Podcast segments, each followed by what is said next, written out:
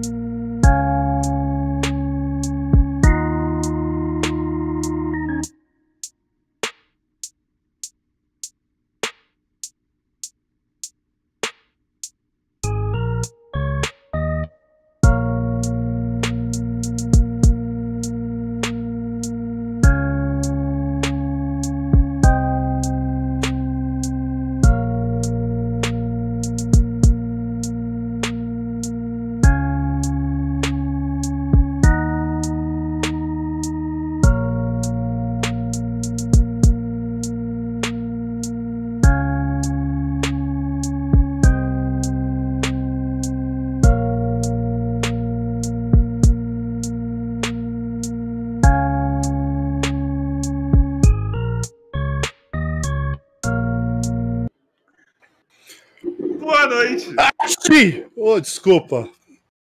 Eu acho que vai ficar muito ruim se o Joy não desligar o som dele porque está ouvindo nossa voz. Agora saiu e agora eu posso começar de fato. Boa noite para vocês. Estou aqui, não abandonei vocês por enquanto. Certo? Ontem eu dei uma sumida, peço desculpa. Quem quiser saber, vai lá no Insta e vai lá no Twitter para saber, tá? Porque eu não vou ficar repetindo aqui que é muita coisa. Mas como vocês já sabem, eu sou Rafael Carioca, aqui, o host desse humilde podcast, que foi brilhantemente é, socorrido pelo meu co-host ontem de forma brilhante. Eu acho que ele nem precisa mais de mim. Eu acho que eu posso me retirar aqui do, desse programa, certo? Eu acho que ele rende muito mais. Eu acho que o problema do Bumbo sou eu, só para ser bem claro, mas no meio do podcast a gente discute isso daí, tá? Eu gostaria de pedir para vocês, antes de a gente de eu passar a bola que medo. pro Bumbo, antes de apresentar o convidado, eu gostaria muito de pedir para vocês aí, se inscreve aí, dá um likezinho, tá? Compartilha o bagulho. Quer mandar pergunta, 5 no superchat, propaganda 50. Quem tá na roxinha aí, ó, 100 bits pergunta, 300 bits propaganda. Pode mandar pix também, faz o que vocês quiserem, certo? E olha o nosso clube de membros aí. Bom, como estou sempre bem acompanhado dele, que brilhantemente ontem, sem mim, fez isso aqui acontecer. Ele, meu gordinho maravilha. Bumbo. E aí, meu lindo? É quer dizer que é meu então agora? Tá o, programa, quase, o, o, programa é meu? Então eu vou mudar o nome do podcast, vai ser Bumbo Podcast. Nossa senhora. Jesus o meu podcast. É o meu podcast. Maravilhoso. Roubei o podcast. Roubei o podcast. Maravilhoso. eu não eu não tenho capacidade para isso, eu não tenho. Cara, está bem? Estão todo mundo bem? Eu estou muito bem, cansado, com calor. Espero que esfrie logo. Falaram que hoje vai fazer 14 graus. Graças a Deus, não aguento mais ventilador. Vamos começar a nossa conversinha de hoje, porque eu estou com várias dúvidas. Já que eu virei o, o, o, o host ontem, quero tirar umas dúvidas aí com o nosso convidado de hoje. Então não vou delongar muito, não. Posso já chamar, ô patrão? Deixa, deixa, deixa, deixa eu chamar, porque aqui é, aqui é do coração hoje. Você permite? Ah, então fica à vontade. Fica, faz o que você quiser, meu. Faz o que quiser. Bom, como eu sempre falo aqui no podcast para vocês, eu já consumo essa porra de podcast há muito tempo. Pera, pera, pera, pera, pera, pera. Você consome o quê, querido? Essa porra de podcast há muito tempo. Que gostosinho! é um bagulho que eu adoro, tá ligado? E esse cara aí teve dedos na minha formação, na minha, no, na, no, meu gosto por podcast. Esse cara aí é uma das referências. Eu lembro até hoje, na primeira vez que eu trombei ele aqui no prédio, eu falei, ué, pô, esse maluco aí, mano. Só que na primeira vez eu não fui, não. Eu falei, mano, será? Porque assim, você, criançada que não sabe, o podcast, para algum tempo atrás aí, não tinha imagem, tá? Era só ouvia. E aí, tipo, só que por coincidência ele fazia parte de um que às vezes ele aparecia num canal aí e tal. Então você tinha algumas imagens e eu já tinha e falei, cara, conheço esse maluco, mano. Eu acho que é o Brian, só que eu não tinha certeza. Aí eu lembro que no dia eu corri, eu fui em casa, eu falei, mano, caralho, é o Brian mesmo. Aí no dia que eu de... no mesmo dia eu desci, eu trombei ele, eu falei, Brian, beleza, mano? Tranquilo? E aí, cara? Trom... Curte seu trabalho, velho. Foi vizinho aqui, cara. Então, com muito prazer, eu anuncio para vocês uma das referências, um, do cara, um dos caras que fez eu gostar dessa porra aqui, tá ligado? Um dos caras que fez eu acabar com a minha vida agora aqui virando podcaster também. Brian Riso. E aí, pô, obrigado pelo convite, pelas palavras. Eu lembro muito de ti, tu, até quando tu me chamou agora no podcast, falou, ah, não sei se tu vai lembrar de mim e tal. Eu falei, cara, eu não, não sei se eu falei, mas eu pensei, cara, eu não tive muitos vizinhos com mais de dois metros de altura. E eu, eu, é, ficou muito marcante para mim, porque eu sou um cara de 1,90m. Não é comum, não é comum eu ver alguém e me sentir baixinho. Então, quando isso acontece, a pessoa fica marcante para mim, fica, fica marcada na minha memória como uma pessoa que fez eu me sentir uma criança.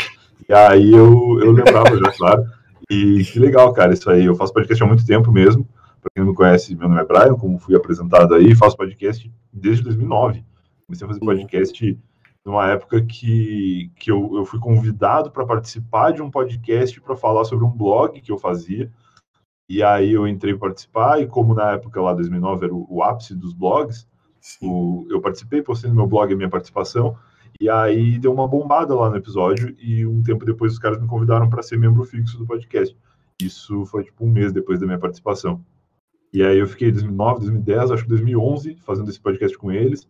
E aí eu parei de fazer, aí 2013 eu tentei fazer de novo, mas era muito difícil, assim, porque tudo online, era só som, e na época a banda larga não era muito decente lá onde eu morava, eu sou do sul do Rio Grande do Sul. Não, acho que pra quase ninguém, era... né, mano? Era um nicho, mesmo aqui em São Paulo, era, era uma muito específico. Tinha... É. Não, mas, mas nem tanto por, pelos ouvintes, assim, mas pelo, pela tecnologia nossa para gravar, assim, não tinha microfone bom, eu usava aquele microfone de lan house, aquele fininho, branquinho, que parecia um cigarro. Que uhum. conforme tu vai. Você só podia ele, falar no meio dele. Se você faz um pouquinho pro lado, o bagulho já não saía. No meio, no meio. Para quem tá assistindo aí, eu tô tomando chimarrão aqui, o microfone era exatamente no meio. Tu tinha que falar aqui, ó, na pontinha. E aí e ele ficava na mesa fixo, assim. E aí era essa tristeza, assim. Eu usava um fone de ouvido horrível também, e era tudo ruim. E, é, mas eu fazia com muito amor, gostava muito do negócio. E aí, em 2013, também, de novo, fazendo, tentando fazer podcast dessa mesma maneira, ainda lá no Sul e tal. E aí, no mesmo ano, final de 2013, meu blog começou a dar muito certo. E eu estava ganhando bem mais com o blog do que eu ganhava no emprego que eu tinha lá. Tomei a decisão de sair e viver dessa coisa louca aí que é a internet. E aí, eu, por estar trabalhando só online, podendo fazer tudo de casa, resolvi mudar. E aí, vim para São Paulo, fui para Osasco. E pouco tempo depois, acho que uns dois, três anos depois, eu me mudei para o condomínio, e que foi mencionado aí já. Então, Agora vocês já, já entendem como que nós nos tornamos vizinhos. E aí foi isso, cara. E aí fui, em 2014, entrei pro Não Salvo, trabalhei com, com redação lá, né? Era um dos caras que fazia post no blog. E em 2015 nasceu o Não Ovo, que foi esse podcast que tu falou. E, e, lá no Não Ovo a gente meio que ganhou o mundo, assim, porque o Não Salvo era muito grande. E aí eu já tinha experiência de podcast, o resto da galera já tinha experiência de internet pra cacete. E aí a gente virou o número dois inatingível, assim que é tipo o SBT dos podcasts, porque é o Nerdcast era fosse, muito grande. É, era como se fosse o primeiro, né? Porque o Nerdcast é, é um bagulho tipo que não era superável nessa Por isso época. que eu falo, por isso que eu falo o SBT dos podcasts, porque o SBT ele é o segundo lugar e ele nunca vai chegar na Globo, mas também para alguém chegar no SBT tem que remar muito. Com certeza. Porque é tipo, os caras são o segundo lugar de parado, assim. E a gente foi muito isso. Mas teve semana época, que vocês passaram no Nerdcast, ou não? Então, não, acho que não, cara, porque eu, eu sei os números que o Não tinha, e, e, eu sei os números que o pessoal do Nerdcast fala que tem, e assim, era tipo 10 vezes menos a audiência que a gente tinha. Mas claro que a, a, os rankings, eles são, eles consideram várias coisas, não é só número, né? Então a gente teve algum dia lá, sei lá, quinta-feira, que era o dia que o podcast ia pro ar, que teve mais download do, do Não Ovo do que do Nerdcast, porque o Nerdcast saiu na porque sexta, né? Um então eles já estavam uma semana no ar. É, teve um hype muito grande Sim. numa época o Não Ovo, cara. Foi um hype muito Sim. grande, assim. Tudo bem, podia não se reverter em número, mas é uma coisa que o Nerdcast não tinha conseguido, talvez o Não Ovo tava conseguindo, cara. Você via pessoas falando algumas coisas que vocês falavam, tá ligado? Pra quem não sabe, o Não Ovo era uma ah, dinâmica de realmente falar bosta. É, é, isso é legal até de, de falar assim, de, de, como o podcast está mudando, né? Porque quando eu comecei a fazer podcast, a única referência era o Nerdcast, e o formato dos podcasts geral, assim, era um número fixo de pessoas, e todos os episódios estavam presentes para falar sobre um assunto pautado. Uhum. Então se determinava lá, o assunto hoje é basquete, que eu tô ligado com uma coisa que vocês curtem. Mais ele, ah, mais ele. Eu, eu, eu, sou mais nerd, eu curto mais. Mas é grande também, então é. um nerd de, de, um metro e, e quanto? 1,89. Ele é grande. 1,89, pronto. Parece só um nerd grande. É um nerdão. E aí a gente vai falar sobre basquete hoje. Sobre basquete por uma hora. E aí, pô, uma hora falando sobre basquete. Aí semana que vem, ah, hoje a gente vai falar sobre, sei lá, fita crepe. Não, e detalhe assim, não tinha domínio nenhum de nada que falava foda-se. É, vou falar, é, foda-se. Isso é uma bagunça. É, e aí falava, e falava, falava, falava, aí dava lá uma hora, duas horas, beleza, encerrou. E aí podcast era isso, era tu juntar amigos e toda semana reunir os mesmos amigos para falar sobre um assunto. Depois de um tempo foi mudando, as pessoas foram descobrindo que existiam outros formatos e tal. Até o Eu Tava Lá, que é o meu, o meu projeto principal já desde 2018, ele, eu ouso dizer que foi um dos primeiros do Brasil a ter esse modelo onde cada semana tem um convidado diferente. Cada semana eu converso com uma pessoa que não estava comigo na semana passada e que eu sou o único fixo do podcast. Não existe uma bancada. Isso talvez já existisse, mas não era comum no Brasil, sem dúvida. E que eu meio que cheguei nesse formato por conta de um monte de limitações, assim. E eu não sei sobre o que vocês querem começar falando, mas se for para começar falando sobre produção de podcast, eu, eu tenho a história do Otávio é bem legal, assim, de falar. Deixa eu então, deixa eu, deixa, segura a parte da, da produção, a parte da criação do Eu Tava Lá, porque eu quero entender uma coisa, porque eu não sabia. Então, antes do, no, do Não Ovo, você já teve um projeto que você participou de podcast. Tá ligado? Eu descobri lá, mas você já estava na podosfera, que eu acho horrível essa palavra, mas eu vou usar essa bosta. eu acho horrível. Eu acho é, horrível, é. mas eu vou usar até alguém criar uma nova. Uhum. É, então você já estava já, tipo, batendo cabeça. E por que que alguém em 2009, 2010 2000, ia bater cabeça fazendo podcast, mano? Quando o Petri falou também, eu falei, não, eu falei, gente, mas nessa época era tipo, você tinha que subir no SoundCloud, tá ligado? Você não tinha é. nada mais para colocar, entendeu? eu era mais. Próprio. Eu era mais raiz que isso, eu tinha meu próprio servidor. E, e, eu até hoje ainda tenho, quando eu tava lá. Eu tive que, os episódios dos MP3, eu, eu, tive, eu fui obrigado a ceder e colocar lá no Blueberry, porque não tinha nenhum servidor aguentando de, o, o tráfego e tal. Mas na época, lá atrás, como não tinha muita requisição, não tinha tanta gente que ouvia, a gente, a gente fazia no próprio servidor. Assim, então a gente tinha um site WordPress lá, e aí dentro do servidor onde o WordPress estava instalado, tinha uma pastinha MP3. Aí tinha lá temporada 1 e todos os MP3 lá dentro, por, por numeração de episódio e tal. E aí tinha o feed RSS que era feito na mão. Então, toda semana, quando publicava o episódio, abria lá o arquivo XML, copiava o código do episódio anterior, colava e substituía as informações do episódio, onde estava o arquivo e tudo mais. Toda semana era isso. E ia pro ar, acho que toda quinta ou toda sexta. E aí a gente fazia muito por amor, assim, pela mesma razão que eu fazia o blog, assim, eu comecei fazendo por hobby, porque eu sempre fui um cara muito, hoje chamam de creator, né, criador de conteúdo e tal, eu sou isso aí desde criança, cara, é que ninguém via as coisas que eu fazia, mas eu tava, eu fazia quadrinho, eu, eu desenhava, eu escrevia história, fazia, puta, desde criança, assim, eu odiava ir pro colégio, eu sempre fui péssimo aluno, mas eu era obrigado a ir, então eu tentava achar o que fazer lá, e aí eu ia pra lá, ficava desenhando, ficava escrevendo umas paradas nada a ver. Igualzinho eu. E, e, eu gostava disso, assim, e o meu sonho era, vou fazer isso aqui para as pessoas lerem, eu achava que ia ser desenhista. E aí, quando eu tive acesso ao meu primeiro computador, tardiamente, para a época até, porque minha família tinha uma, uma condição financeira muito limitada, a gente foi ter computador em casa em 2003, mais ou menos. E, só que assim, falo 2003, muita gente pode pensar, ah, não, foi bem cedo e tal. Eu tinha 13 anos, realmente eu era jovem, mas era o primeiro computador da família e era um 486, que era um computador que naquela época já era velho. Era um computador que naquela época já não era bom. Não, não reproduzia, não tinha som. Já tive, o bagulho era foda. O monitor que a gente tinha era preto e branco, cara. Parecia que tinha que então, botar lenha nele em algum momento pra ele funcionar, tá ligado? É. Não, assim, tu vai. Ah, vou usar o computador hoje. Tinha internet de escada já. Só que não abria navegador. O 486 não aguentava rodar o navegador. Então a única coisa que dava pra fazer internet de escada era Mirk. Era, era abrir o IRC lá e ficar entrando em sala de bate-papo, conversando com gente do Brasil inteiro. E aí, tá, vou entrar na internet agora. Aí tu esperava da meia-noite, mas tu já tinha que ligar o computador é, umas 10 e meia é. já. Era para o bicho pegar, e aí tu já estava pronto ali quando, quando pudesse conectar, tu abria o teu discador do IBEST, que tinha o cachorro. Eu tive da América Online, mas? Eu tinha do IG. Eu tinha do IG. América Online. Aí, e aí ficava naquela luta lá para entrar e tal. E entrava e aí meia-noite até às seis da manhã tu podia ficar lá online porque tu tinha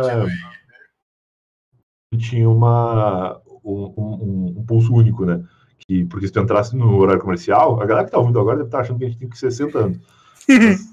Mas, tipo, tu entrasse no horário comercial era caríssimo, porque o, não era pulso único, né? Cobrava como uma ligação telefônica Exato. internacional ou, ou interestadual, pelo menos.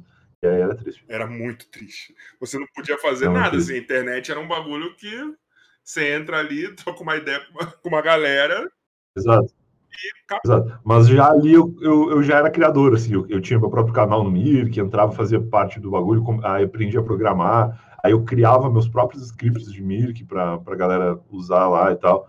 E era um troço que eu não sei se alguém usava, mas que eu gostava muito de fazer, assim. Então eu sempre tive uma expectativa muito baixa com relação a se alguém ia consumir o que eu estava fazendo, porque o meu tesão era fazer mesmo. E aí foi isso, assim, eu criei o blog muito nesse hobby também. Aí o blog me levou a participar de podcast, eu comecei a fazer, a fazer parte de podcast. Quando esse podcast acabou, eu fiquei meio. Mas era assim, nessa mesma parada, reunia a galera. Reunia a galera e falava sobre um tema. Ele era, inclusive, uma cópia completa do Nerdcast começava e todo mundo tinha que falar uma frase, aí tinha uma, uma música que ficava tocando que botava uma edição depois, e eu não sabia. O melhor é isso, eu imitei o Nerdcast por uns dois anos sem saber, porque eu não conhecia o Nerdcast. Eu entrei no podcast ele já existia, eu entrei como convidado e eu achava legal, era uma coisa muito radialística, assim. Assim, eu fui um cara muito em rádio, até por viver muita madrugada, desde sempre, é, acho até que desde antes dessa fase da internet de escada, eu sempre ouvi muito programa de rádio de madrugada, assim, programas clássicos do sul do Brasil, assim, lá do, do Rio Grande do Sul. E aí eu pô, me sentia muito legal, assim, fazendo podcast, eu me sentia um puta radialista, mesmo com, com o microfone de cigarro da Lan House. E aí, a gente, e aí a gente se divertiu pra caramba fazendo, assim, eu postava no meu blog, dava uma audiência, assim, acho que, sei lá, pelo menos umas 500 pessoas ouviam, e na época não existia 500 pessoas na internet, tá ligado? Era tipo, era, era muita gente. Era muita gente, mano. É, e aí eu ficava muito feliz, assim, e, e, participando pelo amor ao negócio. E aí, quando acabou, e eu fiquei, pô, tem que descobrir algum podcast para escutar e tal. E aí eu fui no iTunes, porque na época eu tinha iPod, aquele iPod Touch, que é pré-iPhone. Maravilhoso, assim, né? mano. iPod. Coisa que eu mais amava. Eu tinha iPod, mas não tinha iPhone, cara. É, então, eu comprei o iPod, eu comprei o iPod, cara, juntando muito dinheiro do meu salário, assim, que eu era estagiário na época. E aí, Todos nós. Eu lembro que o iPod custava tipo 800 reais, assim. Só que 800 e a galera gostava do iPod, a galera não tava nem aí pra iPhone, mano. Não, nem tinha iPhone nessa geração que eu comprei. O meu era o iPod de segunda geração. Eu já tinha, eu tinha um shuffle, tinha, mano, era maravilhoso. É, existia, eu acho que o shuffle é, aquele, é, é aquele que tinha o uma telinha pequena e você ficava mexendo? Assim? Não, esse, o shuffle era o quadradinho que não tinha tela, o primeiro aí. Não, não, mas o dele eu digo. O meu Touch, ele era o que tinha as costas cromadas, assim. Ele era tipo um iPhone. o quadradão, tipo o Game Boy. Não era quadrado. Não, era, era depois já. Ele era widescreen já. Ah, então é igual o meu, eu acho. Mas o meu é a quarta geração, se eu não me engano. É, exatamente. Eu acho que da segunda geração pra frente não mudou muita coisa. Até hoje tem, inclusive, eu recentemente descobri no site da Apple que eles ainda vendem. Vende, vende até, o, vende até os, os que parecem Game Boy mesmo. Tem gente que gosta não, daquele. Não, é meio retrô, assim. É tipo os caras é. que ouvem vinil hoje em dia. Vai ter. Não, e, a, e a bateria dura muito, cara, aquela lá. Claro, dura claro. muito. Até porque ele não faz nada, né? Ele só toca é. música e acende a tela. É só isso que ele faz. Não faz uma falsa sensação que ele é tipo. Oh! ele não faz porra nenhuma. Mas aí é isso. Aí eu, eu ficava procurando no iTunes um podcast para escutar. E aí eu descobri o Nerdcast, obviamente, e descobri o B9, que era o Braincast na época. Acho que ainda. Não, eles mudaram o nome só, né? Mas é a mesma galera ainda. Acho que eu aí... lembro desse Braincast. Mas acho que o Braincast tá é como legal. Brain Peraí, vou até ver agora que vai falando aqui. Acho que tá como. Ele era Brainstorm 9 o site, que depois virou B9, e o Braincast, talvez seja o Braincast ainda, não tenho certeza. Eu acho Mas que ele é. era um podcast, agora. Ele era um podcast tipo Nerdcast, que era o mesmo formato, mesma ideia, só que ele tinha o diferencial de ser gravado pessoalmente, que eu percebi que tinha uma dinâmica diferente entre as pessoas. Braincast, isso aí. Tinha uma dinâmica diferente entre as pessoas, por estarem presencialmente, e eles falavam muito de publicidade que era um mercado que me interessava por conta dessa parte de estar trabalhando com blog e tal, e querendo que esse negócio desse certo. Mas no horário comercial, meu trabalho de verdade era outro. Eu trabalhava num provedor de internet, entrei lá como suporte técnico, que é um trabalho maravilhoso, que tu fica na frente do telefone, na frente do computador com banda larga, ainda que na época fosse bastante limitado, era 10 mil vezes melhor do que a internet que eu tinha na minha casa. E aí. Você já falava, caralho, é muito rápido isso aqui, mano. É o. Não, o primeiro, cara, primeiro dia no provedor, uh, fiquei. Aliás, primeiro dia não, porque eu trabalhava à tarde junto com o meu gerente do lado, não podia fazer muita coisa diferente do, do trabalho. Mas primeira vez que eu fiquei à noite, que eu fiz sozinho na empresa, eu fui lá, cara, eu, eu parecia uma, uma criança no parque de diversões. assim, eu escrevi youtube.com. E aí, pá, abriu a, a, o YouTube, porque eu na minha casa não conseguia ver vídeo nunca com internet de escada. E aí eu escrevi Raul Seixas. E aí pesquisei e apareceu os clipes do Raul Seixas. Falei, cara, isso aqui é uma parada muito promissora, cara, porque as pessoas elas podem digitar e assistirem vídeos do que elas quiserem. E aí eu fiquei vendo os clipes do Raul Seixas a noite inteira, assim. E aí foi tipo uma porta nova se abriu para mim, apesar de eu já ter meu blog nessa época. E só que o blog era só texto, imagem, tirinha, coisa assim, não dava para postar. Era um mundo que você não conhecia ainda, né? Praticamente. Eu lembro, exato, não conhecia. E eu lembro que quando eu postei vídeos no meu blog as primeiras vezes, tinha muito comentário assim, pô, o Brian parou de pensar na galera que tem internet de escada, porque a galera não conseguia ver. Então a galera queria ver os vídeos, queria ver os posts, não conseguia assistir. E aí eu ficava num dilema, assim, putz, será que eu tenho que postar só, só texto e tal? Mas aí foi isso, cara, era, era, um mundo muito diferente, assim. E aí eu comecei a ouvir podcast depois de já estar tá fazendo podcast há um tempão, e aí nunca mais parei. Tipo, muitos anos, ouvi o B9 muito, também me interessei bastante por esse universo da publicidade por conta deles. E aí foi, cara. E aí, quando eu vim morar em São Paulo, ainda ouvia muito podcast, eu ouvia esses mesmos, e aí já ouvia outros também e tal. E, e, era muito louco, assim, porque eu sempre morei com os meus pais, então, mesmo no período entre sair da empresa onde eu tinha trabalho formal, né, carteira assinada e tal, e começar esse universo da, da internet, eu passei um tempo morando com os meus pais e trabalhando com internet. Então, eu tinha uma rotina que era dos meus pais almoçando, dos meus pais indo jantar, dos meus, dos meus pais, é, meu pai indo trabalhar voltando, minha mãe era, era dona de casa na época, mas tinha a rotina dela de acordar e de fazer as coisas e tal, então a minha vida era saudável. Quando eu vim morar em São Paulo, aí fudeu de vez, porque aí eu morava sozinho, não tinha ninguém para compartilhar essa rotina, e eu passei a viver a madrugada e, e, acordar de noite, assim. Tinha, sabe, tá ligado aquela sensação de que o mundo acabou? Tipo, tu vai dormir 5 horas da manhã, tá escuro. Aí tu acorda 7 horas da noite, tá escuro de novo. Aí tu fala, caralho. Parece que tá emendando uma coisa na outra que você não dormiu, tá ligado? Exato, eu, é muito isso. E aí eu ficava, puta, que merda, tal, tá, tô todo errado. E aí em 2014 ainda teve o, o fator Copa do Mundo, porque eu sou muito fã de futebol e morando sozinho, com uma TV na sala e, e, e, TV a cabo, eu via todos os jogos da Copa do Mundo. Em 2014 eu vi todos os jogos da Copa do Mundo, inclusive Cara. naquele momento em que os jogos passam a ser simultâneos, começa a ter jogo ao mesmo tempo, eu via o jogo que estava passando ao vivo e quando ele terminava, eu ia no NetNow e via o outro que eu tinha perdido, porque eu estava vendo. Senhora, mano. eu tava vendo Caralho, mano. Eu ia falar que nem precisava, era só ir no Sport TV que você via, porque logo em seguida você. Também, reprisava depois. Reprisava logo em seguida. Teve alguns jogos que eu vi várias vezes, inclusive por causa disso aí, que eu deixava no Sport Caralho, TV. Caralho, isso é vício, mano. É. E aí eu trabalhava ali, vendo o Copa e tal. Só que assim, minha vida tava muito triste, eu tava muito, muito mal de estar. De tá tá nessa, nessa rotina errada. Assim, até estava dando certo, o blog continuou dando certo e tal, mas menos, porque eu não estava me dedicando tanto ao trabalho, eu estava mais vagabundão, assim, sem saber. E nessa época, assim, você poder. também, nessa época você estava sozinhão, assim, não tô nem falando de relacionamento, mas tipo, mais assim, andando sozinho, tá ligado? Só trabalhando. No, eu, tava, eu, sempre, eu, sempre fui, eu sempre fui meio independente nesse sentido. Eu tinha terminado um namoro em 2012 e aí, 2013 lá, 2014 eu morei em São Paulo, sem assim pensar nada de relacionamento, nada assim. É, tinha alguns amigos aqui em São Paulo, então eu ia muito para balada, eu descobri o universo da Augusta, ah. excelente. Por um Maravilhoso. Tempo. Por um tempo. Mas aí... Vocês que não conhecem, eu aconselho muito. Aí... Muito, muito.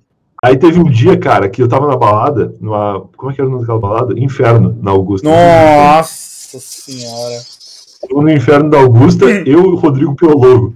Jesus. Mano, ele tá me ignorando no, no, no, Instagram, viu? Mas tudo bem, tudo bem, tudo bem. Cara, era uma quinta-feira. Tava eu, os irmãos Piologo, uns dois, três brother meu e mais umas duas, três pessoas que trabalhavam com internet, assim.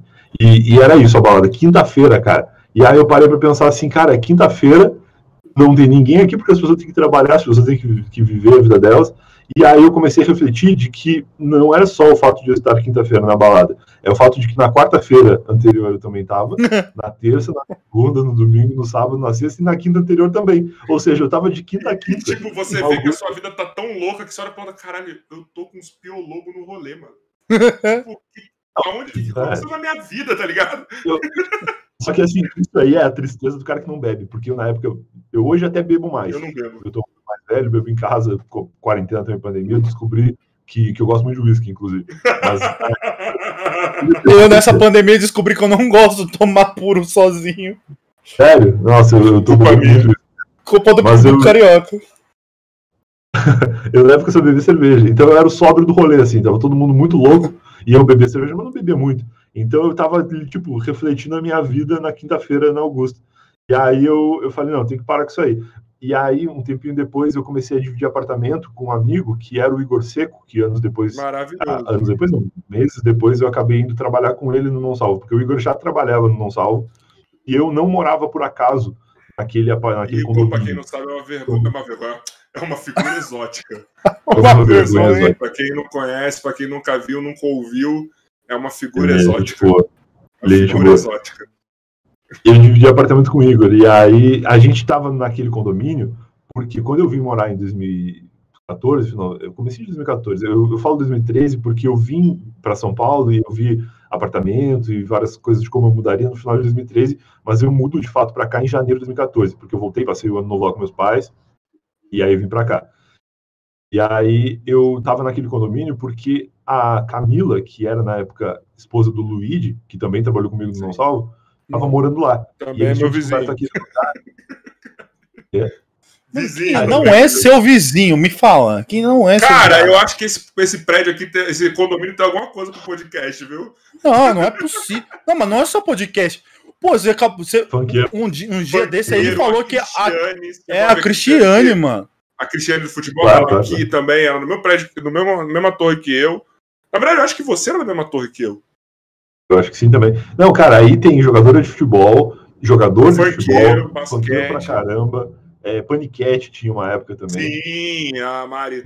A Mari, a Baianinha era daqui. A Mari que foi Sério? Depois, foi Big é. Brother, era daqui. Puta, eu gosto demais dela, mano. Acho ela muito divertida. Ela era daqui. É, porque aí é um condomínio legal, cara, e, e é bem localizado e é perto desses lugares, assim, perto da, Sim. da RTV. Perto, perto do SBT. É. E a menina que faz pegadinha com o João Kleber, que mora aí também. Verdade, verdade, verdade. Eu não sei o nome dela, eu não sei o nome dela, mano. Não sei também. Mas não sei, Mas... essa daí mesmo. Aqui é foda, mano, que são três é artistas. Maneiro, é. é só, só artista. A casa dos artistas vai ser gravada aí. É o prédio é, vamos olhar só, olha só, é, é, é, o prédio dos artistas, não é mais casa. É, o domínio dos artistas. E aí, eu tô domínio. e aí eu tava morando lá junto com, com o Igor, a gente começou a dividir apartamento, morava no mesmo prédio com o Luigi, então rolava muito uma confraternização, assim, de a gente se encontrar à noite depois que eles chegavam do trabalho, eu já estava em casa e tal. Aí eu comecei a ter um pouquinho mais de rotina, porque o Igor tinha a rotina de trabalho dele, ele saía todo dia uma e voltava um pouco antes, né, que ele entrava no trabalho a uma e saía às oito. Então ele chegava, saía de casa meio dia e meia, já tinha almoçado, e aí eventualmente eu acordava, almoçava com ele, aí eu ficava trabalhando durante a tarde, e aí quando ele chegava eu estava fazendo a janta, assim. Aí ele, aí a gente jantava e ia jogar videogame e tal. Então eu comecei a ter uma rotina um pouquinho melhor que já me fez bem. Aí, beleza. Você começou, só, só rapidão, só destrinchando um pouco seu psicológico aí. Porque assim, hum. eu, eu tô nesse momento que você tava antes. Tipo assim, faço minhas coisas, volto pro meu canto, tenho meus horários, sem muita interação social, tudo bem. Você ainda tinha os rolês, tá ligado? Eu nem isso sem muita é. interação social, e aí do, na, aí do nada você começou a ter uma rotina mais, entre aspas, família, né? Tipo, ter ali uma interação com uma galera, quase que, que, que, diária, né? Tipo, deve ter sido até criativamente uma parada muito, muito revigorante assim, na sua cabeça, né? Com certeza. E aí começou a fazer muito bem, assim, esse, esse, essa rotina de volta e numa condição de, de trabalho mais digna, assim, porque trabalhar de madrugada mesmo, porque a galera fala muito, e ainda mais hoje a gente tem coach e tal, que os caras ficam falando, não, tu tem que ser dono do teu próprio negócio, tu não tem que ter chefe, não sei o quê. Mas às vezes a pessoa realiza esse sonho e não entende que é. aí, aí fudeu, tá ligado? Tipo, enquanto tu tem chefe, tem alguém cobrando de ti algumas coisas, tu não tem tanta preocupação de verdade. Quando não tem ninguém cobrando, se tu não fizer, vai chegar ao final do mês, tu não vai ter dinheiro para comer. Então, Exato. assim, tu tem, tu tem que estar preparado para esse lance e eu acho que eu não tava. Por sorte, não tive nenhum problema financeiro nessa época, porque eu sempre fui muito organizado. E eu, quando mudei para São Paulo, eu tinha feito uma poupança que era assim: para eu ficar um ano aqui, se tudo desse errado, eu podia ficar um ano de férias e voltar. Era tipo o ano sabático, assim. Que no fato, de fato não foi, porque eu vim e fiquei trabalhando. Mas se eu não conseguisse, não estava nada perdido. Eu podia ficar até o final do ano, porque eu estava vindo em janeiro, e depois voltava e continuava morando com meus pais, e até podia voltar para um emprego que eu tinha, porque eu saí muito de boa com os caras, assim. Eu sempre fui muito daquele lance de manter portas abertas. Uhum. E, e, eu sempre gostei muito do emprego que eu tinha lá. Eu entrei com suporte técnico e eu brinco que eu aprendi de fato a fazer podcast lá, porque eu ficava sentado lá esperando o telefone tocar e aí ligava algum cliente que estava com dúvida de como configurar um modem ou de como fazer um e-mail funcionar. E muitas vezes esses clientes eram idosos e, e velho gosta de conversar. Velho adora conversar. E aí, para quem não está ligado, os setores de empresas assim, é, muito técnicos, né, de, de informática, eles têm assim, basicamente dois perfis de profissionais, que é o cara muito nerdão que manja tudo de tecnologia, mas esse hum. cara não sabe conversar com ninguém, ele é tipo um, um, um ogro, assim, ele é, ele é um robô, ele, ele manja tudo de código, ele está muito bem se botar ele numa sala cheia de computador, mas tu botar ele para conversar com uma pessoa ele não consegue, porque ele, sei, tem paciência. E tem a galera do atendimento, que é a galera que é super educada com o cliente, mas não manja absolutamente nada de configurar porra nenhuma. E aí eu era um cara que eu tava bem no meio disso, porque eu entendia tecnicamente das operações da empresa e eu tinha uma desenvoltura de conversa porque eu tinha feito podcast muitos anos e eu sabia conversar. E aí, cara, nessa empresa eu meio que desenvolvi o dom de ficar uma hora falando sobre qualquer assunto com qualquer, qualquer pessoa. Que, pariu, que é os velhos ligavam e ficavam uma hora no telefone. E aí era tipo, ah, reinicia seu computador aí para a gente testar tal coisa. Beleza, só que naquela época reiniciar um computador era um evento. Tu tira da tomada e liga e espera. E aí é tipo cinco minutos que tu vai contar do teu filho que mora em tal lugar. E aí, não, porque meu filho, ele sabia arrumar isso aqui. E aí começa a contar as histórias e tal, e tu fica ali, né? E aí, cara, esse aí, e eu curtia bastante, apesar de, de muita gente não ter paciência. E, a, e aí eu, eu, eu, aprendi a fazer podcast ali.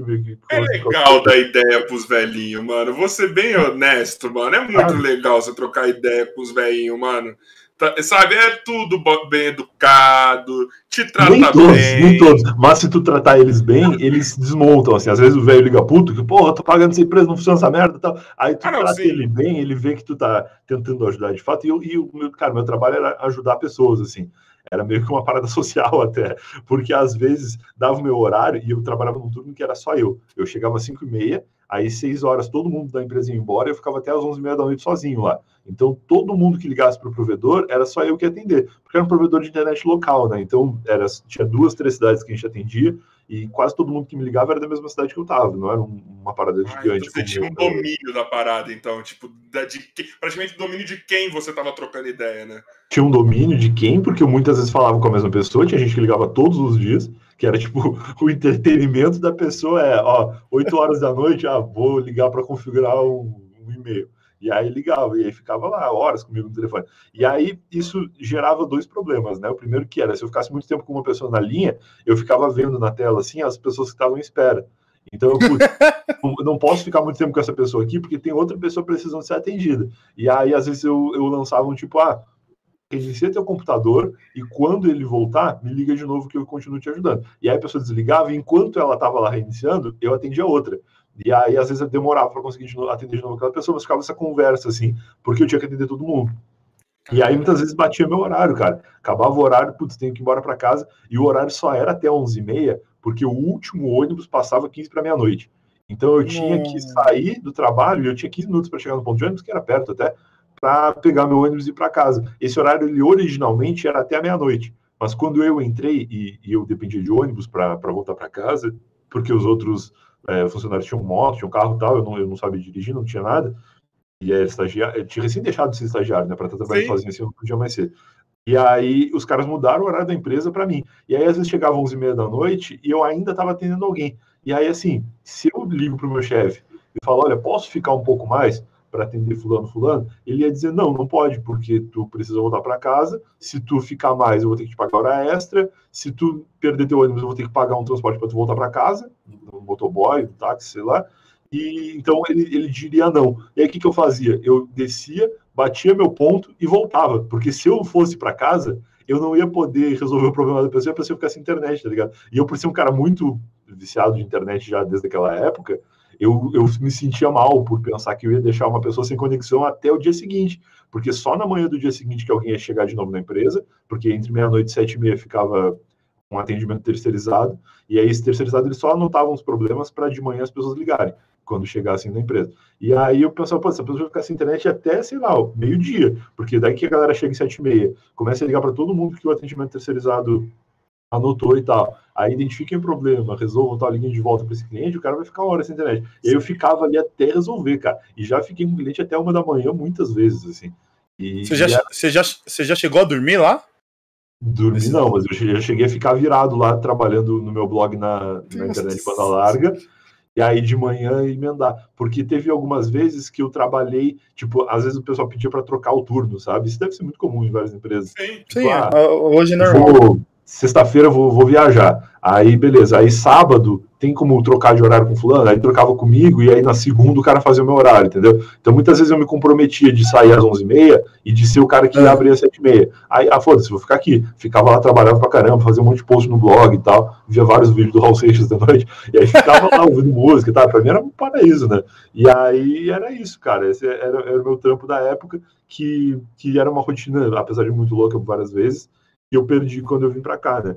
E aí, se deixar, eu vou falando sem parar. Então, me interrompa. Pode ir, não. Você vai. Ah, fica à vontade. A gente gosta disso aqui, viu? Quanto menos a gente fala, melhor, mano. A galera já ouve nossa voz todo dia. É e aí eu vim para São Paulo nessa, nessa loucura de estar perdido e tal, e muito morando ali no condomínio junto com o Luigi, com o Igor e tal, chegou um ponto em setembro que já tinha passado a Copa do Mundo, minha vida já estava um pouco mais calma, e é, meus compromissos já tinham, tinham diminuído, o Brasil já tinha tomado 7x1, e aí, me, me tinha acabado a sua vontade de ver futebol. Total, total. Minha vida acabou ali. Porque eu pensei, pô, eu vi a Copa inteira para chegar na Alemanha e o Brasil tomar 7x1. Podia ter tomado 7x1 na, na, fase de grupos, que eu nem vi essa merda mais. Mas tudo bem, continuamos ali. Já desistia, mano. Que naquela. Você ainda tava ali, caralho, ó, Brasil e Alemanha, puta jogão, mano. E é. o cara falando que colocou o Dante, não, vai ser o Dante, porque o Dante conhece bem os alemães, mano. E os, e os não, alemães o Dante, né? ninguém pensou nisso.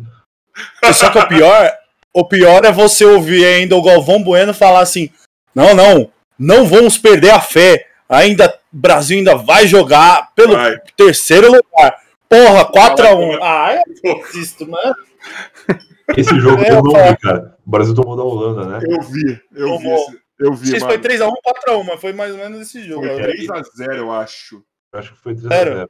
Eu tava, tava fazendo um churrasco no dia, e aí eu já tava broxadaço de seleção brasileira. Eu até vi os outros jogos, eu vi a final e tal, mas do, do Brasil e, e Holanda eu não vi. E aí, cara. 3x0, 3x0. Foi 3x0. final eu fiquei assim. Ah, não é possível que o Brasil vai tomar 7x1 e a Argentina vai ser campeã aqui ainda, cara. Mano, a gente tomou gol cara... de um dos jogadores mais velhos no Ineleve. A gente tomou o gol do Van Persie, mano. Mano, não, mas ó, cara, três minutos do primeiro tempo. Na hora foi o Ozil? Não, foi foi quem foi que fez o gol da, da Alemanha na, na, na prorrogação? Ô, oh, mano, maluco. Ah, é o Götze. O Götze, mano, cara, na hora que ele entrou, eu acho que eu achei que ele tava vestido com a camisa do Brasil, mano. Eu comemorei e falei, puta, graças a Deus. Não, mas ele estava com a camisa do Flamengo, né? Ah, ah mas aí, né? Não, né, caralho? Tá ligado, né? Vários ali viraram flamenguista. Tem um veio do, do, do, da Alemanha para jogar no Flamengo com o Rafinha. esperando até hoje o caralho. Olha, gente, minha cabeça foi pro caralho, viu, mano? Eu já não lembro mais nome de ninguém. Schweinsteiger é esse que fez. Isso. É, que fala que é flamenguista, que adora o Brasil. É isso mesmo, mano. É. Ele, é, se eu não me engano, teve um boato que ele ficou com alguma mulher aqui, não foi? Alguma baiana que eles estavam. É, porque eles é, que estavam na Bahia. Bahia. Os caras se isolaram. Os caras pra caramba da Bahia.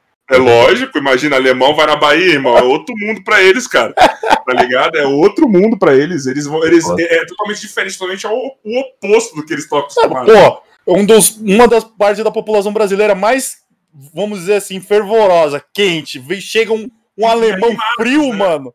E animados. Chega um alemão frio, mano. Você imagina como é que é a reação dele. assim, eu não sou desse jeito. Por que eu tô sendo desse jeito aqui?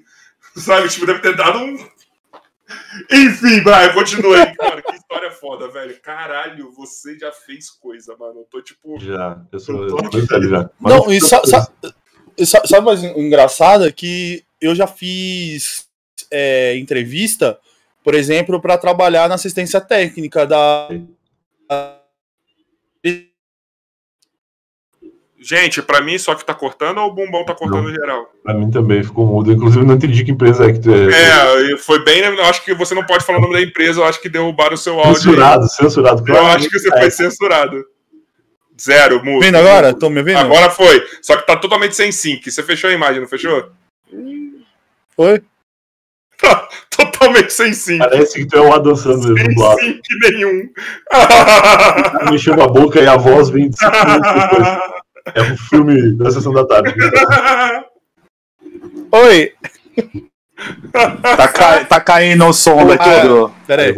Tá, ca... tá caindo o som daqui do. É... Não, eu tava falando que eu, eu, eu fiz uma entrevista de emprego na, numa empresa terceirizada pra Apple. Eu de falar o nome já. Qual que era a empresa? Não, é eu- Como é que é o nome, mano? Eu não vou lembrar agora de cabeça.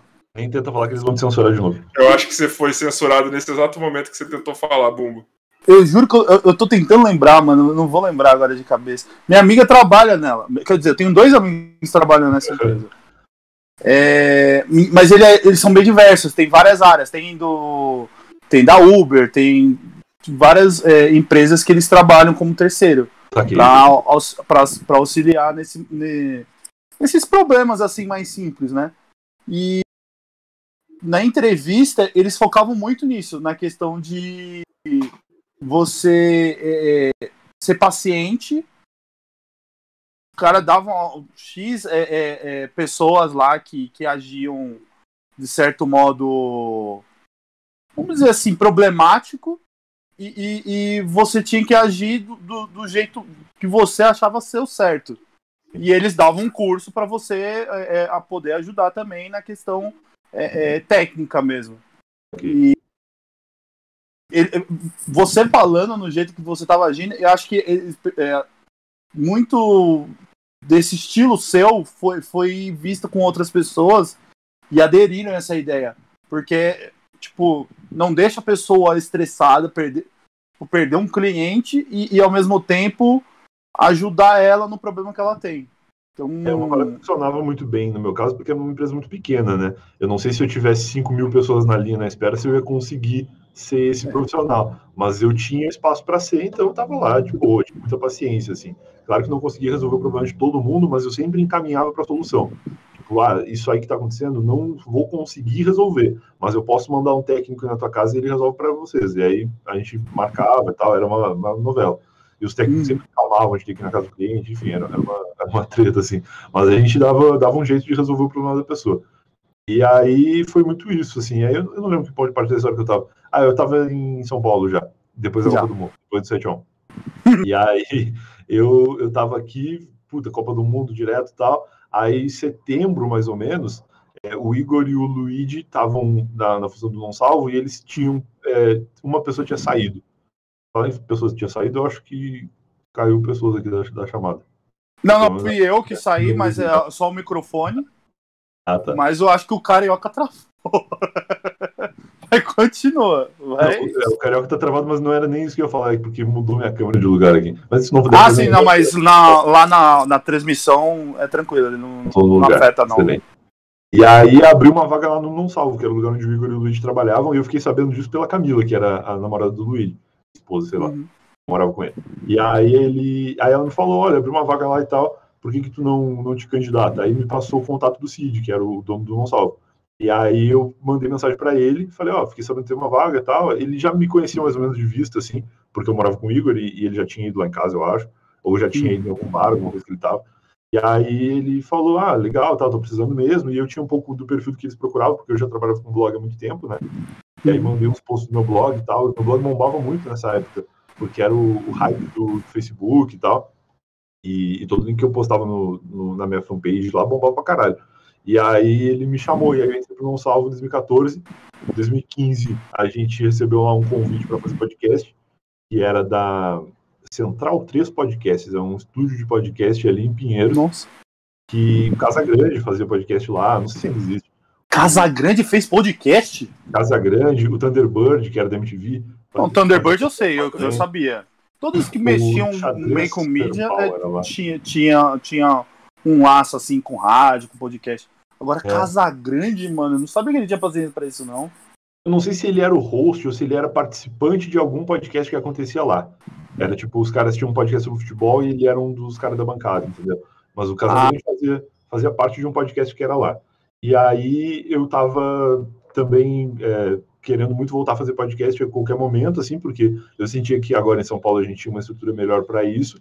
E em 2015, esses caras da Central 3 convidaram o Não Salvo para fazer um podcast do Não Salvo, sabe? Podcast do blog.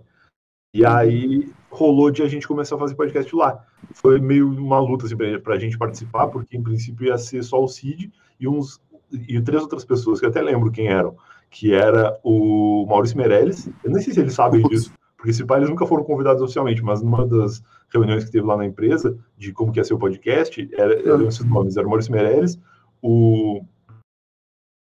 que era o outro? Era o Ronald Rios e o Chico Barney. Nossa senhora! É. E aí ah. ia ser esses caras. Eu não sei se eles chegaram a ser convidados oficialmente, mas eles, os nomes deles estavam para serem cotados, assim, estavam cotados para participar.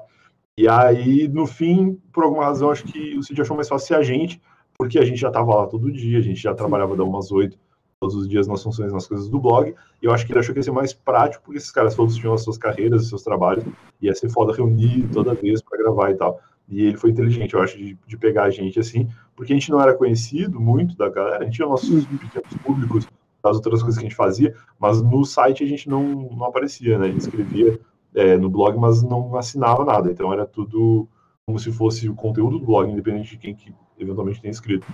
E aí a gente começou a fazer esse podcast em 2015, deu muito certo, e aí em 2016 a gente resolveu fazer mais podcasts, porque estava dando bem certo.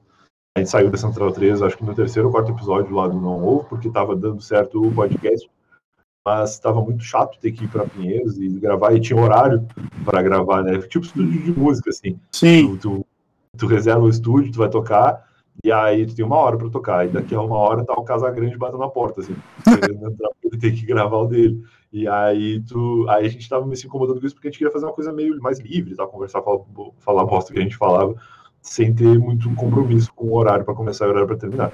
E aí a gente saiu, aí eles investiram lá em equipamento de som, mesa de som, microfone e tal. E aí começamos a fazer esse podcast lá no estúdio, lá no, lá no escritório. Né? Saímos desse estúdio fomos para o escritório do Não Salvo Fazer, no mesmo lugar onde a gente trabalhava. Aí a gente ficava assim, sentado, cada um com seu computador, escrevendo post no blog, e aí a gente virava a cadeira e atrás da gente uma mesa redonda que tinha uma mesa de som e microfones e a gente gravava. Então o nosso trabalho ficou ali. Caraca, aí... virou, virou uma, para, vamos fazer um, uma visão assim recente, tipo o G1 em um minuto. Que é, é o povo lá, no, tipo, escritório assim, no fundo, aí do nada o cara vira, tem uma é. câmera e já Daí. apresenta o, o, os tópicos importantes. É isso, é isso mesmo. E aí a gente ficava ali fazendo tal, e gravava toda semana e tal, e começou a dar certo. Começou a chegar um público diferente por causa do, do podcast. E aí, em 2016, a gente resolveu criar podcasts novos. Aí veio o Se Eu Fosse Você, que era um podcast que ia pro ar toda terça-feira, que eu que era meio que o host dele, ele não tinha o host, ele tinha, ele era pautado por um e-mail que chegava do ouvinte, tipo, os ouvintes mandavam e-mails e o, o e-mail pautava o, o, programa.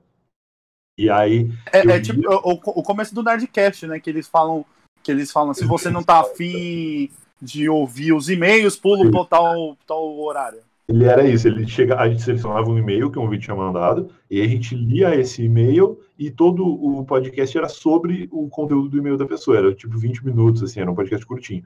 E é toda terça-feira pro ar. E eu falo que eu era o host dele porque eu era a pessoa que lia a história, e aí depois eu apresentava todo mundo da bancada, e aí começava uma conversa que não era muito mediada, então não era bem o host, era só o, o apresentador, assim, digamos assim. Mas era, é, mas era, era conselho ou era só para debater era de, era de, ajuda, é. Se eu fosse você, era justamente uma brincadeira por causa de a pessoa mandar um problema que ela estava vivendo e a gente se colocar no lugar da pessoa e dizer o que a gente faria se tivesse no lugar dela. Quando que foi isso? Isso foi em 2016. Cara, cê... mano, você e o Jovem Nerd têm as mesmas ideias e disputando os mesmos temas. Porque se não sei se você sabe, tem no YouTube um que é com o senhor K, que o senhor K, K responde. É, isso é bem depois. Mas quando a gente fez também não era inédito, já existia, né? Outras pessoas. É, não, é que, Sim. tipo, bombou assim foi o do senhor K. Não, o Ilha de Barbados também, que o, que o, o Cauê e o, e o Rafinha fazem, ele era bem isso. A diferença é que o Ilha de Barbados eram vários pequenos problemas. A pessoa mandava uma frase e aí eles ajudavam a resolver aquela questão da pessoa e ficava recebendo várias, né? Então, um episódio deles de cinco minutos no YouTube, eles resolviam, sei lá, 10 problemas de pessoas diferentes. O nosso era um e-mail para um, episódio de podcast. E aí isso ah. acontecia toda terça. Aí na quarta-feira tinha o Bicuda, que era o podcast de futebol, que era um Não, podcast que a gente falava de esportes em geral, mas mais de futebol. E eu, por gostar uhum. muito de futebol, por ter visto a Copa do Mundo de 2014 inteira, eu participava uhum. de todos os episódios. E aí, aí já foi terça e quarta. Aí na quinta tinha o Não Ovo, que era o podcast tradicional que a gente fazia há quase dois anos, naquela altura. Sim. Na sexta-feira tinha um negócio que a gente chamava de Não Ovo Bônus, que era um conteúdo extra do Não Ovo. que, que ia ao ar é, em, em, um formato menor também, tipo 30 minutos, 20 e poucos minutos, tinha quadros e tal, era bem divertido, assim, era um formato diferente do, do novo que a gente fazia na quinta-feira. Caiu a internet, sério. A internet caiu, caiu pra caralho, não sei quantos anos. Então, ó, vou te, vou te resumir aqui, inclusive pro ouvinte que tá, foi no banheiro e voltou, eu vou resumir o que eu falei eu contei que eu estava naquela loucura da Copa do Mundo, e aí em, aí, em setembro é, o Não Salvo precisava de mais uma pessoa para entrar lá no, no, no, time, porque tinha saído um cara para ir para uma outra empresa. Quem estava nessa época na bancada? Não, estava no Não Salvo, na verdade, não era no Ovo ainda, né? É, 2014.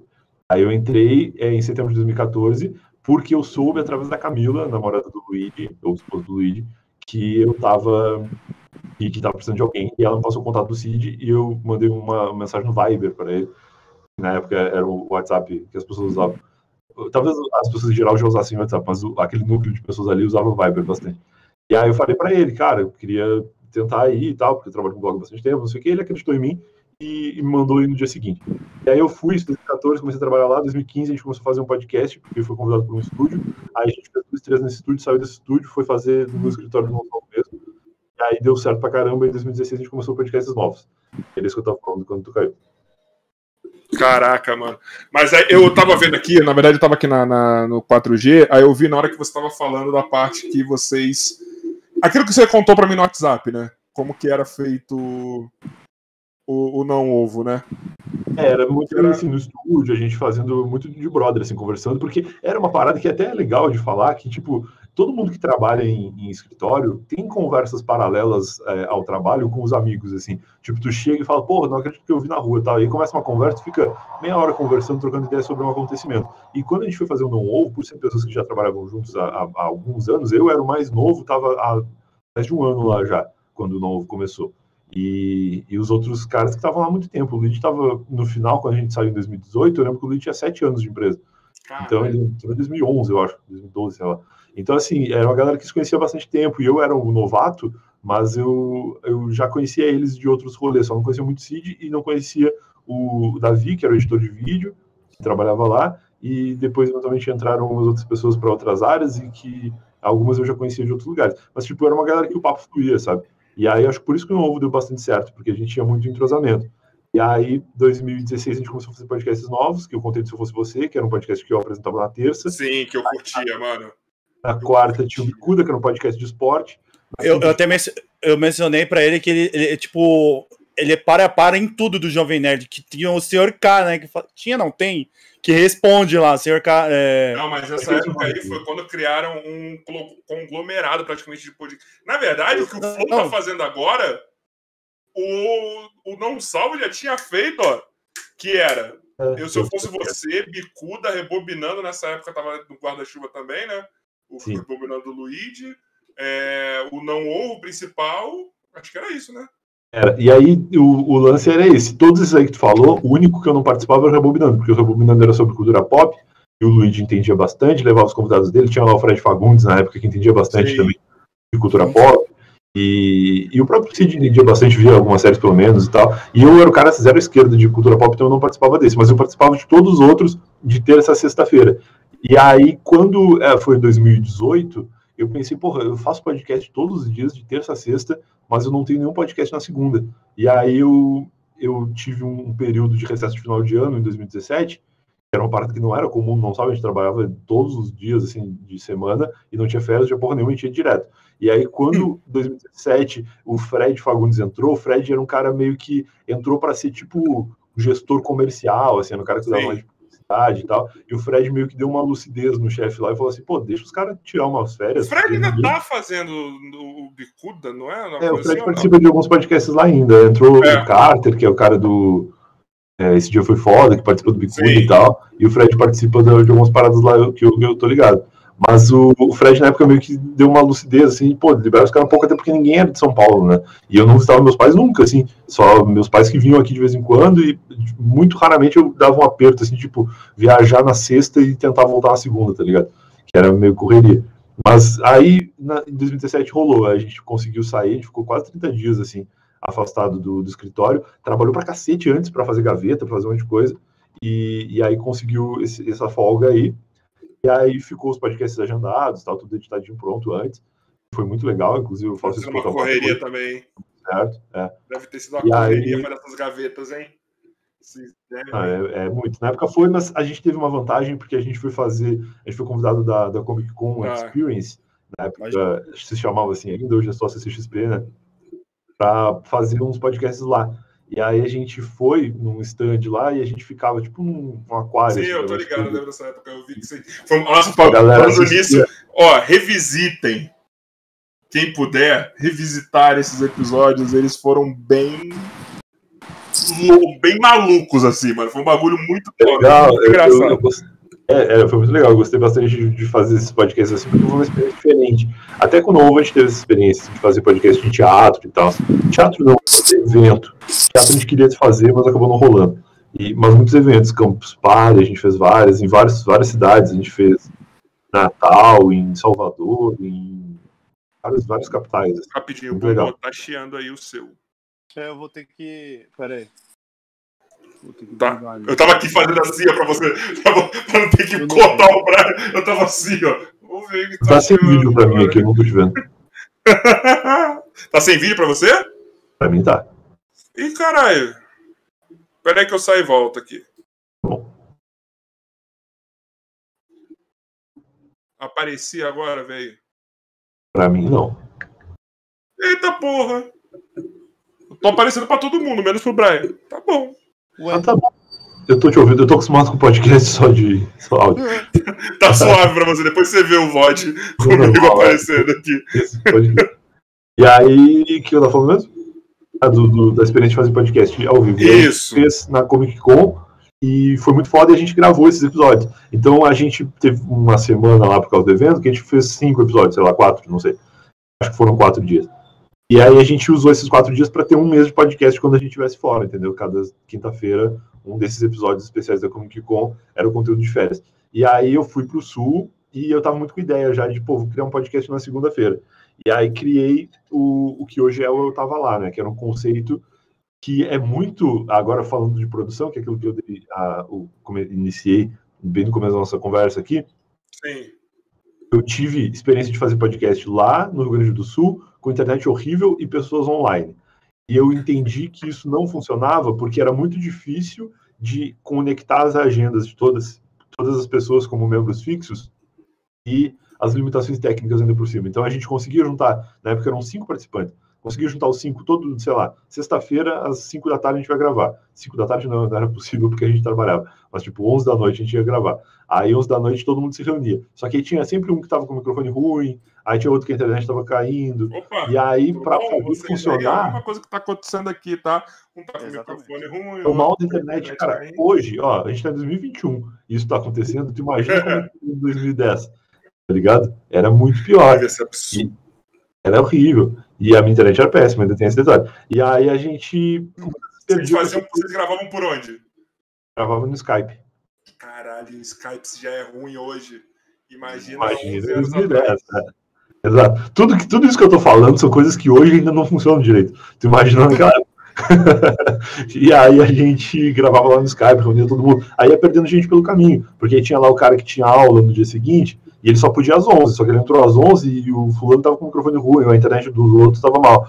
E aí, quando vier meia-noite e meia, não tinha começado ainda, o cara, ah, tenho que dormir porque tem aula amanhã. E aí a gente ia perdendo gente, era um rolê, e meio que muito por isso que o podcast não vingou, assim, porque a gente não. Chegou um ponto que tava todo meio sem saco, assim, foi saindo gente e tal.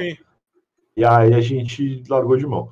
Aí, quando eu vim para São Paulo e vi que fazer podcast presencialmente com pessoas que tu conhece é muito melhor, porque a gente tem um contato visual, os caras trabalhavam comigo diariamente, a gente sabia é, o que, que era legal de falar, o que, que o outro era bom e que tinha assunto, e a gente tinha um entrosamento muito grande, zero delay, porque estava um na frente do outro, e zero problema com o microfone, porque era um equipamento fixo, não eram os melhores microfones do mundo, Sim. era um microfone que, simples, até que ele tinha tido acesso lá, mas que no contexto ali funcionava perfeitamente, não tinha nenhum, nenhum problema.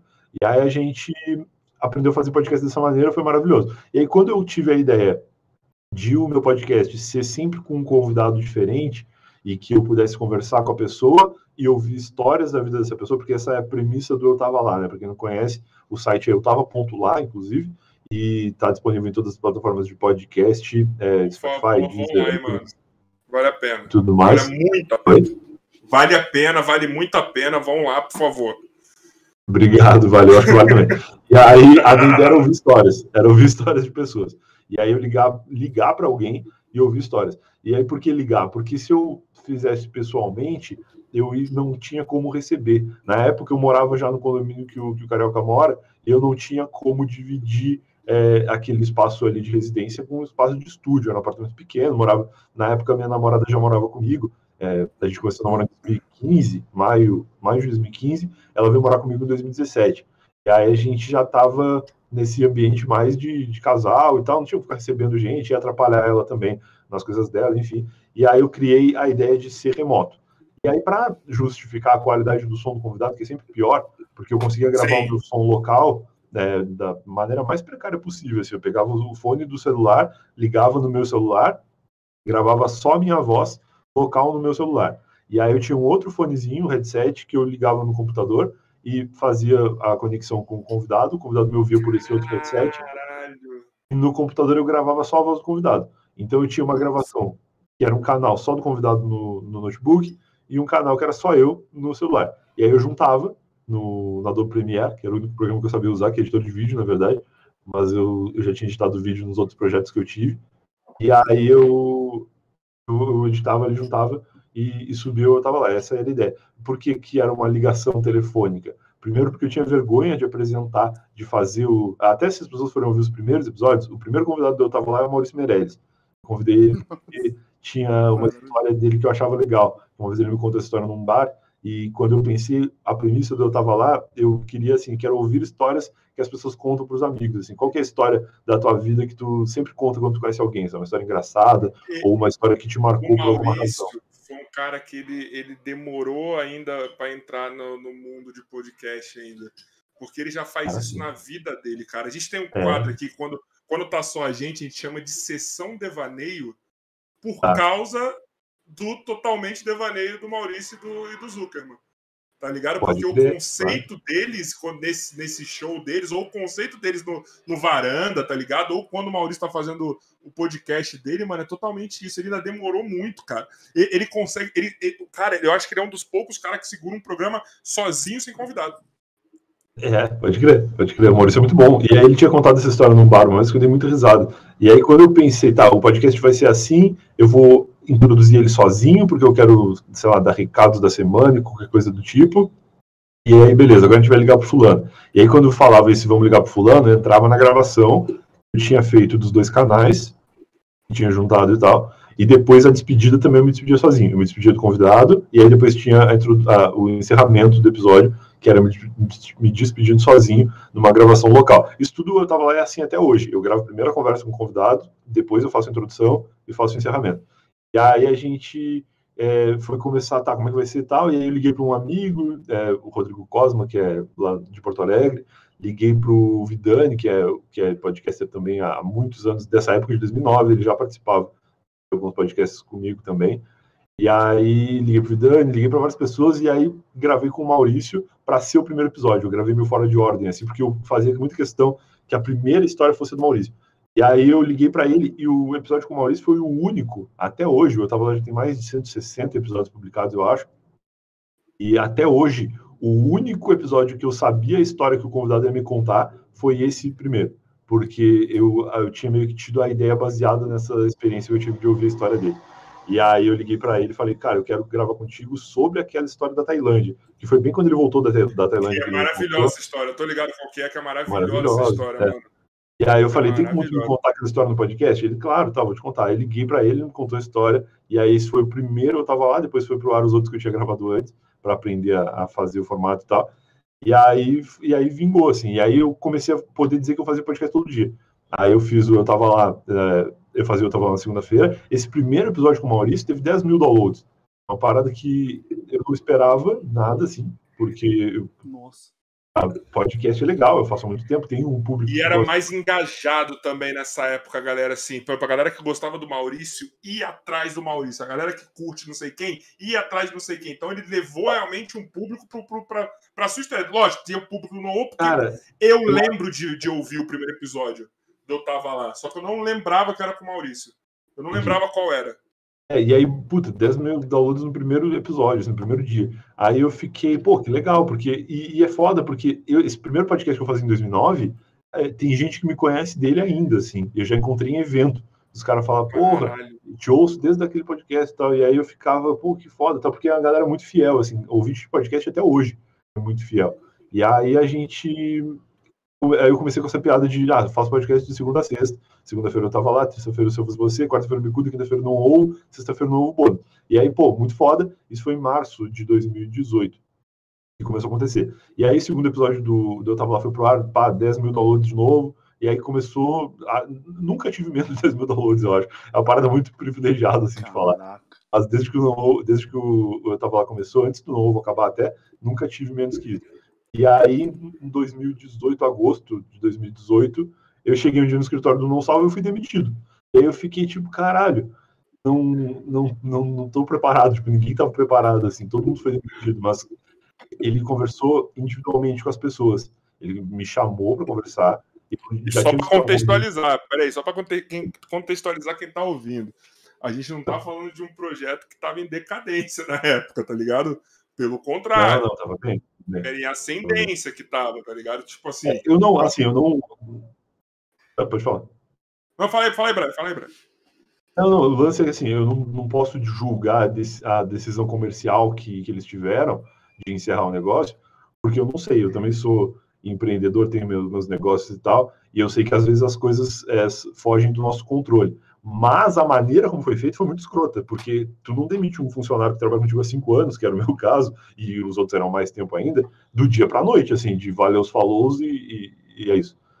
E aí eu fiquei muito sem chão, assim, foi, cara, foi uma semana terrível para mim, porque eu não sabia o que ia fazer. Eu tava lá, já existia, tinha um número e tal. Até por muita sorte, na época, já tinha um modelo de assinatura, que a galera do PicPay, a galera assinava através do PicPay e ajudava o podcast a se manter, mas era assim, uma grana muito pouca, que era só para sustentar o podcast mesmo, assim, pagava servidor, pagava.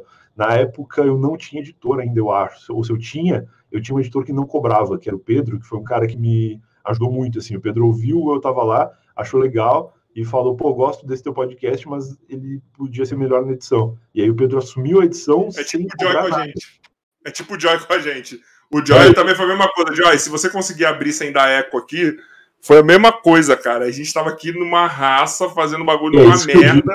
E é isso que eu digo de ouvinte de podcast ser fiel. Porque o cara era fã, o cara gostava do podcast, editava outros projetos lá dele, já era editor, e se dispôs para fazer o projeto que ele gostava ser mais legal, entendeu? Ser melhor. E aí ele me ajudou por muito tempo de graça. Depois eu consegui contratar e pagar ele por bastante tempo. Mas nessa época aí, que eu fui demitido, eu não pagava ele ainda. Então, assim, o projeto se sustentava só com a galera do PicPay e o Pedro nem era remunerado ainda. E aí foi um puta cagaço, assim. Mas aí, aí eu saí e falei, bom, agora preciso achar um outro emprego, preciso fazer alguma coisa, porque eu fiquei muitos anos sem ter projetos pessoais. Eu sempre fui o cara que eu falei até no começo, né? Creator total, assim, desde criança, de ter muitos projetos pessoais, me dedicar muito às Você coisas que eu vestiu a fazia. camisa lá no Não Salvo, né? Em 2015, quando o podcast começou, para mim era a realização do sonho. Assim, porra, que foda, eu voltei a fazer podcast, tô fazendo com a galera que é entrosada, tô fazendo com uma parada que é tem uma estrutura de uma empresa, né? Porque o Não Salvo tinha um escritório, tinha tudo.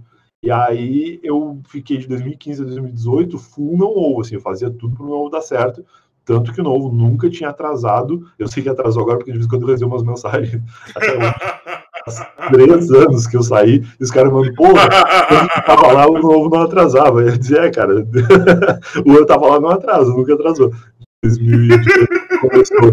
Até hoje tá no ar todo dia, meia-noite, um, na segunda-feira. O, o eu tava lá tá no ar porque é agendado, né? Confesso pra você que eu pouco ouço não ovo agora. Realmente eu não ovo mesmo.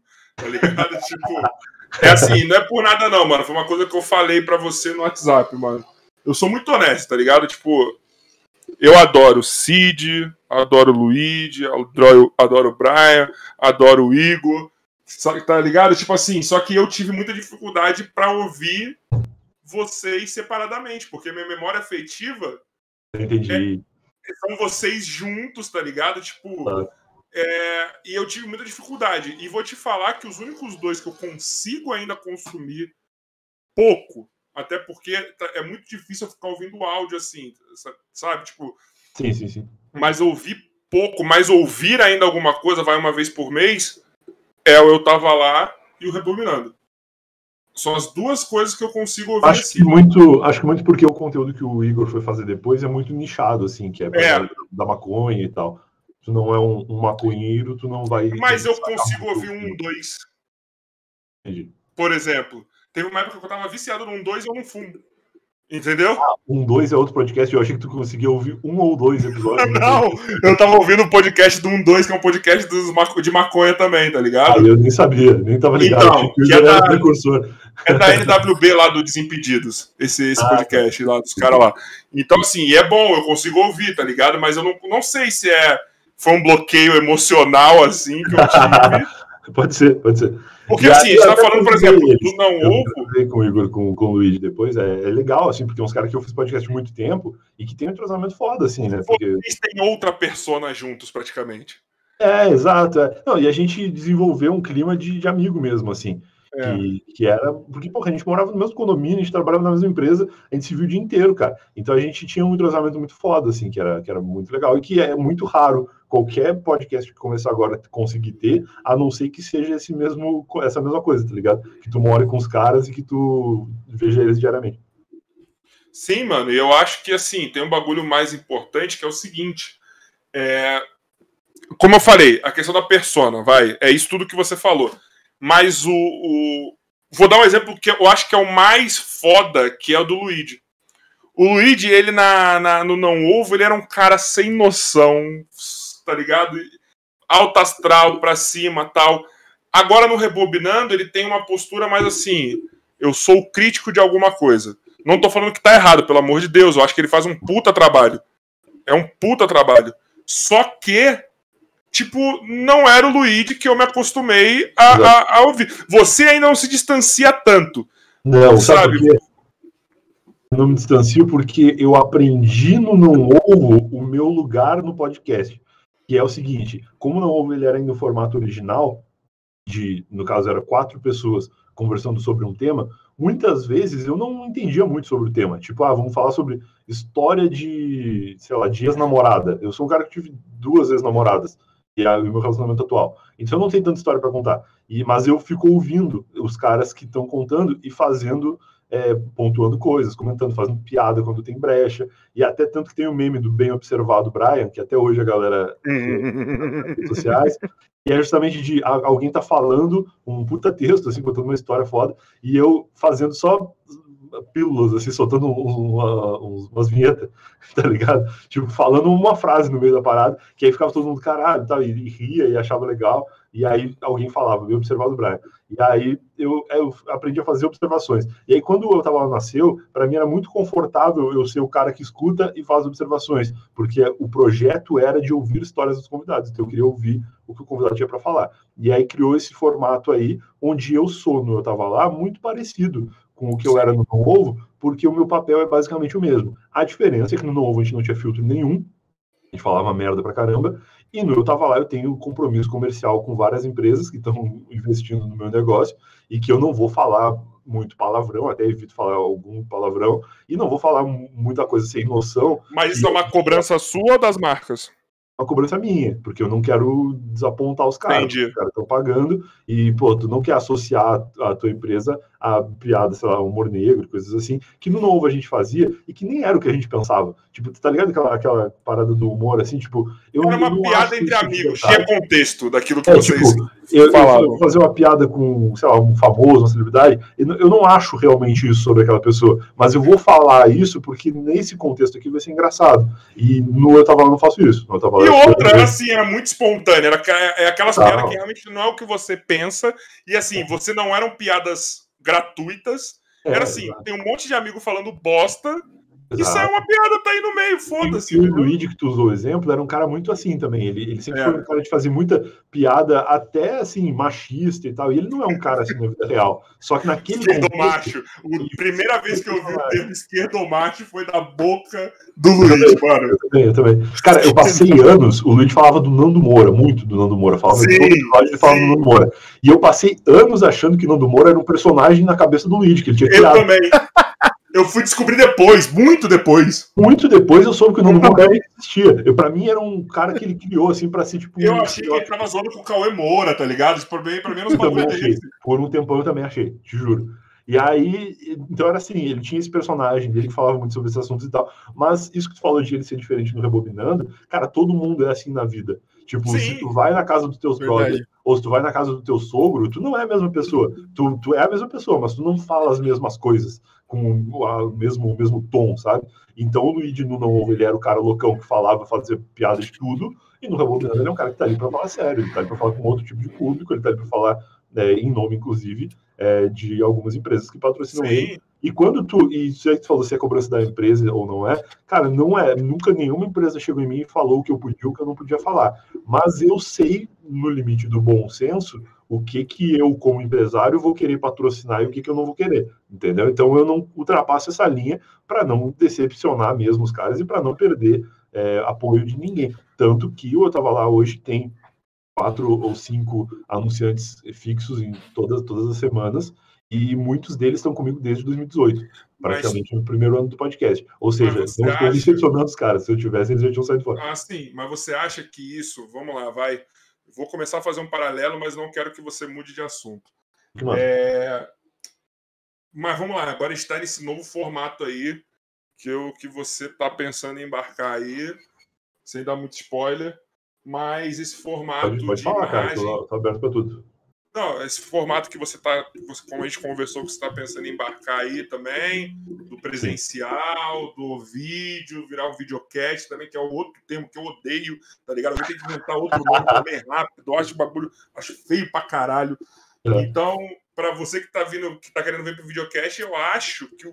Porque assim, o que, que eu acho foda, porque me pegou o podcast com imagem e o de áudio não, para eu fazer. Que aqui você. Ô, Bumbo, para de mexer nessas porra que tá dando barulho caceta. Não, eu esqueci que você mexe aqui, dá, dá, dá, dá, dá som, esqueci. Desculpa. Me desculpe. Você tá entediado, mano. Não, não é entediado, eu tô prestando atenção. então, o, o Brian, então assim, você tá entrando nesse meio, assim, querendo ou não, o atrativo do, do, do vídeo é você se colocar numa, numa posição como se não tivesse ninguém te vendo. Tá ligado? Tipo, pra você se imergir naquela, naquela, naquela situação. Então, sei lá, é. você vai se dar ao, luxo de falar alguma coisa, de tomar alguma coisa, tá ligado? Ou como acontece no flow, de fumar alguma coisa, entendeu? Tipo, é, é, é a liberdade, assim. Eu não tenho tanta necessidade porque eu sou careta para um cacete. Eu também. Eu, então eu tenho um, assim, o convidado talvez, sacou? Vai querer fazer alguma coisa. Ah, eu gravei, cara, gravei essa semana passada, o episódio da semana que vem eu tava lá, com uma menina que contou sobre o dia que o pai dela descobriu que ela fumava maconha. E, tipo, é um episódio que fala, metade do episódio é sobre maconha. Eu não, não entendo, não faço parte desse universo porque é. eu não fumo. Mas eu dou espaço pro convidado falar o que ele quiser e desde que não faça uma apologia a uma parada que é ilegal e tudo mais, que é uma preocupação que eu de fato tenho, eu deixo a pessoa conversar sobre a experiência dela livremente. Tranquilo, não tem nenhum problema com relação a isso, nunca nenhuma marca reclamou. Mas eu entendo isso que tu está falando e, e, eu acho que o novo era muito isso também. A gente estava falando entre amigos como se ninguém estivesse ouvindo. Você é precursor de tudo, vocês foram precursor de tudo, assim, praticamente. do que está acontecendo eu agora. Com isso. Se é, vocês tivessem. Vídeo, né? É o que eu te falei. Mas é o que eu te falei. Se vocês estivessem junto, vocês iam estar. Tá, vocês teriam ido pro vídeo. Certeza absoluta. Eu acho que sim também. Eu acho que sim também. E não é culpa minha que a gente não, não tá junto. eu acho, que, eu acho que a gente perdeu. Eu acho que a gente perdeu uma oportunidade realmente muito grande. E na real, foda-se também, porque eu tô muito bem na condição que eu tô. Na Sim. real, eu tô muito melhor hoje em dia, porque na época é, eu não tinha noção do potencial que as coisas que a gente fazia tinham. porque era uma empresa que geria tudo, né? Então, se a gente fazia publicidade, se a gente fazia eventos, se a gente fazia tudo, o dinheiro não vinha para a gente. Eu nunca ganhei um centavo fazendo não ovo. Eu ganhava um salário fixo que eu tinha para trabalhar é, no blog, né? Que o meu trabalho era de fato escrever no blog, mas o não ovo era um hobby nosso que a empresa lucrava e tudo mais, mas aí a decisão comercial do dono dela não tem nada a ver com isso, assim. Posso até reclamar e, e tal, mas não, não, não é decisão minha, não, não posso julgar também. Mas aí o lance é que eu acho que a gente perdeu uma oportunidade comercial muito grande de ter saído na frente nesse lance de fazer em vídeo, porque a gente chegou a fazer. A gente fez uma live de 24 horas uma eu vez. Eu lembro. Foi transmitida no YouTube.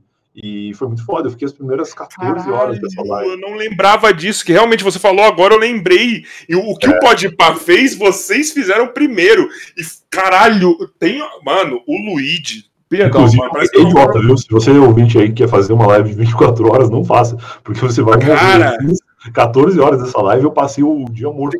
Teve um Luiz sem camisa nele, tipo, maravilhoso. Eu lembro disso, cara. Vocês, Jesus amado, é que não, o cancelamento não estava forte, senão vocês tinham rodado bem também nessa live, nessa live de 24 é, é. horas por causa de algumas coisas. Muito Nem sei se tem esse vídeo ainda, cara. Não sei se está disponível no, no, YouTube, cara, mas é maravilhoso. Não sei também, não sei também. Mas eu lembro que a gente dividiu em algumas partes porque não aguentava, a câmera tinha que parar, ou, ou o arquivo era muito grande para o YouTube subir na época, eu não lembro. Mas a gente dividiu alguns pedaços. E aí eu lembro que eu fiquei as 12 primeiras horas, eu e o Cid lendo e-mail da, das pessoas, porque a gente gravou um Se Eu Fosse Você lá. E era na, era na sala ali, era na, na mesinha e tudo que você falou, né? A gente gravava. E aí a gente fez vários podcasts ali em 12 horas, cara, das, da, da meia-noite, lembro, começou, até. Não, eu fiquei 12 horas, eu acho, ou 13, porque eu lembro que. Foi, eu acho que foi isso. Quando era 9 da manhã, eu, eu falei, putz, acho que eu vou para casa, porque já tava chegando outras pessoas e tal, para fazer a parte deles. E aí chegou o Gilberto Barros. Foi. Falando nisso, eu fui atrás do Gilberto, Gilberto Barros. Eu tenho o WhatsApp dele, cara. Mentira! Eu achei da produção. Não falo com ele. É, cara, ele tá rolando um som aqui, peraí. Tá bom, Isso, muito bom. Depois fala de mim. Não, é que eu peguei um bagulho aqui de qualquer jeito que eu ia pegar pra abrir o YouTube pra ver se eu achava o episódio de 24 horas do, do Não Ovo aqui, mano. Você jura que você tem o WhatsApp do Gilberto Barros? Porque ontem a gente. Ontem a gente falou, cara, a gente quer trazer o Gilberto Barros aqui. Relembrar os programas que ele fazia, nossa. E é, ele é um cara que hoje ele é loucaço, né? Naquela época lá, 2017, eu acho que foi isso, 2018 talvez. Foi é, tipo, não, é antes até... de vocês.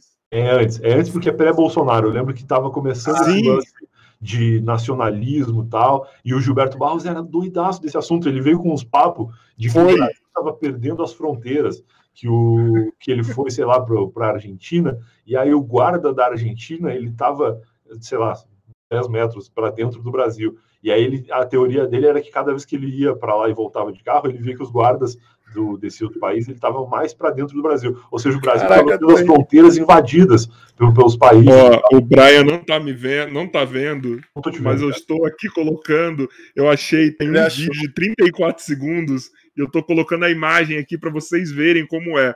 Tá o Brian aqui no canto, tá o, o Cid caído aqui no microfone, tá ligado?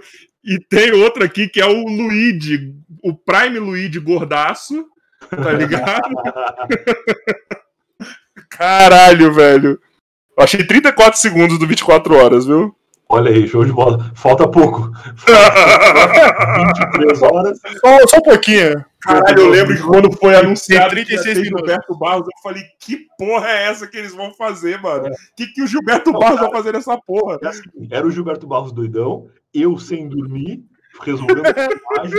Eu lembro que tava o Gilberto Barros falando do Bolsonaro e eu resolvendo um cubo mágico. Assim. É um puta rolê aleatório total. E aí a gente. Aí, Joy, tem corte, hein, mano? Nossa senhora! E aí a gente lá conversando. Mas, cara, o Gilberto é um cara que, independente de, de, opiniões políticas, posições e tudo mais, ele é um cara que tem anos de televisão nas costas, né? Um cara Sim. muito experiente. E eu aprendi com ele esse dia um lance que eu não esqueço até hoje, cara. O Gilberto sentou na mesa e aí ele pediu um papel e uma caneta. Aí a gente deu para ele lá um papel e uma caneta. Ele desenhou um círculo na mesa que era a mesa era redonda, e anotou, ele fez tipo um mapa. O nome dos caras, eu lembro, mano. Anotou o nome de cada um de nós na posição onde nós estávamos sentados, de acordo com a posição dele. Ai, gente, então... desculpa, Rafael Fanboy desceu aqui, eu quero que se foda. Tô vendo. Eu lembro disso, que você ficou mais impressionado disso mesmo. Tipo, você foi o cara que ficou, tipo, caralho, tipo, e ele fez mesmo. Ele, qual que é o seu nome? Fulano, ele anotou aqui. Qual que é o é. seu? Fulano? Caralho, minha memória foi longe, eu não lembrava disso, mano. É isso. É isso. E aí ele anotou tudo. Isso foi antes de começar a gravação do podcast. Mas, um mas apareceu. Mas apareceu porque estava ao vivo, é, 24 horas. É. é, lógico. E aí ele desenhou, e aí ele pediu o nome de todo mundo, e aí ele fez um mapa. Por quê? Porque quando ele, tava, ele ia participar da, da gravação, ele queria olhar para mim e falar meu nome, mas ele não conhecia. E ele é um velho, então não tem memória mais, tá ligado? Só que ele tem experiência, que é uma parada que o jovem não tem. E aí ele fez um mapa e ele escrevia é, o nome das pessoas, e do lado ele colocava os assuntos. Então, tipo, se eu tava falando alguma coisa, ele anotava uma coisa que ele queria falar a respeito daquilo que eu tava falando, para não me interromper. E aí, quando eu terminava, ele entrava naquele assunto e riscava. Ou seja, experiência total do cara. Ele né? fazia né? uma, uma pauta em tempo real ali, tá ligado? Tempo real, exato. Que é uma Será parada... que é isso que o Faustão faz? Eu acho que quando ele lê para ele, eu acho. Acho que fazem para ele, porque ele tá o tempo todo ali, né? Eu acho que ele recebe papelzinho pronto já. Mas é meio que por aí também. Esses caras são gênios da televisão. E eu tô ligado que o, o Felipe Solari faz isso. Eu assisti o episódio do Solari aqui, inclusive. O Solari é um cara maravilhoso que anota coisas e que, inclusive, falou bem de mim aqui. Fiquei muito feliz. Falou até que Sim. eu sou gaúcho e que gaúchos tem não sei o que do microfone. Eu falei, caralho, o Solari é um cara que vai além do, da minha compreensão, inclusive. Achei teve um episódio com ele também, né? Eu gravei com ele também há bastante tempo atrás. Ele é um cara muito legal. E aí a gente eu aprendi muito isso, assim, de primeiro de respeitar o, o convidado, que no caso não era o convidado, mas era, era o, participante da, da, bancada, no sentido de tentar não interromper, de respeitar o espaço da pessoa falar. E se eu tiver alguma coisa que, puta, eu preciso falar isso agora, eu vou encontrar uma brecha para colocar, ou eu vou esperar e vou falar quando eu tiver espaço. E o segundo, de chamar as pessoas pelo nome, porque realmente a pessoa se sente muito valorizada, né, respeitada quando chama ela pelo nome dela. Então eu fiquei muito é, foi muito legal, assim, apesar de esse episódio ter sido polêmico pra cacete, a gente saiu no, no UOL, em vários lugares, as merdas que o Gilberto Barros falou, porque ele era um cara que estava afastado da TV já há bastante tempo, e até hoje ele tem lá o canal dele no YouTube, tem o podcast do Leão e tal, mas na época ele estava muito começando esse negócio, então ele era um cara que estava bem sumido e na mídia. vocês assim. levaram ele como, tipo, o convidado mais foda de todos. Vocês, mano, fizeram um barulho para ele Exato. nessa época que foi muito foda. E Não, realmente era o convidado que tinha a cara do programa, mano. Porque ele era um zoeiraço, mas a gente não sabia, eu não sabia pelo menos. Pra mim, ele era o Gilberto Barros da televisão. Eu era muito fã dele, eu via com a minha avó os programas dele, Quarta Total, depois vi o Sabadaço. Era muito louco. Água na Carol! Qualquer Água na Carol. Cassinão. Água na Carol! vídeo. Vai, Cassinão! Vamos lá! Cassino que é meme até hoje, cara. Porra, é muito louco. E o Cassinão era recorrente no Não Ovo, mano. Falar do Cassinão, falar desses bagulho, ele é recorrente. Eu tenho, um amigo, eu tenho um amigo que gravou um podcast com o Cassino agora. não sei se gravou ou se ia gravar. Eu não vou nem falar quem é, eu ia falar quem é a pessoa, mas aqui ó, agora eu vou falar um negócio que eu não sei se, se ele me autorizaria a falar que é o, o Cassi, ele convidou o cara, né? Ah, vamos participar do meu podcast e tal, vamos contar umas histórias aí, fazer um papo e tal. Aí, não, beleza, vamos, tal, ficou feliz pelo convite. Aí chegou no dia da gravação, ele falou assim: ó, só tem uma coisa, eu não gostaria de falar sobre a minha participação no programa do Gilberto Barros. Aí o cara falou, falar do quê, então? Ele fala isso, ele fala isso sua vida cara. resumida a isso, caralho. A coisa que sua vida é que tem o Cassinão do Gilberto Barros. E aí eu acho que, não sei se rolou a gravação, foi uma merda, ou se não rolou, mas aí ficou esse, esse essa parada, assim, de, pô, Cassino, tu, todo mundo só te conhece por isso, tu não quer falar disso, caralho? E aí é, é muito louco, assim. Mas o Gilberto é um cara muito legal de gravar com ele. E depois eu gravei, tive a oportunidade de gravar, eu tava lá com outras pessoas que eu sou fã, gravei com o Dedé Santana, que me contou histórias Olha. muito de rolê aleatório, assim, que pra ele é a vida dele, tá ligado? Sua agenda, mano. É?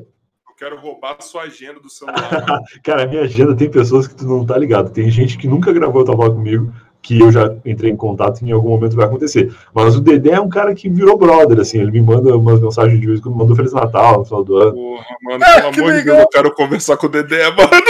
Muito maneiro. Ele é um outro cara, assim, o Dedé é muito mais velho que o Gilberto Barros, o Dedé tem 86, eu acho, 87, e ele... 88, pá. E ele gravou comigo por telefone mesmo, porque ele não tinha nem conhecimento se a filha dele não tava para entrar assim online em qualquer coisa, né? E aí gravou no telefone mesmo, eu liguei o telefone na minha mesa aqui no meu gravador, e aí rolou e é isso aí. O Dedé me contou, cara, uma história que é o maior rolê aleatório de eu tava lá, assim, que ele foi, ele tava dirigindo um filme em Hollywood, ele fazia uns filmes dos Trapalhões, né? Eu, se tu olhar o IMDB do Dedé, ele tem, tipo, 60 filmes que ele já gravou, um bagulho inacreditável. E aí, com os Trapalhões são, sei lá, 40. E aí eu lembro que ele contou que ele foi dirigir um filme e por alguma razão naquela época era comum rodar filme em, em Hollywood, tipo filme brasileiro, ser gravado lá. Entendeu? Caiu. Não, vai, vai, vai. Tá. É que deu barulho, achei que eu tinha caído. Não, não, não. E aí ele tava em Hollywood gravando e o Didi teve um problema no ciático. Tava com dor, muita dor no ciático ia prejudicar as gravações deles lá. E aí eles pensaram, pô, a gente está em Hollywood aqui, não falamos inglês, não temos é, como ir no hospital ou chamar um médico ou qualquer coisa assim. Vamos tentar encontrar um outro brasileiro que possa nos ajudar, alguém que seja daqui, que mora aqui, que conheça melhor os Estados Unidos ou que fale inglês, né? E aí eles ligaram pro Pelé. Ah, o Pelé tava, lá no Cosmos na época. Copa do Mundo, eu acho, nos Estados Unidos, uma coisa Ele tava assim. no Cosmos, e aí ligaram pro Pelé. Pode ser também, pode ser também. E aí ligaram pro Pelé, cara. E aí o Pelé levou um médico para consertar o ciático do Didi e o Dedé poder continuar trabalhando lá, gravando o filme. Então, tipo, é uma história normal da vida do cara, que o cara me contou no podcast e que eu fiquei, tipo, caralho, cara, que experiência legal de gravar com alguém que tem tanto, tanta carreira, né? Tanto tempo. De, não, eu, eu, eu, você falou realmente, tipo, não tem como ser mais aleatório. Ah, quem a gente chama? Ah, vou chamar o Pelé. Do nada. Tranquilo, tá ligado? Como se fosse chamar o, sei lá, o Ribamar, tá ligado? É, o brother deles que tava lá, assim, pô, quem que fala português aqui que a gente pode acionar? É 84 anos o Dedé. Já é. 84, é. Quando ele gravou comigo, ele tinha 83. Eu lembro que, ah, que a gente comentou alguma coisa sobre isso. Ah, muito, muito foda, cara. E gravei com muita gente legal. Assim, o Solar é um cara também que não tem 80 anos, mas que trabalhou na TV muito tempo. E o, o Lucas Salles é um cara que agora é meu sócio. Tô esperando ele me responder tá aí, Lucas. Responde o bagulho, mano. Você já aceitou o bagulho? O, o responde aí, depois, cara. Lucas é um cara que é meu amigo há bastante tempo, que a gente se aproximou muito agora no final do ano passado, por conta desse projeto que a gente vai desenvolver junto aí. E o Lucas é um cara que é mais novo que eu, acho que ele fez 25 anos agora. 24, que maluco maravilhoso, mano. Ele já fez muita coisa, mano. Desde os 15, sei lá, ele já fez Malhação, já fez vários filmes. CQC. Esse repórter do CQC, trabalhou no Pânico quando o CQC acabou. É, porra, um monte de coisa, parafernália. O cara tem um, um currículo que é muito maior do que várias pessoas da minha idade. Eu tenho 30 anos. Sim, fez, fez comédia é, com a, a Monique Alfradique e o, e o Paulo Gustavo, a Vila.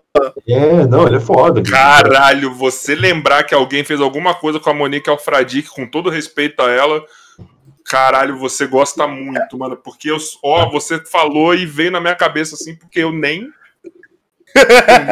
Não, é porque eu gosto dela. É, tipo, ela é uma atriz, mano, que eu curto pra caramba. E, mano, ele é, tipo, ele foi todas as minhas fases, vamos dizer assim, porque eu assisti a Malhação na época que ele fez, eu assisti a CQC que, que ele fez, aí fui para a área da comédia no, no, no, no, Multishow, ele tá fazendo também. Cara, eu, eu, era, eu era muito fã do CQC, e tem uma brincadeira que aconteceu que eu acho que eu nunca contei em lugar nenhum. E, e se pá, nem o Maurício Meirelles lembra. Uma vez era meu aniversário, acho que isso foi em 2015, e hum. eu sei que eu faço aniversário em janeiro. Eu sei que você tava para voltar, né? Tava tipo de férias, sei lá. E aí eu sei que você voltava em março, alguma coisa assim. E aí o Maurício Meirelles pegou uma foto minha e postou na fanpage dele diz, com puta legenda. Isso aí deve estar disponível ainda, cara. Se procurar no Google é capaz de achar. É uma, esse post acho que é 2015. Eu lembro que foi dia 27 de janeiro, porque era o dia do meu aniversário. Ou, se pá, não era o dia do meu aniversário, mas era no dia da comemoração do meu aniversário. A gente estava fazendo um churrasco lá no condomínio. E, inclusive, saudade de aglomerar pessoas em churrasco. É, exatamente. Mas o, o, Maurício pegou uma foto minha, postou na fanpage dele e escreveu um texto. É um prazer poder trabalhar com esse cara que eu conheço há tanto tempo e que agora vai ser o novo repórter do CQC. então, ele me anunciou como repórter do CQC e foda-se.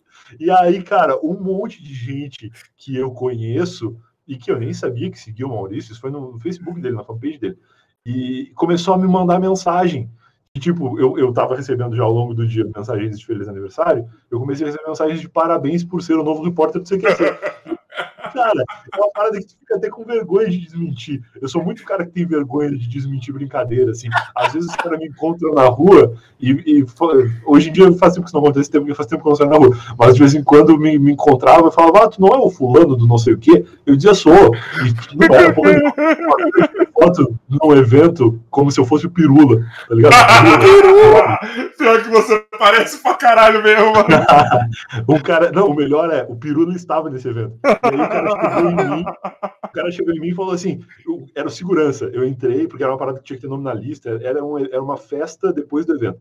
E aí eu entrei, e o cara liberou, a mulher, a moça da, da, recepção me liberou e me deixou passar. E aí o segurança ia me revistar. E aí, durante a revista, ele falou assim: Eu acho que eu te conheço de algum lugar, hein? E aí eu, eu falei: Ah, é, pode ser, tal. Trabalho com coisas na internet e tal. Ele disse: Ah, tu não aparece no YouTube?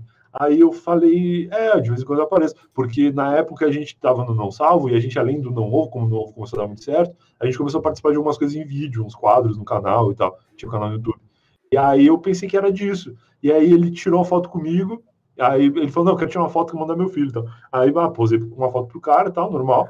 E aí, beleza. Aí quando a gente foi se despedir, ele falou assim: Valeu aí, pirula.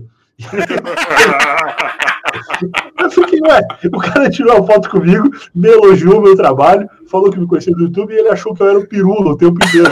E aí eu saí, cara, sem mentira, assim, parece muito uma história inventada, mas eu, eu entrei e eu dei dois passos e eu encontrei o pirula. E aí eu, eu não lembro se eu contei para ele, mas eu, eu, fiquei tipo, cara, que rolê absurdo, porque esse cara provavelmente revistou o pirula agora há pouco e não reconheceu. E aí quando ele me viu, ele achou que eu era o pirula. Aí, tá bom, né?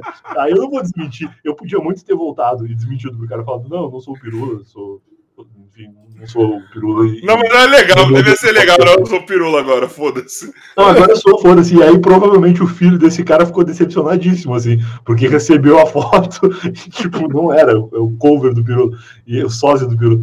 E aí, tá, foda-se. Aí, aí foi assim. Aí eu, eu hoje não desmenti que eu não fui repórter do CQC. Porque a gente tá ligado que tem muita gente que sabe, que conhece o programa, mas que não acompanha, não assiste de verdade. Então eu aposto que tem gente que acha que eu fui repórter do CQC até hoje, assim, dessas pessoas que me conheciam de antes e que vieram me procurar para me parabenizar. Deve ter gente até hoje acreditando. Você não era repórter do CQC, mano? Eu gostava do seu trabalho, imagina mete uma dessa assim. É, meu trabalho se resumiu a um post na fanpage de um. Ô, Brian, e, mano, e. Caralho, velho, é muita coisa, é muito você, você é o Ronaldinho Gaúcho dos podcasts, tá ligado? rolê aleatório dos podcasts. Você é dos rolê, rolê aleatório, mano. Inclusive, tá eu fico muito feliz quando me convidam para participar de podcasts, porque eu participo tão pouco. É, quer dizer, eu participo muito de podcasts, eu tenho o meu próprio podcast, mas no meu podcast eu sou um ouvinte. Então eu falo muito pouco no meu podcast. mas é que a galera não é. sabe. Sabe o que eu tô vendo agora, assim, honestamente, que tá acontecendo? O povo acha que podcast é o que tá. Eu vejo um movimento que é assim. Ai, o Flow, foda pra caralho. Beleza, pode pá, foda pra caralho. Vilela, foda pra caralho. Solari, foda pra caralho. Quando eu ouço alguém falar assim, ele, o, o Flow e o Solari começaram a onda do podcast. Não, mano, não foi, velho. A cena no áudio já tá rolando há muito tempo, velho. Eles Sabe? começaram uma nova vertente que é dos podcasts filmados, né? Acho é. que isso, sem dúvida. O Solar, eu lembro que o podcast dele começou um pouco depois do, do Eu Tava Lá. Ah, tá. 2018 mesmo. Oi? Não, não, não, não, tava falando, pensei que você ia falar do Flow, que foi um mês depois do, do, ah, do, do Flow. Eu não sei, o Eu Tava Lá começou em março de 2018. O, o Flow eu conheci bem depois. Mas eu, eu lembro que quando eu vi eu não gostei, porque eu, entendi, eu entendi a proposta, que era de fazer podcast e filmar, mas na época eles estavam em Curitiba e eles tinham levado um brother meu, que é o Zanfa, que é blogueiro das antigaças também. O Zanfa, eu até tive um projeto com ele lá, 2010, talvez, 2011. E aí o Zanfa é um cara muito das antigas, assim, que ele focou muito numa parada política, assim, que é um lance que eu não entendo muito. E eu, eu converso, cara, eu sou um cara que eu não falo de política nas redes sociais, porque eu não tenho conhecimento suficiente é. para falar. tá ligado? Então, assim, eu acompanho, eu vejo o Jornal Nacional, eu, eu vejo Fantástico para entender o que está acontecendo, eu leio as notícias na internet e, e, acompanho o Twitter, que é inevitável saber das, das questões políticas, mas não é uma parada que me pega no podcast. Se tiver um convidado político, eu dificilmente vou ver, porque eu não tô, não tô interessado muito no que ele tem para dizer, tá ligado? E aí eu, eu, eu, meio que fujo desses assuntos. E quando eu vi o Flow, era totalmente político e era bem não ovo, assim. Era tipo quatro caras falando, assim, sem compromisso sobre uma pauta política. E aí eu achei meio ruim, porque eu não, não, gosto de falar de política, muito menos assim, sem ter conhecimento de fato, entendeu? E ainda e parecia que era uma entrevista, assim, né? Porque nossa cabeça de ver aquilo acontecendo no vídeo não é de uma conversa despretensiosa, né? É de uma entrevista, né? Quando tem é um cara, nem, vídeo. Eu nem entendi que, que o Zanfa era convidado, eu achei que ele era participante do podcast, porque muito aquela cabeça, né? Aquele mindset de podcasts com membros fixos. É que você vê o estúdio, parece um estúdio de rádio, tá ligado? Então parecia é. que era um programa de rádio ali acontecendo. É, é, eu conhecia o Monark, já conhecia ele bastante tempo, e já conhecia o Zanfa, porque eu cheguei inclusive através de um link que ele postou, e o Igor 3K, eu achava que ele era o cara do, do Primitivos, do Primitivos. Porque, cara, eu vi uma vez só, e aí eu achei que era. Eu tipo, olhei, ah, o Edu dos Primitivos, o Monark e o Zanfa, e tinha mais algum brother que eu não conhecia. E aí, ah, legal que o Monark tá fazendo podcast, porque o Monark é um cara muito grande da internet já há bastante tempo, e pra gente que faz podcast há muito tempo é sempre legal quando alguém diferente começa a fazer, porque, enfim, traz público novo, especialmente ele que eu sabia que era um cara que tinha uma fanbase mais da galera mais jovem, né? E podcast sempre foi um negócio que atingiu o pessoal mais velho, assim.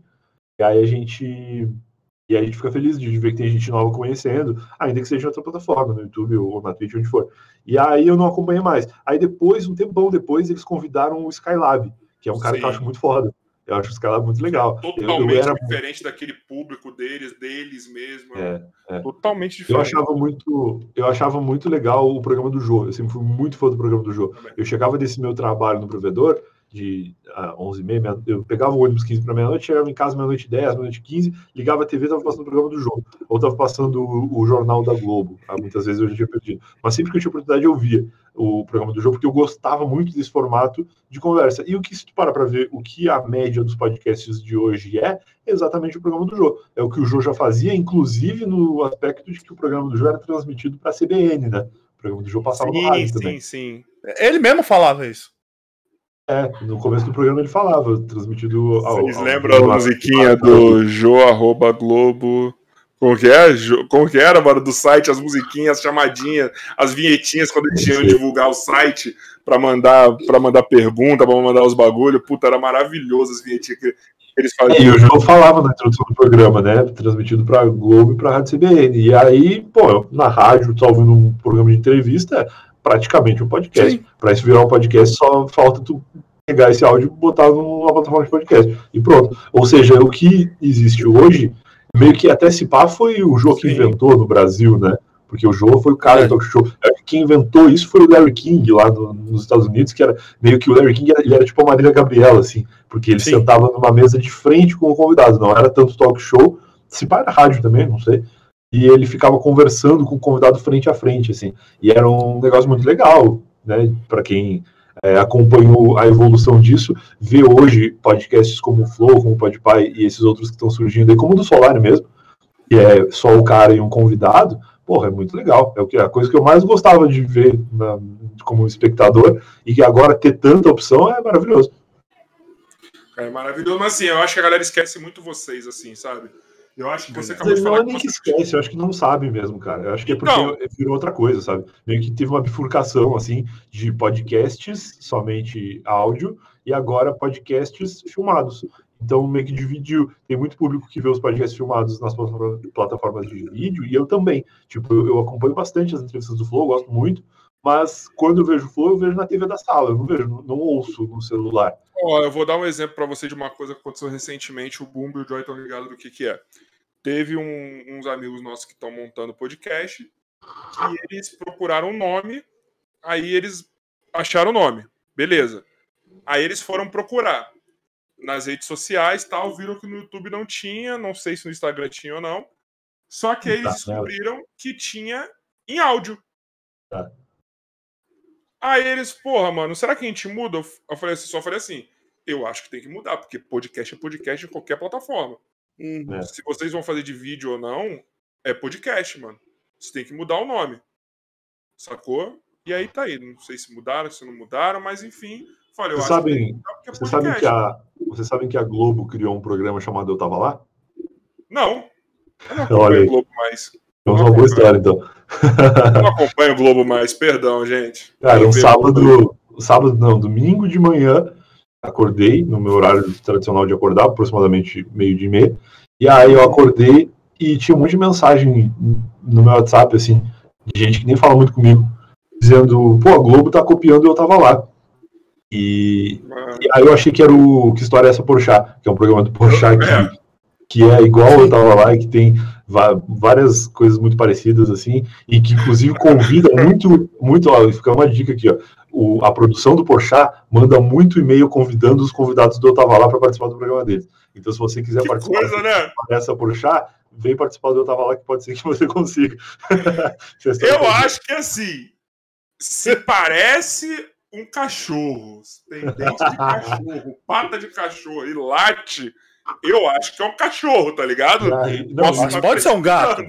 Que história é essa, Porchat? Ele é um programa, acho que é da GNT, ou é do Multishow. Que agora passa na Globo também, na GNT. Não, é, é GNT. É, eu, eu sabia que, que era do Grupo Globo e que a qualquer momento podia ir passar na Globo de fato. Nessa época eu acho que não passava ainda, nem tinha anunciado. Mas quando começaram a mandar essas mensagens, eu falei, ah, deve estar passando o que história é essa Porchat na, na Globo, no sinal aberto, e as pessoas descobriram e estão achando parecido e estão vindo me avisar. E aí achei que era isso, ah, foda-se, fiquei, fiquei deitado. Aí eu fui abrir o Twitter que no meu celular eu não tenho notificação de rede social. Eu tenho notificação só do WhatsApp porque é uma parada mais próxima. As pessoas sim, sim. que eu conheço de fato que conversam comigo ali, é, Twitter e Instagram, eu só vejo se eu de fato abro o aplicativo. E aí, beleza. Primeiro fui no WhatsApp, vi as coisas e tal, e aí fui no, no Twitter. E aí no Twitter também, uma galera marcando, a Globo tá implementando, eu tava lá e tal, e aí tinha uns prints assim. E aí quando eu vi os prints, eu fiquei chocadaço, porque é um, é um quadro do do Esporte Espetacular, chamado Eu Estava Lá, onde eles convidavam pessoas para contarem histórias que viveram em grandes momentos do futebol. Tipo, o primeiro convidado desse programa Ai. foi o Daniel, o cantor Daniel. E aí o Daniel foi convidado do Eu Estava Lá para contar a história do, da volta do Raí para São Paulo, porque o Daniel é, é torcedor de São Paulo. E quando o Raí voltou para São Paulo foi tipo um marco na vida dele, ele estava no estádio e tal.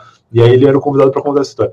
E aí, cara, só que o logo é igual. É tipo, é o logo do Eu Tava Lá, que o logo do Eu Tava Lá, para quem não, não sabe e tá só ouvindo, ele é um pin de localização, né? Pelo lance de Eu Estava Lá, meio uma parada geográfica, assim, um pin, aquele pin vermelho que tu vê no Google Maps, Sim. Tu, tu marca um ponto e tal.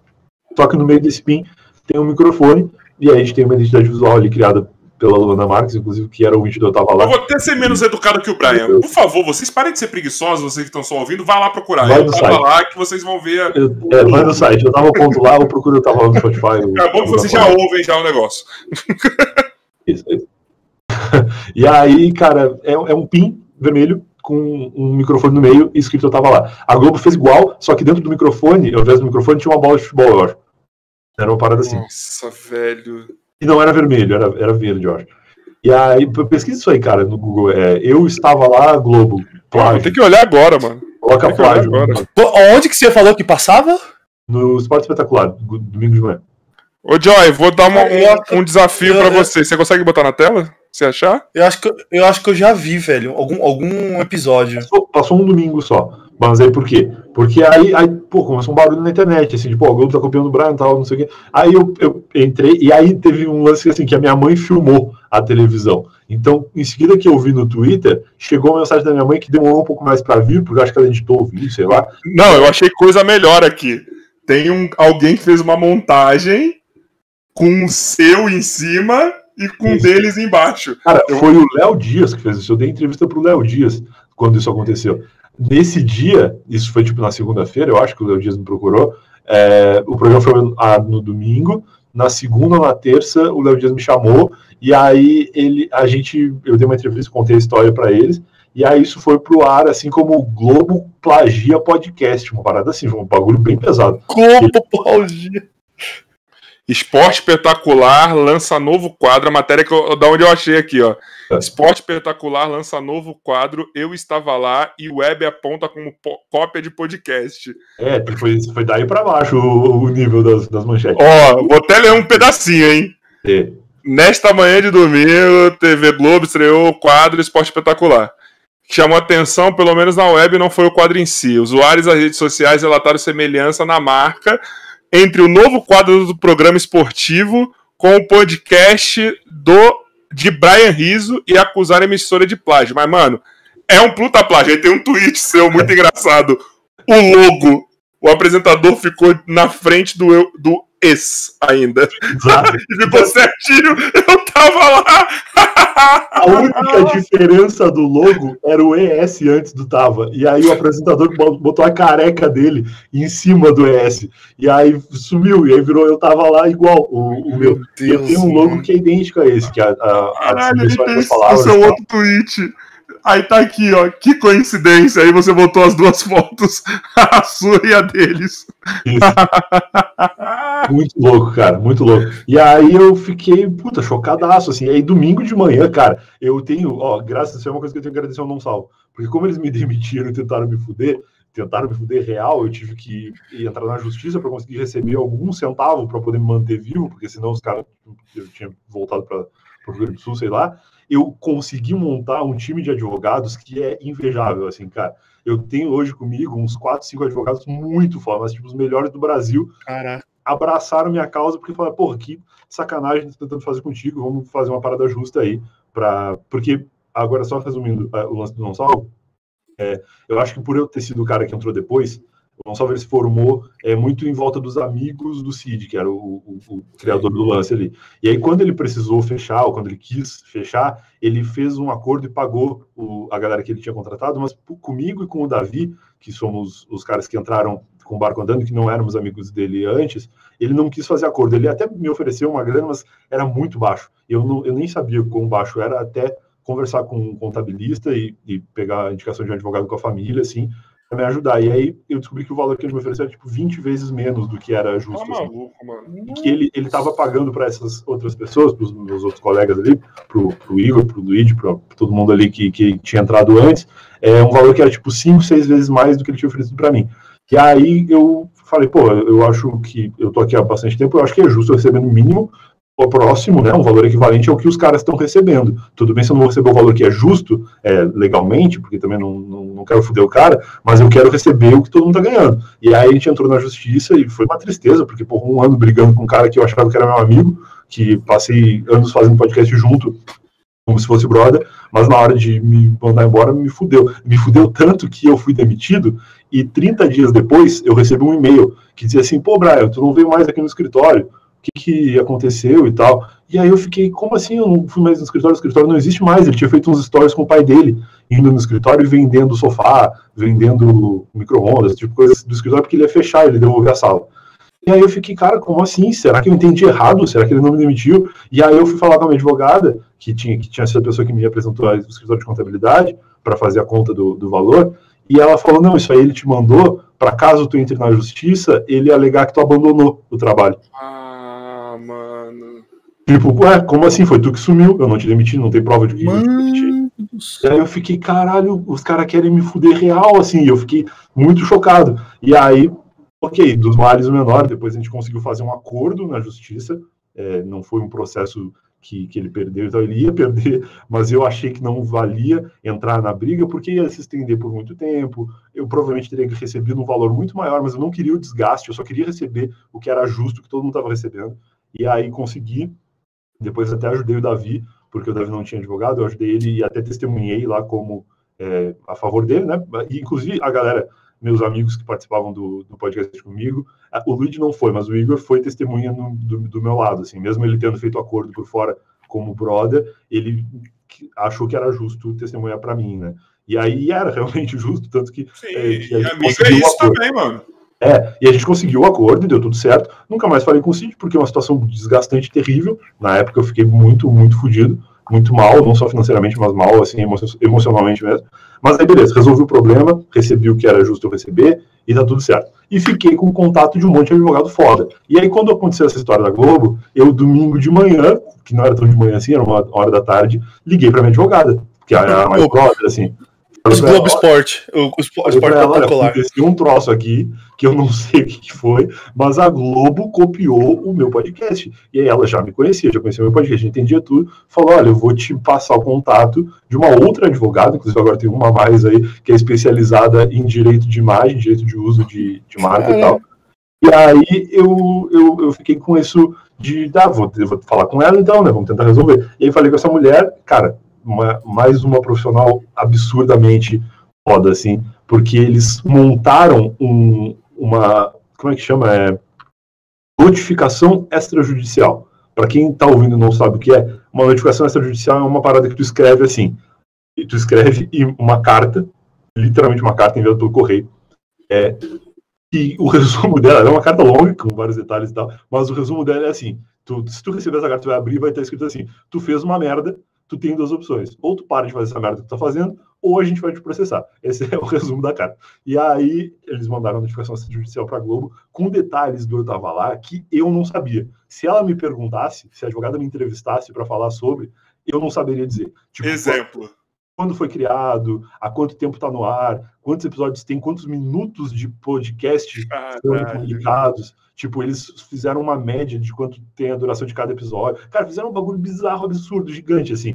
Que é um trabalho de. Só é para mostrar o quanto que ia ser empurrado no bumbum da Globo, assim. E um pequeno detalhe, que aí eu me decepciono com a Globo. Não tenho nada contra a Globo, tem muitos amigos lá que trabalham lá e tal. Mas fiquei profissionalmente decepcionado que a Globo não foi no INPI ver se a marca era registrada o INPI é o Instituto Nacional de Propriedade Intelectual e o Eu Tava Lá é registrado. O logo do Eu Tava Lá é registrado em propriedade da BR Conteúdo, que é minha empresa, minha, minha produtora de conteúdo. Então, assim, tu não só está cometendo um vacilo moral, como está cometendo um vacilo legal ao usar uma identidade visual que é, dentro ali da, das normas, é considerada plágio de um produto que existe e é registrado. Então, assim, foi um vacilo que certamente não é a Globo, foi alguém lá dentro que ingenuamente, ou, ou até talvez um designer que estava com preguiça, chegou lá. Isso que eu ia falar. Vamos fazer um quadro chamado Eu, eu Estava Lá. Cria um logo é, aí. O cara foi no é, Google, escreveu Eu Estava Lá, copiou o primeiro que viu, foda-se. Para ser exato, pode ser até seu seguidor e você não sabe. Pode ser, às vezes, um funk que só uma parada inspirada, achou que ia ficar feliz, sei lá, não sei também. Mas aí a, a, Globo não pode publicar o bagulho sem saber, né, cara? Tu, pô, pelo amor de Deus, tu é, é muita mão que tem que passar o bagulho, provavelmente. Cara, cara, Esse, esse amigo de vocês aí que tu falou, ele foi no Spotify e ele escreveu, eu tava lá pra ver se tinha. Escreveu o nome do projeto dele, no caso, né? Pra ver se tinha. A Globo não fez isso, cara. A Globo não, não pode fazer isso, cara. A gente que é, que é moleque de internet se preocupa de fazer as coisas certas, como é que uma empresa gigante vai, vai vacilar assim? E aí eu, tá, beleza? É, falei com ela, ela bolou a notificação extrajudicial, acabou que a matéria do Léo Dias foi pro ar antes da notificação chegar na Globo, e aí, de qualquer maneira, no domingo seguinte, já não teve mais o quadro. Não sei se por conta da notificação ou se por conta do Léo Dias. Acredito que mais por conta do Léo Dias, porque o processo Também. Globo, né?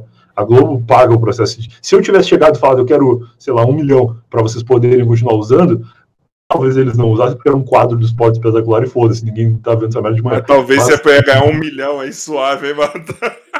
Mas, não, mas o lance é, se fosse um programa mais importante, que, tipo, ah, vai fazer, vai ser um problema pra gente, se fosse, sei lá, um programa que vai entrar no horário nobre, que vai entrar no lugar do Faustão, tal, talvez a Globo até fosse pro lado de negociar para continuar usando. Mas como era um quadro do programa, que é até um programa de sucesso, claro, mas porra, é só um quadro, tá ligado? Eles tiraram do ar e, e não falaram comigo. Até o apresentador, que eu não lembro o nome dele agora, que é o, o carequinha que tapou o ES na foto, ele me mandou mensagem, tal, pediu desculpa, falou, pô, não sabia, sou só apresentador do programa, porque acho que a galera pesou na rede dele também, né? A galera foi no, nas contas. Certeza. Dele para falar que estava plagiando e tal. E aí tudo bem, o cara não sabe mesmo, ele é apresentador do programa, ele deram um quadro para ele apresentar, ele apresentou. Mas foi uma história muito louca, assim. E aí que depois eu, eu fiquei agora com essa advogada a mais aí, que inclusive vai ajudar bastante no projeto novo que eu estou iniciando aí com o Lucas Salles, para a gente fazer tudo certo, cara. Quer falar? Que muito de fazer tudo certo. Oi? Quer falar do podcast novo aí? Claro. Mais um para saturar a porra do mercado? Brincadeira, pessoal. Mais um, fazendo, copiando Mais um para saturar, mano. Puta que eu pariu, mano. Ó, eu vou falar, ó. Eu tive um arranca-rabo num grupo que eu tô aí, porque a galera tá achando que eu tô bravo, mano. Brian, se eu tiver errado, você fala, tá? Tá. Eu vou, levar, vou trazer meus problemas para você, tá? Vou trazer polêmicas pessoais para você. Manda ver. Vieram para mim assim, não sei porquê, como se eu fosse o dono do formato de, de, desse, desse formato de podcast que eu tô fazendo aqui, e o Bumbo e o Joy. Aí vieram falar, pô, mano, vou fazer um podcast aí e tal, não sei o que, que você acha. Eu falei, mano, só dando um contexto que eu não dei. A gente tá num grupo que é um grupo basicamente de youtubers de futebol. Tá? Só futebol. Youtubers Basicamente, que falam de futebol ou youtubers que Que desafio. Que faz desafio, mas também falam de futebol. Exato. Entendi. Então vamos lá. Aí, mano, eu acho assim, é muito. Aí eu. Uma coisa que o, que o Bumbo, que o Joy, que os meus outros amigos desse grupo também falaram, que muita gente vê a gente como, como, como influência, tá ligado? Que vê aqui. é, a- a- me vem como influência porque assim, o Bumbo e o Joy che- chegaram depois. Eu comecei esse projeto com outra pessoa, e aí, pô, a galera me tira como, como, como, como uma influência aí. Aí veio perguntar pra mim, eu falei, mano, então, ó. É isso que você quer fazer mesmo? Você faça. Eu tô pouco me fudendo se vai ter mais um ou menos um. É uma coisa que o Igor 3K fala que eu repeti exatamente. Se tem um pod... mais um podcast, tem mais um podcast. Foda-se, o mercado tá É. crescendo. Só que eu falei assim, mas eu acho, cara, que na sua área ia ser muito mais legal você fazer uma coisa parecida com podcast. Um programa de resenha. Porque só tinha o Ale Oliveira até então fazendo. O Bolívia tinha saído de cena, tá ligado? Tava no hiato aí, que ele tava tendo problema lá com, com o conteúdo dele no Desimpedidos, etc. Eu falei, porra, mano. Aí todo mundo que vinha nesse grupo falar comigo de podcast, eu falava isso. Até Tá. que um dia causou uma revolta. Você não quer concorrência? Eu falei, eu não, mano, eu tô aqui tranquilo. Já tenho meu cartelzinho aqui de convidados, tá ligado? Eu tenho tudo certinho. Mas eu vejo que muita. Não é seu caso que você já é um podcaster. Mas a galera tá indo, tipo assim, podcast! Tipo, mano, tem coisas, formatos parecidos até. Por exemplo, um programa de resenha é um podcast, mano. Só que você Claro. vai pra. É, é ali, futebol, sua área. Mais vai- questão de como tu vai transmitir do que como que tu faz, porque pode, podcast pode ser qualquer formato, né? Pode ter um podcast na cozinha, comendo e conversando. E aí você pega seu áudiozinho, joga no negócio de áudio e acabou. Você tem um podcast. Sem falar que é podcast. Entendeu? Minha ideia era essa, porque Ah, falava, um, mano. um exemplo breve, isso, né? um exemplo breve aqui, o programa do Bial é um podcast. Ele é transmitido também como podcast. Exato, exato, exato. Eu acho que o do Danilo também tá sendo colocado, se eu não me engano, aí, no, no né? Spotify. E por que não, né? O, o, o, o BTS lá, o Bolívia Talk Show, tava indo pro, pro, pro Spotify. BTS é um nome muito bom, porque é o nome do- dos caras do K-pop lá também. Não, É. tem, um amigo, tem um amigo nosso, né, Bumbo? Que é o, a cópia do, do Bolívia. Mentira, a cópia não, a original. Que é o professor Colômbia. E ele falou que ele vai fazer um programa dele agora, que vai ser num trailer, que vai ser o CTS, Colômbia Talk Show. BTS, genial. Não é cópia. E ele usa a máscara bom. preta. Vira, exato, começa a virar uma tendência aí todos os caras de outro país que, que falam um, um português básico podem criar. Uruguai Talk Show, uma parada assim. A gente fala que ele é o personagem bloqueado do Bolívia, porque ele tem a máscara preta, tá ligado? Parece que ele é no Mortal Kombat, quando tá bloqueado. Saiba. Mas então, aí fala aí do seu projeto, mano, que vai mais uma porra de mais um podcast, mano. Tá vindo nessa Não, não, é, mais sua um podcast, em 2000, Porra. Em 2019, quando eu vim morar aqui, é, nesse, nesse, nesse lugar que eu tô, né? Porque eu não lembro se a gente já tava no ar, mas a gente comentou que a gente morou no mesmo condomínio e um tempo depois eu saí de Osasco porque eu precisava estar mais assim no centro de São Paulo, porque eu tava vindo muito pra cá pra fazer Você não reunião precisa tal. justificar. Você fala sair de Osasco já é justificável. Tá Não, mas ligado? é um detalhe que é importante, que é o seguinte: quem mora em Osasco, é, e que para quem não é de São Paulo, para quem é tá de outro lugar do Brasil nem sabe o que significa, Osasco é, é uma, uma cidade na região metropolitana de São Paulo que fica assim tranquilo de tu sair de Osasco e É. vir uma reunião aqui no, no Ibirapuera, por exemplo. Tá? Tipo, tu vai levar uns 40 minutos de carro, vai, mas dá, dá para vir. E eu fiz isso por muito tempo. Só como eu não dirijo, eu vinha de Uber ou eu vinha de metrô. Então eu sempre chegava ou atrasado e suado, ou chegava muito cedo e suado, ou gastava 80 reais de Uber. E era muito pesado para mim. Aí eu ficava. Já pensou em no Vila Lobos? É mais perto. Aqui, às vezes, reunião com o cliente, coisa assim, tinha que vir, né? Tem que ir no lugar do cliente.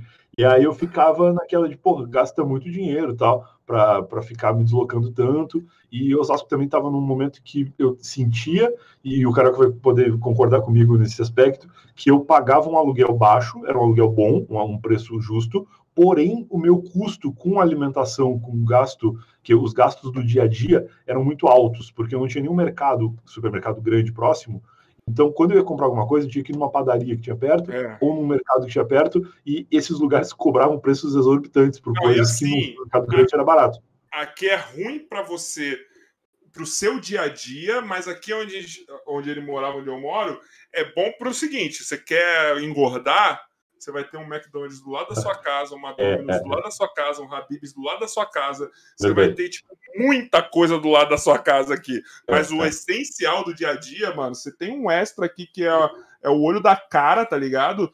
Você tem o mercadinho de vila, ok, mas, mano, não tem tudo que você precisa, é meio foda.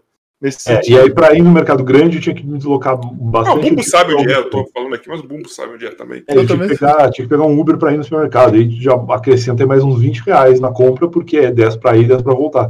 Então Exato. ficava foda. E aí eu meio que fiz um cálculo assim: já ah, tanto que eu pago de aluguel, mas tanto que eu gasto de alimentação, eu pago um aluguel no bairro onde eu tô indo todo dia, ou toda semana. E tem o aspecto de que a minha namorada mora, a, a família da minha namorada mora aqui no mesmo bairro que eu, a três quadras da minha casa. E a gente é a única família que a gente tem, né? Porque eu vim do Rio Grande do Sul, não tenho ninguém aqui. E ela veio de Minas, mas tem os tios dela que moram aqui já há muitos anos. Então é tipo Natal, qualquer coisa assim, a família que a gente tem são eles, né? E aí era legal estar próximo, até por ela, porque eu tinha já bastante amigo em Osasco, mas ela não tinha quase ninguém. Uhum. É só as amigas que ela conheceu lá por causa de estudo e tal. E aí, dá, vamos, vamos mudar, vamos mudar a rotina e tal. Beleza, vamos, vamos para cá. E aí eu montei esse estúdio em casa, que é para gravar o, meu próprio podcast, para fazer minhas próprias coisas. E o Eu Tava Lá, ele, ele vive um, um momento já, desde 2019, onde a gente tem uma equipe que trabalha para que as coisas aconteçam. Eu gravo toda semana com um convidado diferente, mas eu tenho um editor que providencia que aquela gravação se transforme em um episódio. Eu tenho um ilustrador que faz as capas do podcast, o Guido Moraes que desenha maravilhosamente bem, inclusive. Inclusive vou lançar um livro esse ano, é uma outra coisa legal de comentar. Caralho! Todo ilustrado pelo Guido. O cara é muito foda. Você vai dançar também, você vai cantar, você vai plantar uma árvore, o que mais? Oh, a dança dos famosos vai começar daqui a pouco, se quiser. Como foi ser a dança dos famosos na pandemia, né? Os caras dançando de longe. Com um acrílico entre um e o outro, assim, ó. É. Da dupla que tá dançando. Os bracinhos, os bracinhos num saco plástico, assim. Vai ser maravilhoso. Ou melhor, né? Vai trazer, vai trazer os dummy que vai acabar o Big Brother, vai trazer os dummy. todo mundo dança de dummy. Bota aquela roupinha de, de bagulho radioativo, tá ligado? É. Exatamente, E aí, cara, tem uma equipe, assim, tem, tem um programador que monta as coisas lá do site quando a gente precisa, tem, tem gente trabalhando para as coisas acontecerem. E aí eu fiquei. Caralho, pô, essa, essa galera é muito de boa. novo. Aqui também tem uma equipe que é o Emerson, que faz a edição, o Joy, que faz a direção, o Emerson Joy que faz o, as capas, aí tem o, o Emerson Joy com dois outros que faz o, os cortes. É nossa equipe aí, ó, de um homem só. Mas é assim, cara. Quando eu comecei era só eu, né?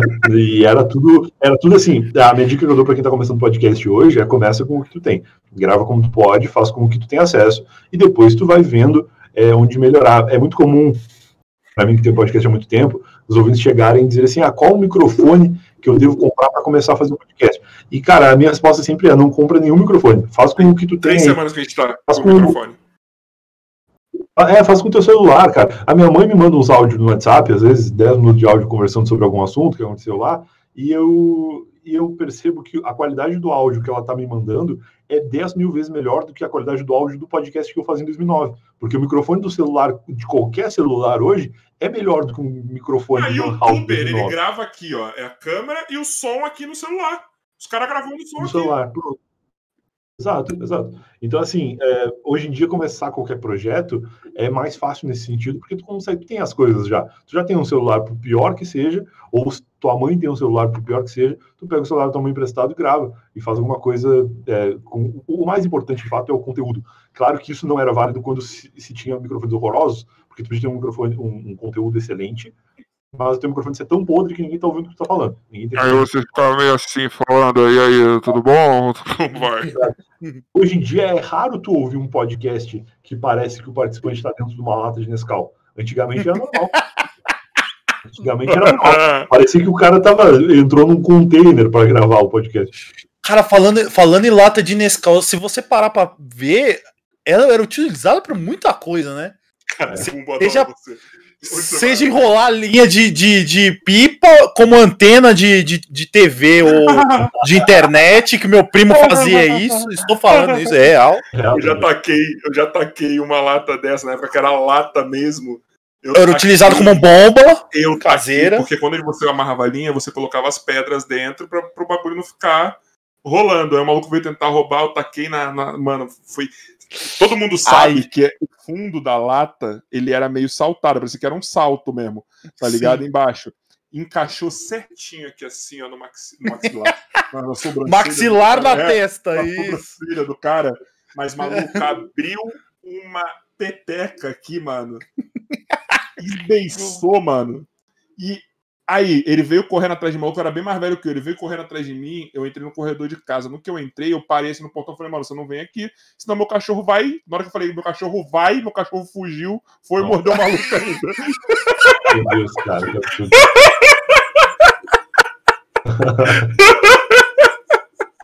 É foda.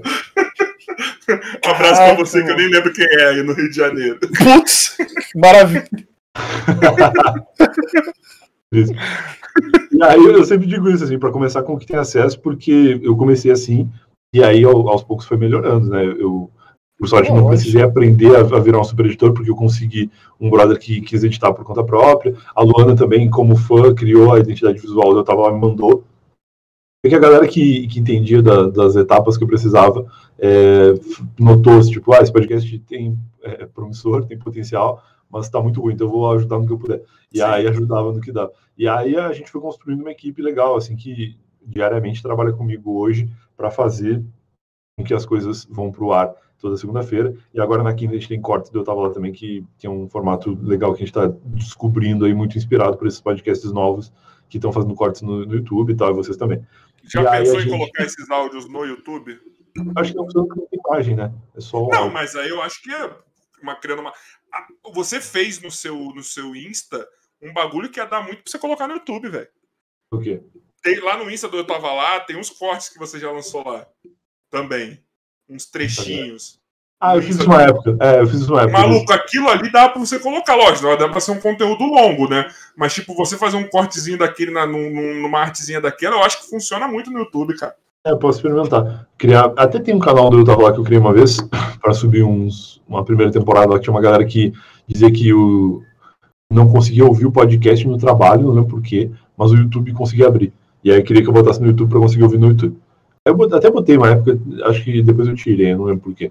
Mas aí, enfim, aí ficamos lá é, nessa, nessa, nesse impasse, eu fiquei nesse impasse que tem uma equipe legal, acho que a gente podia disponibilizar essas pessoas para criar conteúdo para terceiros, meio que eles são muito bons, eles isso que eu tenho, esse acesso que eu tenho hoje não é todo mundo que tem, e eu vi um momento em 2019 onde muitas empresas estavam querendo criar os seus podcasts. Sim. Um podcast para a empresa, para falar sobre o assunto que a empresa fala, ou uma marca que queria começar um podcast tipo 99 Táxi fez, para falar sobre papo de motor, acho que é o nome. Ah, os podcasts que que, que pagam, as empresas que pagam o Jovem Nerd para fazer um podcast Sim. específico. Ótimo exemplo. Tem a Genera exemplo. agora que está lá, tem um é, monte lá que paga para ir, pô, para fazer exemplo. um podcast na semana da é, empresa. E aí eu, eu queria criar uma produtora para não somente é, auxiliar, dar os toques de como gravar, como fazer e tal, mas para pegar o conteúdo bruto e editar. E a gente chegou a fazer isso ainda em 2019, eu acho, ou no começo de 2020. Só que aí veio pandemia e muita coisa mudou. E eu, por estar aqui, eu tinha a intenção de usar esse estúdio para gravar algumas outras coisas e tal. E aí eu senti que ah, não é seguro juntar pessoas para fazer. Vamos deixar essa empresa de lado, que é a PodLab. Até o site está no ar é, ainda e agora vai entrar nativa de fato. que, que vai ser a Podlab virando uma produtora desse novo modelo de podcasts. A gente via uma necessidade que em 2019 era uma e que em 2020 se tornou outra, que agora qualquer empresa ou qualquer pessoa que quiser criar um podcast, ela vai querer criar um podcast também com filmagem, né, com transmissão em vídeo, seja ao vivo ou, ou no YouTube ou na Twitch, ou gravado para ir para o ar depois.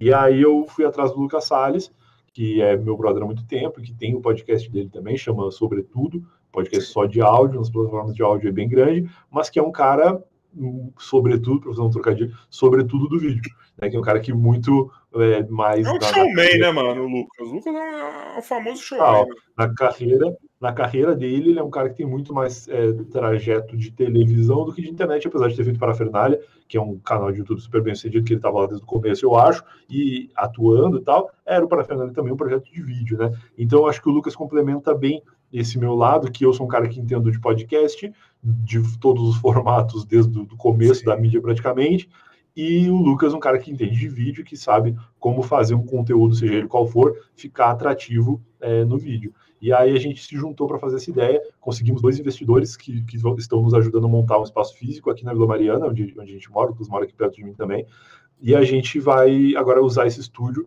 para produzir podcasts. A gente já tem quatro clientes muito legais que eu adoraria poder falar quem são, mas eu infelizmente ainda não posso, mas é porque não está assinado, né? E, tudo pode mudar. Mas são nomes grandes da televisão, assim, caras de, de, TV, de cinema, que já são muito conhecidos, muito famosos, têm muito contato com marca e que querem fazer coisas na internet, nos seus canais de YouTube e não sabem como começar, não sabem que formato fazer. E a gente acha legitimamente assim que falta podcast de adulto, tipo a galera do Flow, eles são adultos, todos, acho que os dois têm mais de 30 anos, mas o público deles é muito molecada e, o, e Na a verdade, não, cara, é muito parecido, é 20, é 25 a 33, é a média ah, é? de quase todos os podcasts. É.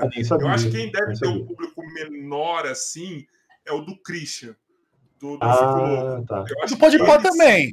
Do Pode Pá um pouco também. Não, também, mano. É, tipo, eles estavam falando vou... isso, eles estavam falando isso, que o vou, deles vou... é os caras mais velhos que, que reconhece eles. Eu tinha a impressão de que é mais molecado.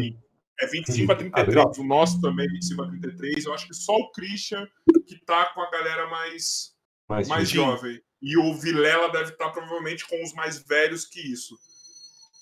O Vilela é um velho, seu velho. Brincadeira. É, o Vilela é um ótimo exemplo. É, o Vilela é um ótimo exemplo porque ele é um cara que tem bagagem, né? Isso que, que eu acho que é um diferencial, assim.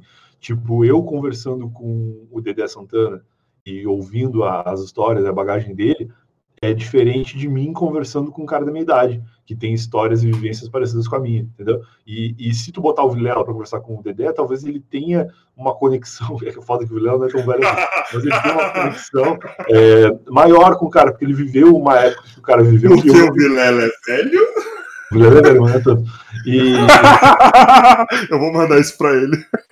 Ele gravou, ele gravou, tava lá comigo, e eu acho que eu cheguei a falar ele disso. Gravou, assim, é velho, mas nem Da importância, da importância de caras assim estarem fazendo, porque eles têm bagagem, eles têm é, ainda, o Vilela também, um, um caso de um cara que é um baita comunicador. Né? de velho. é um cara que é um baita comunicador, assim, e isso é legal pra caralho, porque podcast precisa disso, seja no, formato que for. E aí a gente quer trazer nesses caras justamente isso, assim, os caras adultos, mais de 50 anos, que têm muitos conhecimentos é, de vida para passar e muitos conhecidos de, de mídia, de TV, de internet para levar como convidado. Então vai rolar coisas bem legais. Assim, a Podlab agora passa a ser uma produtora de fato de podcasts também em vídeo, com estúdio, com tudo mais. E agora falando que o Carioca pediu para introduzir, eu e o Lucas vamos ser também clientes dessa produtora em um podcast apresentado por nós dois, porque eu acho que a gente também se complementa muito na bancada. Assim, a gente já gravou muito podcast junto, ele já participou do Tava Lá algumas vezes, aliás, uma vez, e eu participei do, do Sobretudo mais de uma vez. Então, a gente tem um cruzamento foda, assim, e que eu acho que um, é, é um complemento legal. totalmente diferente, cara, é muito é. foda. Mano, o Lucas mas... corria atrás de político em Brasília, com o CQC e com o Pânico também, e é um cara muito mais Duas incisivo e de... diferentes, é, vai ser maravilhoso. Diferente. É, e eu sou um cara mais tranquilo que adoro conversar. Se me deixar, eu fico aqui quatro horas falando sem parar. E, e, e, o Lucas também é muito assim, muito comunicativo, mas de uma vertente diferente da minha, assim. Então é legal que a gente vai, a gente vai poder levar convidados que a gente conhece, a gente conhece muita gente, para bater papo pessoalmente, assim, e trocar ideia. E, e acho que vai ser muito legal. E vai ser um perfil diferente dos outros clientes que a produtora vai ter. Então acho que vai ser bacana, cara. E, vocês aí... não vão fazer ele nichado, como assim? É, vocês vão não. fazer generalista que nem a gente faz aqui também, que nem o é, Flow, é. etc. A gente vocês ter... vão produzir, vão ser é, nichados ou não, não, também?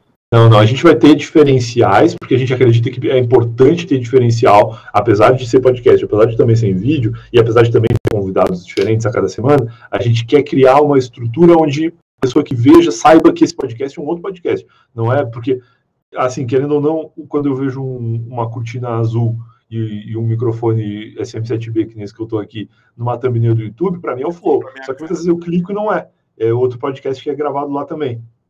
O nosso foi assim, foda-se, foi o único que a gente fez ao vivo, foi na cortina um azul mais clara. Tô nem aí. Por um lado é legal, porque tu leva um público que não iria naturalmente lá e que foi Mas você sabia que eu não queria mesa? É, foi que eu, a gente combinou lá na hora, porque assim, não dá para o que fazer. Mas eu já tava ali pensando na hora, falei, mano, eu quero tentar outro layout aqui. Só que como a gente não conhecia nada, a gente meio é. que chegou fazendo os bagulho montando em duas horas, porque a gente quase roubou o estúdio do Petri lá. E, e eu não queria a mesa. Tipo, eu queria tentar outra parada, tá ligado? Tipo, eu... ah, o Bumbo já, já fez eu falar aqui mesmo, então eu falo de novo. Eu tenho uma ideia de ter uma mesa sim, um, uma das minhas ideias. É. Só que eu tenho a ideia de fazer, tipo, uma mesa de bar mesmo, tá ligado? Tipo, uma, uma mesa redonda. E eu, eu, eu imagino os braços da. As mesas amarelas da escola, que tem um furo no meio. Quase isso aí. Na praia. Eu imagino o, os microfones, o, o braço do microfone saindo do meio da mesa, assim, de cada convidado, tá ligado? Então, é, é, é, é o que ele falou, não, é, não vai ser o guarda-sol, vai ser os, os braços dos microfones Entendeu? abrindo pros convidados. Tipo, e, e você tendo aquele, aquele. Porque assim, quando a gente tá numa mesa quadrada, se você copiar, eu sei que você copiou daqui, eu sou filha da puta, não copie hum. você que tá ouvindo. Tá? Essa ideia é minha, tá patenteada, brincadeira, tá? Não, espero que ninguém faça. Mas aqui, qual que é a minha visão? Olha que a Globo tá de olho. qual que é a minha ideia, mano? Tipo, Cuidado tá que tem o, o, cafezinho com Escobar, viu? Cair dá um. cafezinho com Escobar, maravilhoso. Quando você tá numa mesa quadrada, você tá. Parece que você tá tendo um distanciamento, retangular, né, no caso, você tá tendo um distanciamento do convidado e do, dos apresentadores, tá ligado? Quando você está numa mesinha redonda, parece que você tem contato com qualquer pessoa, tipo, na distância de um braço, praticamente. A minha namorada vive falando isso, cara, porque ela é mineira e mineiro tem muito esse lance de confraternização em refeições, né? Tipo, o almoço uhum. lá em Minas é muito valorizado como um momento de reunir as pessoas para conversar e tal. Então eles valorizam demais essa coisa de tu tá é, podendo olhar no olho de qualquer pessoa enquanto tu tá é. conversando. E a mesa retangular ou quadrada não permite porque tem alguém do teu lado que tu não que tá no teu ponto cego, né? Sim, sim, e não é nem isso. Eu acho também que tem um distanciamento de quem tá na sua frente, sabe? Também, tipo, também. É, é parece que tem um negócio mesmo. Tipo, eu acho que a mesa quadrada distrai. Eu vi um podcast fazendo isso, mas não é de vídeo. O pessoal que grava lá na. Onde o Bolívia grava, o, o Rolezica, é uma mesa redonda. Tá o não, eles... é uma mesa redonda, né? É que a gente não filmava, então as pessoas não sabem. então, é mas... isso. Mas quando a gente fez a live, a gente sentou do mesmo lado da mesa, porque isso aí é um lance que até, cara, é tão antigo que Jesus já estava ligado já. Na hora da Santa Ceia, ele botou todo mundo do mesmo lado da mesa, que é porque senão os caras não saem na foto, tá ligado? Tu precisa ficar é, lado a lado para as pessoas poderem ter uma visão decente. Isso aí é um problema que eventualmente tu vai ter, porque a câmera vai pegar ah. a gente né? É, a gente vai ter que dar um jeito aí, tá ligado? Eu acho que assim, uma coisa que vai acontecer é, vai sempre sobrar uma cabeça na imagem do amiguinho, tá ligado? Na câmera do amiguinho. Entendeu? Mas, mas vaza abraço, porque não pode vazar uma cabeça. Ah, tranquilo, tranquilo. Entendeu? Cara, isso aí eu acho até que o Flow andou mudando, mas no começo dos podcasts nesse formato aí, os caras metiam um braço articulado no meio da mesa que tapava a cara de dois, três. Ah, a gente fez isso. A gente fez isso. Então o, o, microfone do bumbo tampava a minha cara no que a gente fez presencial. É foda, é, tem que tomar cuidado com essas coisas. Eu tenho aqui na minha mesa, eu tenho dois braços articulados, porque a gente grava um, um dos conteúdos exclusivos do Eu Tava Lá pro Sparkle, é feito aqui, a minha namorada participa, então tem um outro braço articulado e um outro microfone no, no, na ponta da mesa. Mas braço articulado eu acho que é uma parada muito mais é, prática para o uso normal, porque eu termino de gravar podcast, eu levanto o braço e sigo usando meu computador, do que visual, assim. Eu acho que não, é. não sei se é legal em vídeo, eu acho que mais atrapalha do que ajuda. É mais legal tu botar um. O Rafinha um não tá usando o braço. Tá usando pedestal. É, tá usando o pedestal, é. Eu acho que é mais legal. Eu tenho pedestal aqui também. Eu ia puxar ele agora, mas eu lembrei que deve ter muita gente que tá só ouvindo. E, e, enfim, é um pedestal desses de mesa com um pezinho embaixo, que tu bota um microfonezinho de pé e tá tudo certo. Eu acho que ocupa menos espaço no vídeo. Mas aí também é questão pessoal de, de gosto, né? Você acha que lapela funcionaria nesse, nesse formato ou não? Eu acho que não, cara. Eu já pensei. Todo mundo sabe usar lapela.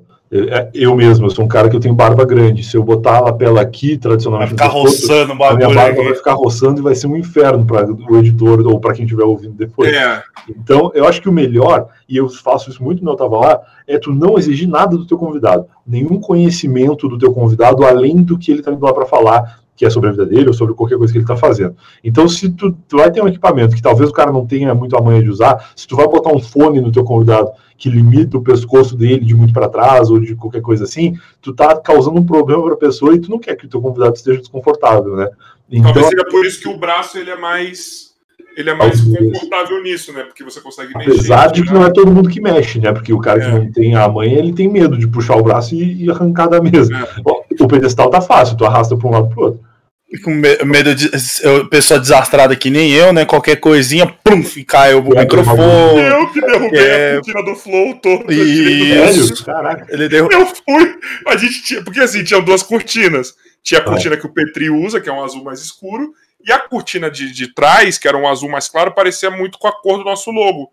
A gente ah, falou, pô, vamos usar. Aí eu fui arrastar a cortina mais escura e eu falei, caralho, esse bagulho tá indo mesmo pro lado, né? E foi saindo do trilho. E eu falei, ah, depois eu coloco essa porra aí, te finge que não viu. Maluco, na, na hora de começar, o Igor 3K rolou lá. Quem fez essa merda aí? Eu falei, caralho, quem fez essa merda aí, né, mano? Brincadeira, né, cara? Puta que eu pariu. Eu fui lá, tirei o bagulho, depois de colocar tudo. Quer dizer, o Bumbo Você? colocou pra mim. Ah, bom. é isso, cara. Eu acho que, mas aí é questão estética também, de, de ver com, com calma o que, que, cada projeto tem de proposta, né? Mas eu acho que tem muita coisa que pode ser feita e variar muito o, os estilos, assim, eu falei do lance do flow ser muito parecido com outros, outras também que a gente vê, e isso de maneira nenhuma é pejorativo, porque é até ótimo para quem começa lá, no sentido de que tu atrai uma audiência que está interessada. Pô, se esses caras estão fazendo esse lugar aqui, Sim. é porque alguma coisa legal eles têm, algum, algum ponto positivo eles têm para fazer, né? Então, acho que é, é legal, é positivo. Mas depois de um tempo, para ti, porque tu não tem uma identidade visual própria, né? Tu tem uma identidade visual compartilhada com outras pessoas que são maiores. Então, acho que é legal a gente focar em identidades visuais diferentes para esses nossos produtos, apesar de estarem no mesmo lugar, é, porque eles vão ser coisas completamente diferentes, sim, diferentes. Então a gente vai estar pensando muito nisso, assim. E agora com a pandemia numa fase mais difícil e, e outras coisas acontecendo, a gente está é, com mais dedos, assim, tomando cuidado para não não prejudicar ninguém no, no processo e, e, tentando fazer as coisas andarem ao mesmo tempo. Então estamos tendo estamos tendo reuniões diárias aí para conseguir é, já convidado, já ver anunciante, porque como são apresentadores muito famosos aí que já têm as suas próprias marcas. Caralho, mano, você tá dando. Pô, você tá deixando curioso, mano. Nem na porra do WhatsApp você falou pra mim, mano. Caralho, é, velho. Você, é, gente pica, eu não posso falar. Eu falei, mano, gente caralho, grande, cara. Não, é assim, caras que são muito comerciais, né? Então a gente já vai começar o programa com patrocinador no primeiro episódio. É tipo isso, assim, é esse nível aí, daí pra mais. Eu, eu tô imaginando que o Otaviano ele já é da Globo te fazendo um rádio. Não, eu não é. Pens... Não é Globo. Ele é. Ele, tá, ele saiu. Ele tá na CBN, eu acho. Ah, tá? Ah, mas ele tá. tinha saído. Ou Rádio Globo, não sei. É, Rádio, é Rádio Globo do Rio, não, se eu não me engano. Mas eu tô achando que eu, mano, tem alguma coisa. Não sei, tá me falando na minha cabeça aqui. Eu tenho quase certeza que ele gosta dessas coisas. O Evaristo, cara. Maurício Costa. Lembra do... É maravilhoso, não, mas não é ele. Mas é esse ah. nível, assim. É tipo um cara que se fala pra Você viu que ele negou o Evaristo e não negou o Otaviano, né? Você tá vendo aí. Não, não é também. É, esse, nível, é esse nível, assim, de tipo, são caras que tu vai chegar pra tua mãe e ela vai saber quem é, se tu falar pra ela. Sim, sim. É por isso que eu pensei no, no, Evaristo, porque ele, ele só agora só tá fazendo propaganda e ele tava, falou que não tava mais esse foco tão jornalístico, sério, ele queria uma coisa mais solta. Eu acho que vai ser o Gilberto Barros. o Patriota Cast. Meu Deus do céu! Imagina que maravilhoso. Caralho, que dia que a gente resolveu falar disso, hein, mano? Que dia, hein? Logo hoje que tá explodindo os bagulho aí, mano. Mas é, eu tô falando poesia, poesia como se eu soubesse, mas eu acordei faz tipo 10 minutos de gravar a nossa É, não, Mas é, só, Não, só- hoje tem a galera aí porque teve uma declaração lá sobre. Uma- Hoje é dia da, da- do golpe militar tal, Ah, enfim, aí tá, tá efervescendo isso, protesto contra o Bolsonaro e, etc, tá ligado? Então aí hoje é um dia maravilhoso pra falar de patriotismo, assim. Não, e se eu não me engano, teve, teve pedido de impeachment hoje, não foi? Como deve ter todo É. dia, né? Não, não, é, mas, basea- socialmente. mas baseado nessa questão do é, militar mesmo. É, que Mexe. trocou todos os comandantes do, do É. exército, da marinha, da aeronáutica, porra toda renunciaram, né? Meio que saíram e tá tendo um negócio. Aí, gente, não vou falar de política porque eu não entendo nada, vocês também. Pô, eu só falei da questão patriota, só. Sabe uma coisa muito foda, de, assim, não falando de política, mas falando um pouco, seria tão legal se as pessoas fossem que nem a gente, que, que sabe que não entende do bagulho e não se mete, porque tem um monte de político que não sabe o que tá fazendo lá, mas tá lá, tá ligado? E a E a gente torcida tá do votando- político é a pior coisa. Não, e a gente tá votando, tá tendo que escolher entre os três ou quatro caras que não fazem ideia do que estão fazendo, e, e era muito mais simples o cara ser que nem a gente, fala assim, pô, olha, eu não entendo disso, então eu vou fazer outra coisa, eu vou fazer um podcast, e foda-se. E, e é isso, assim. Ô, Brian, eu só é, tenho, seria tão melhor no Brasil se as pessoas fizessem só caçar é, e fazer. eu só ligado? tenho uma, uma declaração assim, e se liga. Eu falei, ó, no dia da, da, eleição, da eleição da prefeitura de São Paulo, eu lancei um post assim. Hoje é o dia que a gente vai ver se a gente tá numa bolha ou não. Ponto. Foi apenas isso. Exato. Ponto. Ah, você fica em cima do muro, você tá falando isso, você tá falando aquilo, aquilo outro. Falei, gente, você não sabe nem do que eu tô falando. Eu só vou falar o que é quando sair o resultado. Aí saiu o resultado. O Covas vai lá e é eleito com 60 e tralalau por cento de votos. Só que assim, eu olhava a, a rede social, as minhas redes, parecia que o Boulos ia ganhar com 100%. Eu falei, gente, será que é isso mesmo? Tipo, ou- eu tô numa bolha. Só foi minha única dúvida na vida. Gente, não sou. co- Como eu falei, eu, já, eu, eu sentaria com o Boulos pra tomar um puta cafezão, tá ligado? Eu, eu, achei, eu achei que a imagem como pessoa dele ficou forte pra caralho depois que ele foi no Flow, depois que ele foi no, no Podpah, tá ligado? Conversaria com o Bruno Covas para caralho também, que é outro maluco também que parece ser gente boa, o cara da balada, o cara do Villa Country, tá ligado? O cara, tipo, Cara do Villa Country. Maravilhoso. ele é, mano. Ele era prefeito baladeiro antes de se fuder. Enfim, então assim. então assim, eu falei, mano, caralho, será que eu tomo numa bolha? A gente vai descobrir. Aí quando tomou, eu falei, então era isso, gente, que eu tava falando. Porque se fosse baseado em toda a minha rede social, o Boulos ia ser muito eleito, assim. E aí não ia ter voto contra, mas só que chegou lá 66%. Então o que, que tá acontecendo que a gente não viu e a gente acha que tá sabendo? Entendeu? Ponto, foi isso. Aí todo mundo, eu acho que entendeu, porque ninguém veio falar merda. Eu falei, é isso, mano.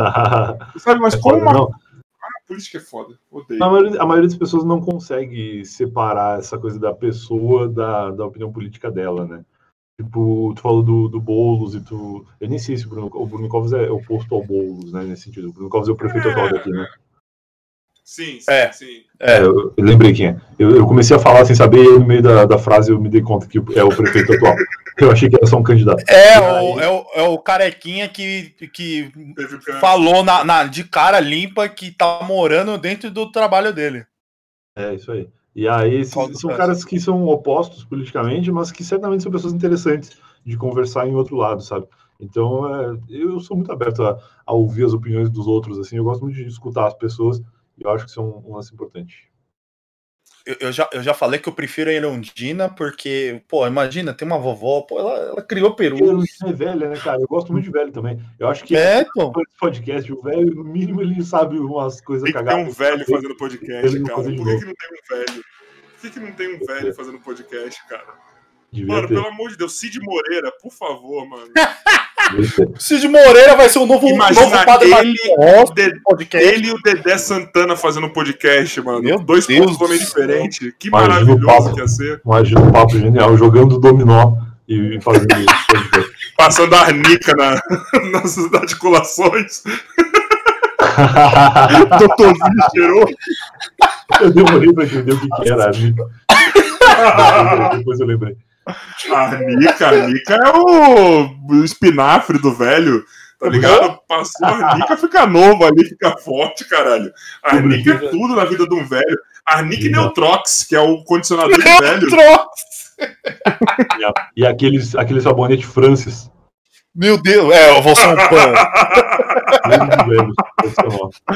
Mano, velho, ó, pela velho. minha veinha aqui em casa, mano. Ela cheira a cânfora, mano. Cheira a cânfora, minha veinha aqui. Tá ligado? É maravilhoso. Ô, Brian, meu parceiro, mano. Caralho, ó, eu tô aprendendo uma coisa aqui nesse podcast. Que por ele ser à distância, eu não faço como se fosse presencial de consumir às 5 horas. Por quê? Porque esse formato aqui, ele cansa quem tá vendo. Tá ligado? Não é como se estivesse vendo a gente pessoalmente. Então, eu aprendi ele a dividir por partes. Irmão, eu sei que se eu apertar essa cabecinha aí, vai sair coisa para um caralho ainda. Nossa. Mas, mano, é- e- eu, eu tô vendo esse podcast hoje como apenas uma introdução daquilo que, que, que, que você tinha pra falar. Tá ligado? Pra mim, eu entendi como uma- apenas uma introdução, é sério, porque você não se aprofundou praticamente em quase nada. Você se aprofundou na sua história de como você É, chegou sim. no podcast. E O nem muito foram- também, porque eu nem falei de várias coisas que me trouxeram para São Paulo, além do podcast, né? Mas, claro, eu entendo perfeitamente o que tu tá falando. E eu também sou contra o podcast de quatro horas de duração, porque eu fico cansado, seja ele pessoalmente. Pessoalmente, mas pessoalmente eu sou a favor. É. Mas Eu- se for eu- natural, mas se for natural, você quê? ir. Porque eu assisto o podcast fazendo outra coisa. Tipo, mesmo quando é o Flow e tá na TV, ou o Flow tá na TV e eu tô com o meu notebook ali trabalhando e ouvindo e assistindo, de vez em quando eu dou uma olhada, mas tô sobretudo ouvindo. E ou o Flow tá no meu notebook e eu tô jogando videogame. Então, É eu tô no notebook rolando vídeo e eu tô jogando videogame olhando mais pra TV e escutando a conversa. Então, pra mim, acaba sendo cansativo, seja remoto ou presencial, porque o, o meu o meu tempo de ouvir o podcast é enquanto eu tô jogando, tá ligado? Eu também meu jogo faço não isso. tá- se o meu jogo não tá interessante por quatro horas, eu vou parar de jogar, vou parar o podcast mais tarde eu até posso voltar se a conversa estiver legal. Entendeu? Obrigado, É assim. obrigado. Você acabou de fazer, de mostrar pra mim que eu faço certo. Eu ouço o podcast quando Ah, eu eu estou jogando ou quando eu vou dormir. São as É, duas coisas. Até teve uma época eu era muito viciado em FIFA, né? Eu jogava muito FIFA, mas muito, muito, absurdamente viciado. É. E aí, quando eu parei de jogar FIFA, eu fiquei muito tempo sem jogar videogame, porque eu passei anos só ligando o videogame pra jogar FIFA. E aí eu falei, ah, não vou mais jogar FIFA, não tô jogando nada. E aí eu passei tempos sem, assim, ouvindo menos podcast. Ouvindo podcast mais quando Somos eu ia pra dois. academia, mais quando eu tava saindo para fazer alguma coisa no trajeto eu escutava. E, e aí o, o meu cons... a, a redução de consumo de videogame reduziu o consumo de podcast. E aí depois com pandemia eu parei de ir pra academia, eu parei de sair. E aí eu voltei a jogar mais videogame e voltei a Tá jogando o quê? eu tô jogando Tony Hawk agora de novo, né? Que eu zerei ele no Play 4. E aí, quando saiu agora a versão do Play 5, eu baixei de novo para jogar e tá maravilhoso. É o mesmo jogo, só que com as, as funcionalidades aí do Molecada, PlayStation. pelo amor de Deus, vai jogar esse jogo, você que nunca jogou, porque ele, Verdade. Muito bom. se ele já era Não. maravilhoso no Play 2, imagina no, no Play 5, cinco. velho, no Play Não. 4, velho. Tá em 120 FPS agora. E outra, é, é, o 1 e o 2, você não tem noção. Sabe quem é um dos brasileiros que toca no, no, no, no- nesse Tony Hawk? Cara, O Charlie Brown, mano. É o único, a única banda brasileira. Você Puta, como a internet é maravilhoso, foda, mano. né, mano? Você vê como a internet é foda, que foi a conquista da internet, essa porra, mano. Total. Tá ligado? É maravilhoso. Mas, Brian, mano, então assim, por que que eu ia concluir é o seguinte? Porque também a gente sabe que em algum momento a gente vai fazer presencial isso aqui, e a gente não quer que, a, que o, o convidado volte como apenas uma parte 2, tipo. Eu quero não, até mesmo seja possível recomeçar um papo pessoalmente, como se fosse um novo podcast. Então, a gente dá Uhum. essa cortada porque, mano, a gente ficaria aqui muito tempo com você, porque eu nem sei quanto tempo tem, nem vi a hora passar. Tá ligado? Ó, vou dar uma olhada agora, ó. Vou dar uma olhada agora Sei, em tempo real. 2 horas e 38. Não, 2 horas e 43, desculpa. Caraca, cara. Apareceu aqui. Pra mim parecia tipo uma hora e meia no máximo. Então, eu gosto de papo Beleza. assim, mas, Brian, irmão, ó. Tamo junto. Eu tenho aqui, a gente faz agora no final, tem uma última perguntinha do Boom. A, a, minha é. Depois tem uma perguntinha minha que é mais importante desse programa. E aí a gente vai começar a encerrá-lo. Então, Bumbo, a sua pergunta, vai. Tomara que você tenha preparado uma boa, senão eu vou ficar bem chateado e achar que seu problema sou eu. Pior que eu não tenho, mentira, eu tenho. Eu tenho desde o começo eu já estou louco para perguntar isso. Ao, ao, decorrer que você já participou de vários podcasts, já participou de, hum, presencial, sem ser presencial, tipo, só, só pelo telefone. É...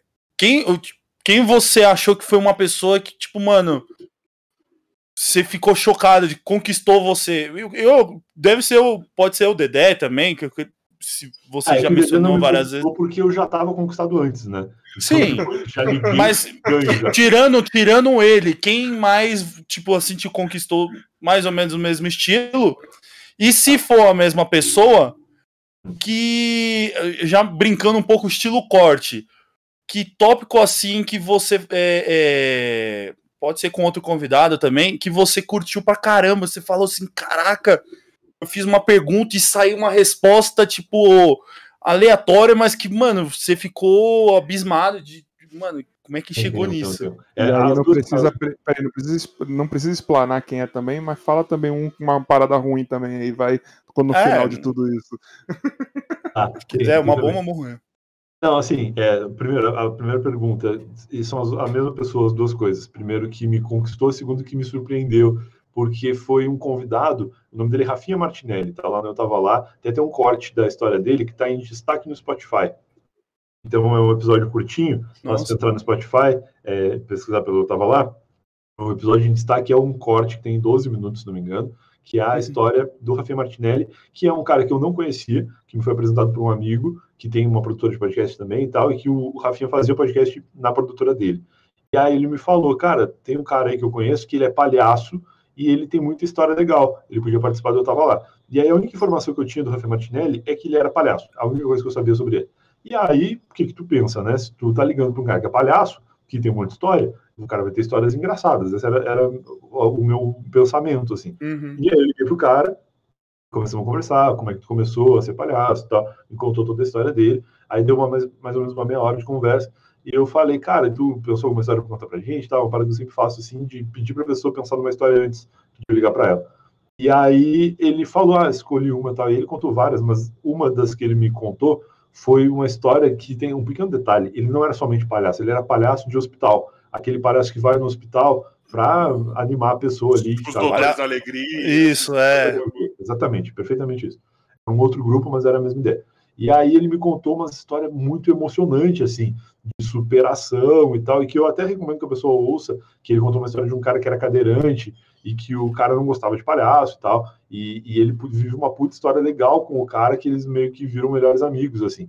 E aí é uma história que eu tava quase chorando no final. Eu vi, cara, eu liguei pro louco, que é palhaço, cara. Eu achei que eu ia rir. E eu tô. E, e um cara que desenvolve muito bem as histórias, assim, que conta elas de uma maneira que, que, prende bastante o ouvinte. E eu fiquei no final, assim, em choque. E quando esse episódio foi ao ar, eu recebi centenas de mensagens de pessoas que choraram escutando. Isso é pré-pandemia, então pessoas que choraram no ônibus, pessoas que choraram no trabalho, pessoas que, que deram play no Eu Tava Lá esperando se divertir como sempre fazem, se divertiram, mas se divertiram de uma forma que nunca tinham se divertido antes no meu podcast, sabe?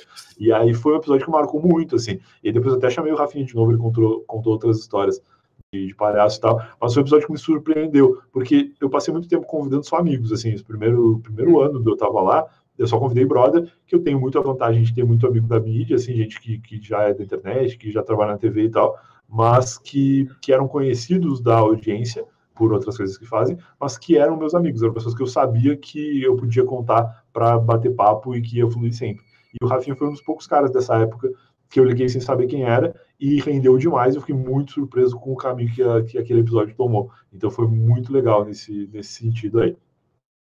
E aí o ruim, assim, tá é, ele gosta, ele gosta que Foi difícil de editar, vai, porque a edição ainda salva no seu. Vamos... Salva muito, salva muito. Então, muito.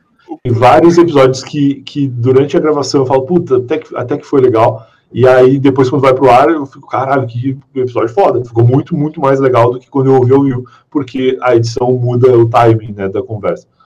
Mas o, o lance desse.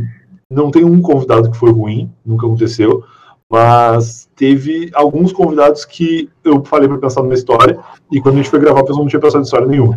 E aí é um episódio que fica um pouco cansativo, porque a gente faz a conversa desenvolver, e durante a conversa as histórias vão surgindo naturalmente. Então, tipo, não tem o lance o, do gancho que eu faço, claro, de, é, pô, falei para pensar uma história, pensou alguma coisa? Aí, ah, pensei, vou contar a tua história. Muitas vezes a pessoa não pensou em nada, e eu saco que a pessoa não pensou, e aí eu nem pergunto. E aí eu, eu entro no, no lance mais entrevista mesmo, conversa e tal. E aí, durante essa conversa, pequenas histórias vão surgindo, e é um modelo que também funciona muito bem. Mas eu é acho que um, uma espécie de entrevista onde eu tava lá é, deve ser meio maçante para você, né? Porque pra mim tá é porque eu, eu não me preparo antes. como espectador também ali, né? Também, também. Não, eu não me preparo para uma entrevista. Eu conheço a pessoa, eu sei o que ela tem para dizer, se eu precisar extrair, mas eu me preparo para bater papo e ouvir. E, e muitas vezes a pessoa não está nesse clima e não rola e muitas vezes a, a pessoa só não pensou em nenhuma história. E aí, mas aí rola de outras maneiras, entendeu? Porque eu tenho esse, essa desenvoltura de extrair conversa, de fazer render o tempo. E eu estava lá, é um podcast que eu prezo por ter pelo menos 40 minutos.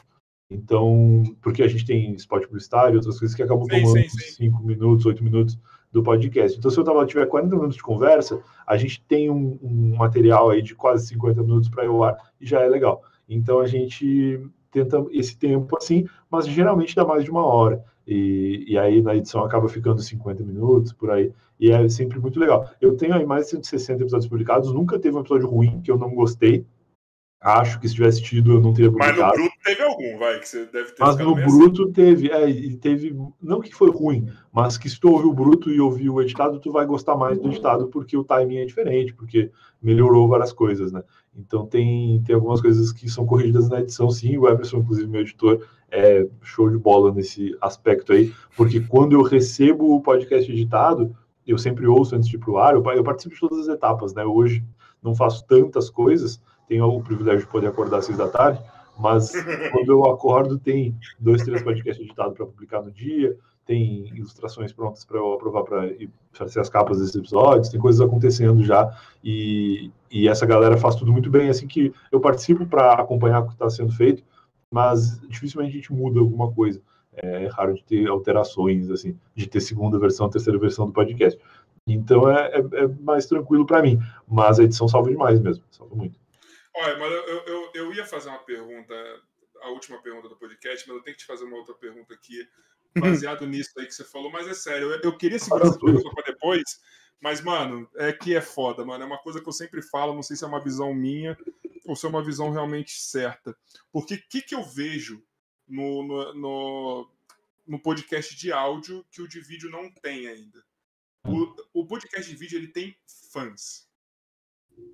Ponto. O fã vai para onde o agrada mais. O podcast de áudio ele tem uma comunidade. Cara, é uma comunidade. Voltando, desculpa te interromper, mas voltando brevemente no, no lance do, da demissão que eu falei do não salvo. Quando eu fui demitido, é, não houve uma explicação para a audiência. Nunca explicaram. Nunca Foi o que eu te falei, eu não sabia, ficou muito jogado. E simplesmente de um dia para noite saiu, ué, aconteceu. Nunca contaram o que aconteceu. Para falar real, não contaram nem para mim, né? Eu sou simplesmente falaram, vai embora e abraço agora o valor. Eu não sei por que eu fui demitido. Eu tenho minhas teorias é, de coisas que não tem nada a ver com financeiro, não tem nada a ver com, com nada assim, mas que também nem vale a pena entrar, eu acho, porque eu não sei, é, são só teorias. E, e, enfim, foi uma decisão comercial que, que, que se tomou Você levaria o Cid no seu podcast presencial ou no. Não, não mesmo? Não, não, nem fudendo, cara. Nem fudendo. Não tem como. Vou levar o cara para fazer o quê? O cara não falou comigo quando eu precisava receber não, o é, trabalhista, é, vou falar com ele agora. É. Não, que é, ia ser, é, é foda. É. Depois você fala de mim com as perguntas meio besta. É... Não, mano, é que. Não, não levaria, não levaria nem a pau. Não levaria. E, e a, algumas pessoas até cobram. Pô, ah, leva ele no eu tava lá e tal. Cara, não tem. É porque eles nenhum, os outros vindo, né? Porque ver o na vida, ainda, ver o William. É, é, mas assim, eu tenho 31 anos e poucas vezes na vida alguém tentou me fuder. Eu acho que nunca, até então. Meu, diariamente. Eu vou, puxar, vou querer ter proximidade com um cara desse pra quê? Não tem sentido nenhum. Mas o, eu ia falar da demissão é que quando aconteceu, é, eu sumi, né? Aí quinta-feira que vem foram ouvir o podcast, eu não tava, e, e, a galera não tava também, o resto da bancada. Os outros saíram mais de boa, porque ele fez acordo e, e pagou os caras, mas eu saí, eu que saí mais, assim, chocado e tendo que correr atrás de, de direito trabalhista e tal, é, independente de quem saiu de bem ou quem saiu de mal, na quinta-feira seguinte ninguém tava lá. E aí as pessoas foram atrás. Tipo, é, o que aconteceu? Por que, mudou o podcast e tal? E aí passou uma semana, passou duas, passou três, a gente não voltou. E aí tinha uma galera que achava que era pegadinha, que era. Eu também, eu achei que era alguma coisa desse tipo, juro por Deus. A gente fazia umas brincadeiras, mas isso, isso era uma parada muito séria, realmente. E aí a galera começou a ver que eu não tava lá. E... Eu não tava lá, eu não tava lá. Ia ser muito melhor se o podcast fosse eu não tava lá, só pra fazer o link. e aí começou, começou a ir atrás de mim para saber o que eu estava fazendo. E aí o Eu Tava Lá cresceu muito naquela semana, e mais do que isso, cara, o modelo de assinatura do Eu Tava Lá naquela semana, que até então só pagava o, o servidor, ficou quase o mesmo dinheiro que eu ganhava de salário no, no escritório, trabalhando. Porque a galera é comunidade, tá ligado? A galera falou, pô, esse cara não sei o que aconteceu, mas ele não trabalha mais nessa empresa. Eu, eu quero ajudar que esse podcast que ele faz continue existindo. E aí a galera começou a assinar. E tipo, 5 reais, 10 reais, 15 reais. E aí, sei lá, uma galera muito grande assinou. E eu consegui, nos primeiros meses, enquanto não andava o negócio do, do, do, advogado e tal, eu consegui sobreviver por causa disso, cara. Porque a galera que era fã, que queria ajudar, assim e, e gente de fora, até teve um português que eu nunca esqueço, que o cara chegou e falou assim, eu quero assinar aí para ajudar o podcast e tal. Aí eu falei, não, beleza, pode assinar, só que aí o modelo de assinatura do PicPay na época não, não aceitava é, cadastro de que não fosse brasileiro, tinha que ser com CPF, quem não é brasileiro não tem CPF. E aí o cara, e tinha que ter um telefone brasileiro também, para fazer o cadastro. E aí o cara não tinha, aí eu criei um modelo no PayPal, e aí eu botei lá 15 reais, né, eu até tinha um de 50 reais na época, que tinha uma galera que assinava. E aí o cara falou, não, mas eu quero em euros, porque eu sou português, vou pagar em euros. Aí eu falei, não, mas tudo bem, paga em real, né, vai converter e tal, é 15 reais, mas para ti vai sair, sei lá quanto que era a conversão na época. Ele falou, não, mas é que se os brasileiros pagam na moeda deles, eu quero pagar o equivalente na minha. Caralho! 50 reais, eu quero pagar 50 euros. E aí eu achei, cara, isso não faz muito sentido, mas que legal esse pensamento do cara. Tipo, eu fosse eu também gostaria muito desse pensamento. Eu fosse brasileiro, eu ia pagar 50 da minha moeda. Eu trabalho, eu ganho X e eu vou tirar 50 para pagar esse podcast. E eu quero pagar 50 da moeda que eu ganho. Foda-se que vai chegar no Brasil e vai virar três vezes mais, na época eu acho que era isso. Hoje deve ser 60 vezes mais, mas na época era que foi uma grana que na época, pô, pagou o meu servidor praticamente só ele, assim. E era um cara que foi um cara que ajudou muito, e, e até eu, eu fiquei meio brother dele, assim, depois porque, cara, é o lance de comunidade mesmo, a galera que se preocupa com o produtor de conteúdo e que até hoje o Eu Tava Lá tem uma retenção até o final dos episódios de mais de 95%. Então todo mundo que dá play no episódio, 95% ouve até o final. Isso é um lance que provavelmente. É como se estivesse lendo um livro, tá ligado? É, como, é, é, é, muito isso, eu tava tá preso lá. na história, tu quer ouvir como que vai acabar. Aqui a galera sai, retoma essa história que eu também. Tá? Eu volto. Eu acredito que esse podcast de quatro horas também tem uma retenção muito grande até o final, porque é interessante igual. Só que provavelmente demora mais para chegar lá, porque as pessoas devem sair e voltar várias vezes, né? Para concluir o, o, o, conteúdo. Exato. Cara, eu acho isso é, é, uma coisa que ainda a galera não entendeu, ainda não tem. É uma coisa que Sim. a gente quer fazer aqui. A gente quer criar um senso de comunidade. A gente está tentando fortalecer nosso Discord para isso, tá ligado? Ter. É proximidade com a galera, porque eu acho que o podcast de áudio ele tem um grande trunfo, porque assim é algo entrando diretamente no seu ouvido, tá ligado? Não é entrando na sua, na sua vista, sabe? Eu acho que, que é. sensorialmente aquilo que você ouve mais do que vê, ele te, ele te prende mais, ele te, te, te, é. te puxa menos energia, ele te faz uma parada mais pessoal, entendeu? Então, tipo, cria um senso de comunidade que a gente quer tentar trazer para cá, porque, desculpa, mano, a galera aí dos podcasts de vídeo só tem fãs. Pouquíssima Eu comunidade. Acho que, acho que o Flow acerta bem nesse caso da comunidade, né? Eles tentam. Ah, não, sim, sim, concordo. Verdade, porque ele tem um Discord lá muito grande, que a galera tá sempre trocando ideia tal. Realmente, o Flow deve ter. Porque o Flow já vem do game, né, mano? É, uma outra vertente, né? Bem legal também. Os caras já vêm do game, já trouxe a comunidade deles também, né? Que segue eles fielmente, né? Eu acho que o grande trunfo, trunfo do Flow foi isso, cara, no começo. Uma coisa que a gente conversa muito aqui. Lá vou entregar o ouro de novo, mas foda-se, é uma conversa. é, por que, que os caras tiveram um grande trunfo no começo? Porque eles trouxeram muita gente dos games. Então o povo já está acostumado com streaming, já está acostumado a ficar preso durante horas ali. Já conheciam, né? De certa forma foi o que eu fiz quando eu estava lá também. É muito mais confortável para ti quando tá começando, convidar gente que tu já conhece, que tu sabe que a conversa vai fluir e tal. E aí tu, tu acaba agregando até o conteúdo e, e a fanbase dessa pessoa também, por projeto que tu está fazendo, porque as pessoas veem que é natural. É isso. Brian, então vamos para a última pergunta. Solte a braba, solte a braba. Na verdade, eu vou fazer só por protocolo mesmo, é. mas porque você já ajudou sem eu precisar fazê-la. Mas, Brian, você aqui participou do nosso podcast, sabendo como que é este lindo podcast, sabendo como são essas pessoas aqui. É, quem você acha que seria legal a gente trazer aqui no podcast, sabendo que você fará a ponte para nós e não vale o Lucas que você já, já fez essa ponte. Eu, eu ia falar o Lucas, porque o Lucas nos podcasts, cara. Bem, bem, simples. Ele tem tanta vivência legal que ele participa de 50 podcasts no mesmo dia e ele faz 50 episódios completamente diferentes. Ele mostrou a bunda, velho. Ele, ele é maravilhoso. Ele mostrou a bunda no Petri, mano. Ele é maravilhoso. Ele mostra em toda reunião que a gente faz. Esses dias a gente entrou. Se ele não mostrar a bunda aqui, eu vou ficar chateado. Não, é, não é assim, mostrou a bunda. É ligou a câmera e tá primeiro a bunda e depois ele. O que significa não só que ele mostra a bunda, mas que ele mostra ele entrou na chamada com a bunda fora. E se tem um cliente, se tá a mulher, um cara. Empresário. Ele não faz ideia. Multinacional. Ele só vai ver depois. Então, assim, é uma, é uma bunda queima-roupa. Assim. Queima-roupa. Eu acho que a bunda do Lucas deve ser mais conhecida que o saco do Matheus Ceará. é para uma disputa boa. Cara, bunda queima-roupa, tá em uma frase que eu vou marcar na minha vida.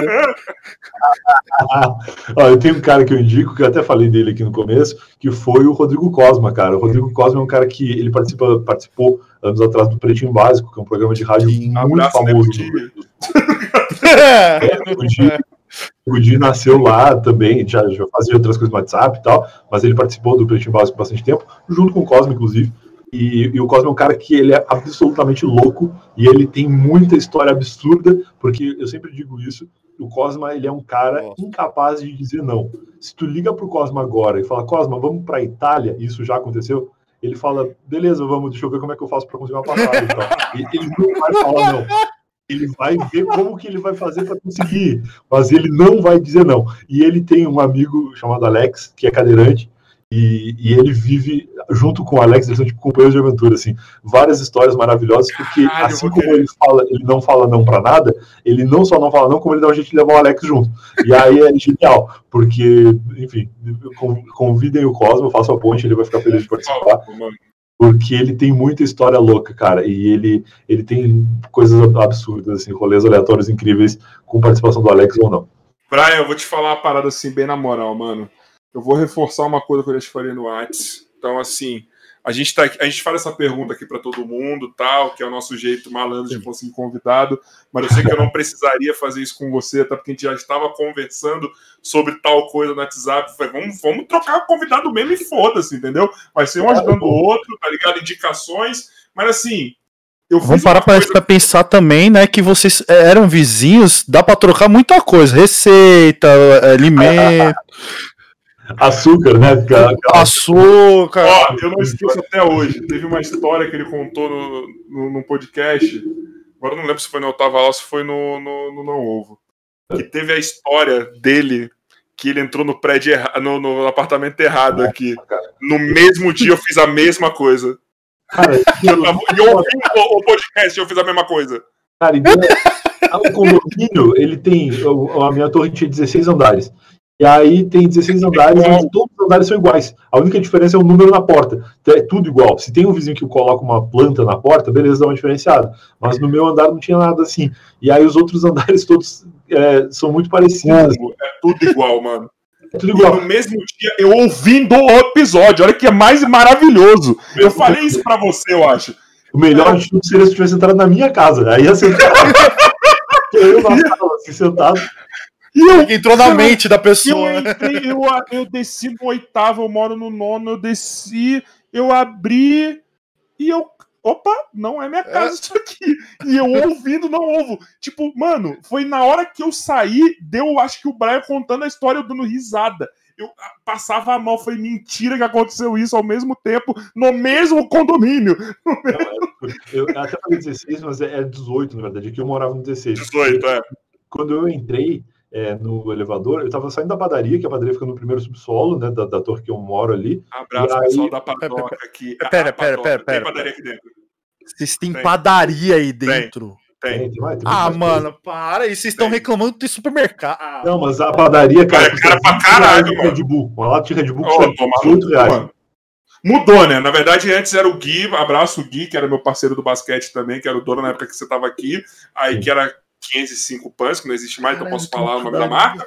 E aí agora é a padoca aqui, tá ligado? Continua caro pra caralho, mas. Caralho, cara, não, é absurdo. Sabe o que aconteceu quando eu vim morar aqui? Eu fiquei viciado em Red Bull eu, eu já não durmo muito à noite, eu passei a dormir, não dormir na vida. Sabe por quê? Porque lá, sem brincadeira, era 12 reais a lata de Red Bull de 250, aquela latinha pequena. Sim. Uhum. E aí, quando eu vim para cá, eu moro em cima do supermercado. E aí é um supermercado grande, uma, uma rede grande, com, com preço de supermercado grande. Um abraço Carrefour, não,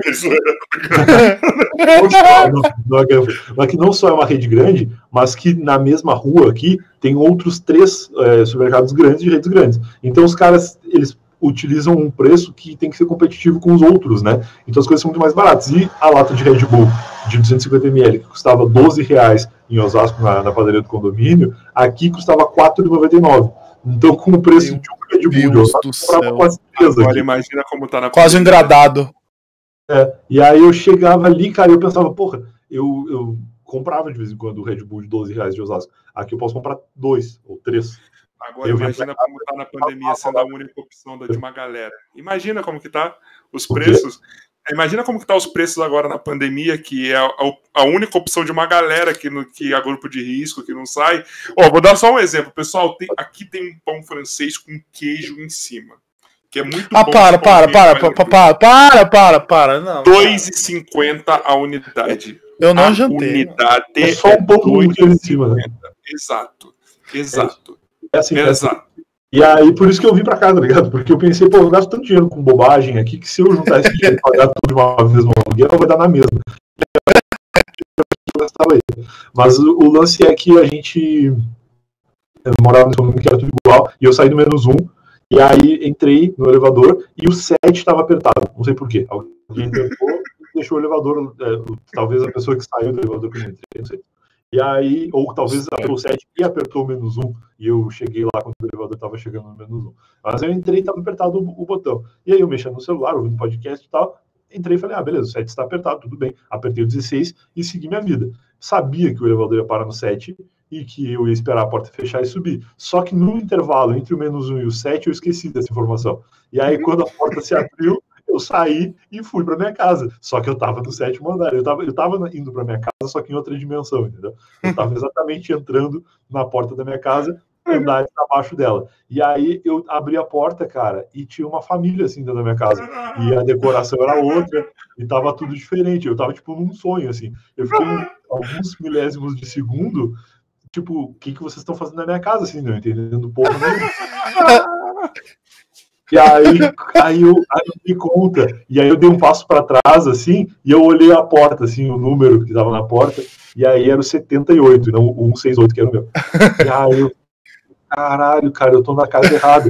E aí eu só falei desculpa, e fiz assim com a mão, tipo, um tchau, assim, tá ligado? E, Oba, e aí fui saindo, e eu não sei se alguém falou alguma coisa, acho que ninguém falou nada, eu tava de fone, né, não, não ouviria, mas leitura labial das pessoas para quem eu olhei, assim, ninguém falou nada, ficou todo mundo chocado, e eu pedi desculpa e saí, e aí, jura que eu fiquei esperando o elevador, porque eu pensei... Nada, né? Coisa, eu saí meio correndo assim e fui pela escada, porque o elevador, obviamente, estava no 16, né? Quando eu cheguei no, no elevador para voltar, o elevador estava onde eu deveria estar também. Ele foi até o destino. Eu que desci no meio do caminho. E aí eu fui para a escada, e aí eu subi de escada meio em choque, assim, tentando pensar, cara, como eu sou burro. E isso já tinha acontecido outras vezes, mas das outras vezes as portas estavam trancadas. Tipo, eu fui, quando eu morava nesse outro condomínio, que o Luigi morava lá também, ele morava no 14 e eu morava no 13 E aí, embaixo do apartamento do Luigi, no 13 porque assim, é meio difícil. O condomínio, imagina ele, uma torre dividida em dois, onde no centro tem elevador para o lado A e para o lado B. Ah, tem os elevadores tá. ah. mas tu só acessa cada um deles se tu fizer uma volta pela escada ah. e for para o outro elevador. Então, o Luigi morava no 14 do lado B, digamos assim, e eu morava no 13 do lado A. Então, quando eu estava na casa do Luigi, eu tinha que descer um lance de escada, fazer um contorno e ir para o outro lado do condomínio no 13 terceiro. Um tempo depois, que a gente já fazia isso diversas vezes, porque a gente se encontrava muito na casa do Luigi, todo mundo, é, o Pablo Peixoto, que inclusive é um cara bem legal de vocês trazerem aqui, que ele tem um canal chamado Quatro Coisas, um cara youtuber bem das antigas aí, ele foi morar no 13 terceiro embaixo do Luigi, ou seja, no 13 terceiro no mesmo andar que eu, porém do outro lado do condomínio. Então, gente, às vezes a gente estava na casa do, do Pablo e eu tinha na cabeça de, na hora de ir para casa, eu tenho que descer um andar e para outro lado. E aí eu ia no décimo segundo, porque eu não estava sendo na casa do Luiz, eu estava sendo na casa do Pablo. Era só eu atravessar para o outro lado, eu não precisava descer nada. E aí eu desci e fui, e aí, por sorte, o 121, que era o apartamento embaixo do meu, que era o 131, ele estava com a porta trancada. E, mas eu fiz isso umas três vezes, assim. E aí, todas as vezes a porta estava trancada. E aí, essa vez, nesse condomínio aí, que, que o Carioca mora, eu, eu dei o azar de que a porta estava aberta, cara. E aí foi uma, uma vergonha absurda, assim. Mas depois fica mais como um cara no mesmo prédio, na mesma torre, no mesmo dia que foi lançado o episódio, faz isso. Expliquem essa, Teus. Vocês querem dizer Genial, que Deus cara. não existe? É Explica essa. É e eu, te, eu não lembro se eu te contei. Eu te contei. Você não vai lembrar disso, mas eu te contei uma vez que eu te vi. Tá ligado? Não sei se foi a primeira vez que eu te vi. Não lembro, eu fui te contei isso, mano. Tá ligado? Porque eu não sei se eu escrevi. Agora eu não lembro, mano. Eu sei que eu dei um jeito de mandar para você isso daí ou falar para você, mano. Porque eu fiquei, caralho, eu não acredito que aconteceu isso, eu ouvi no bagulho, mano. Tipo, é foda, cara. É muito foda. Não, e aí depois nunca mais aconteceu. Aqui onde eu moro, nunca fiz isso. Aqui é um pouco mais diferente, assim, as, a, a, os andares e tal. E são menos andares também. Esse prédio aqui acho que tem nove. Então, é, são nove. Então foi, é mais tranquilo. Mas, porra, mesmo assim, cara, eu passei muita vergonha já. E eu já fiz isso no escritório também. Lá onde era o escritório do Não Salvo, a gente ficava no nono andar e uma vez, por, sei lá, do nada, eu desci no oitavo. Talvez porque já estava apertado também, não sei. Desci no oitavo e aí fui. Aí eu abri a porta e era outro escritório, assim, tinha uma galera trabalhando de terno. E aí eu fiquei tipo, opa, desculpa. E aí, aí todo mundo entendeu porque é um ambiente corporativo, tal, podia ser um cliente, podia ser qualquer pessoa que desistiu. Mas foi. Acabou de mandar saiu da pergunta, caralho. Porra, vou ter que fazer. Sim. Vocês tinham muito problema lá por causa das loucuras de vocês? Porque era. Ah, o Luigi grita, né, cara? Não, exato. Quer, ter, quem quer ter um vizinho, um vizinho Luigi? No, o Luigi dona um ovo, né? Porque o Luigi, agora que grava na casa dele, provavelmente ele é mais comportado. Não. Talvez o Luigi da Twitch, que ele também é, tá na Twitch, talvez ele. É, talvez ele esteja gritando de novo. Ele faz live na Twitch agora, talvez ele grite bastante. Mas o, o. Talvez por isso que ele foi para Salto do Tararé, que ele tá lá agora, de repente lá é mais tranquilo para gritar. Mas o, o, o, condomínio, assim, lá era muito tranquilo, primeiro porque era um, era um, um office park, né? Era um lugar onde se encontravam pessoas para trabalhar, não era residencial. Então, como a gente fazia uns horários meio alternativos, a gente chegava sempre a uma e preferencialmente saía às oito, era o horário de trabalho oficial, mas a gente ficava muitas vezes até muito mais tarde. E aí, tipo, live de 24 horas, tudo bem gritar de madrugada porque não tem ninguém trabalhando aqui nesse horário, né? Então era, era mais tranquilo. Mas a gente tinha uns papos assim. Eu lembro que uma vez, lembra aquela vez que teve o negócio do Charlie Hebdo, que é aquele, aquele jornal francês, que teve um atentado terrorista, porque os caras sim, zoavam sim, Jesus sim. e tal. Teve uma vizinha nossa que uma vez nos encontrou no elevador, porque o logo do Não Salvo era um Jesus meio que fazendo um, um sinal assim e tal. E aí a mulher nos encontrou e ela sabia, não sei como, ela sabia o que, que a gente fazia lá. E ela falou: ah, vocês têm que ficar de olho aí, né? Negócio de ficar zoando Jesus, porque olha o que aconteceu lá em, em Paris. E aí a gente ficou tipo, caralho, será que essa velha é terrorista e tá nos, nos ameaçando? a gente ficou meio, meio chocado, assim, ficou todo mundo meio, caralho, essa, essa velha aí sabe quem a gente Uma é. Ameaça velada, tá ligado? Aquela ameaça velada, assim, né? Pode ser uma ameaça, é. E aí a gente ficou meio choque, assim. Mas no geral não tinha muita gente que sabia. Tinha um cara de maromba que tinha um estúdio, um escritório na frente do nosso. Eu não sei o que, que ele fazia, mas eu sei que ele era marombeiro, porque ele era muito forte e ele andava com os bagulhos de whey. Eu acho que era um. Era algum escritório de, sei lá, é, de repente nutricionista, alguma coisa assim. E aí ele sabia quem a gente era, porque ele ouvia o podcast e aí, às vezes, quando a gente tava gravando, falando muito alto, o cara batia na porta meio fãzão, assim, pra, pra sei lá, pra falar alguma coisa. Então, ah, tô ouvindo você. Não sei o quê. E aí, eu lembro até que teve uma vez, isso é legal, se um dia vocês gravarem com o Luigi aqui, falar com ele que uma ah, vez. Ele ignora, ele, ele, eu respondo, foi, lembra de mim, seu vizinho? Ele, opa, beleza. se gravar e? com ele, fala disso aí. Ou não? Caiu da hora aqui. O que aconteceu, cara? Quem que caiu? Eu não tô vendo a cara. Eu odeio o meu Discord, mano. Ele parece que tem um time que ele desliga, ele reinicia. O Discord simplesmente ele reinicia. Você sabe o que, é pior? Que eu não tô vendo ninguém, tá só a, o, o bagulhinho do Discord carregando, assim. Mas você já tá acostumado já. Caralho. É, mas é eu tô acostumado a gravar com uma pessoa de cada vez, né? Com as pessoas, não sei o que, saiu. mas o, o negócio do Luigi é que uma vez esse cara aí, ele entrou lá no escritório um dia e falou que ele queria botar o Luigi num programa de emagrecimento. Ele queria que o Luigi virasse marrom, porque o Luigi era bem gordo, né? E aí eu, eu não lembro como que o Luigi lidou, ou se ele mandou o cara tomar. Ele, emagre... só ele emagreceu para um emagreceu Caralho. muito, mas ele emagreceu por méritos próprios. Assim, ele decidiu Sim. que ele ia emagrecer. Não foi porque um vizinho chegou e falou: Olha, tá gordo, eu vou te fazer emagrecer com whey protein. Ele emagreceu porque ele quis mesmo. Última pergunta, agora sim. Já digeriu o Futuro Burger? Isso aí é só para quem é fã e acompanha essas histórias. Cara, pra quem me acompanha no Instagram, eu tenho feito. Virou meio que um quadro, né? Porque eu, eu me preocupo de fazer conteúdo nas redes sociais. Vai ser quatro horas, foda-se você. Eu falei com a pergunta, mas eu fui lembrando umas coisas. Foda-se você que tá vendo. Eu, cara, eu, cara, eu, eu comecei esse quadro, assim, porque pandemia não tem muito o que postar no Instagram, não sai de casa, né? Já há um ano. Então eu comecei a, a ver uma parada que teve um dia que eu, que eu pedi um negócio para comer, que era o pastel burger que é um hambúrguer de pastel. É um hambúrguer normal, imagina um hambúrguer na sua cabeça, porém, ao invés de ter pão, tem pastéis em cima e embaixo, um hambúrguer no meio e salada só pela ousadia de ter salada. é tipo um hambúrguer de miojo. É tipo um hambúrguer de miojo. Só que ao invés de ter miojo, tem pastéis. E é óbvio que isso é uma ideia idiota, porque é gordura absurda. Eu comi o pastel hambúrguer e eu quase morri. Eu fiquei suando óleo. Cara, dois dias, assim. A minha testa era a parada mais oleosa do mundo, assim. Um bagulho escroto. E a, e a, minha namorada provou, ela deu uma mordida no pastel burger e ela passou tão mal quanto eu. Eu acho que passou mais mal eu. Porque o meu organismo ele tá meio acostumado a comer lixo, assim, desde sempre. Esse dia foi, foi meio exagerado, mas foi legal. E o meu stories bombou pra caralho nesse dia. Eu tenho 20 mil seguidores no Instagram. Esse dia eu tive mais do que 20 mil visualizações no Instagram no story. Que, tipo, é uma parada normal, assim, porque viralizou, a galera compartilhava e tal. E aí a gente ficou com essa coisa na cabeça. Já quando eu como uma coisa bizarra, a galera gosta. E aí, mais do que isso, as pessoas começaram a me mandar coisas absurdas que existem. Tipo o temaki de leite ninho é um temaki com leite em pó, é um temaki mesmo de salmão picado e tal, só que tem leite em pó em cima, foda-se, porque.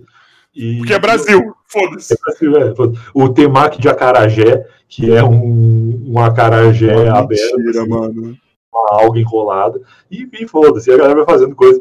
E, e, o pessoal vai mandando. E aí teve também o Sushi Burger, que é um, um sushi. É, é, o Sushi Burger ele é a coisa mais normal que eu comi. Ele é como se fosse um hot roll, porque ele é arroz empanado e frito, e dentro tem salmão, não é um hambúrguer de carne bovina, é, um, é salmão. Então ele é meio que um hot rollzão gigante que, que fizeram parecer um hambúrguer esteticamente. Nossa, eu, eu, eu, lembrei agora, foi o Pânico fazendo aquele um emagrece e outro engorda. E fiz, fizeram, é, fizeram a lasanha de Upper, mano, que era tipo era queijo, presunto Mas em cima. Uma puta com batata porra, mano.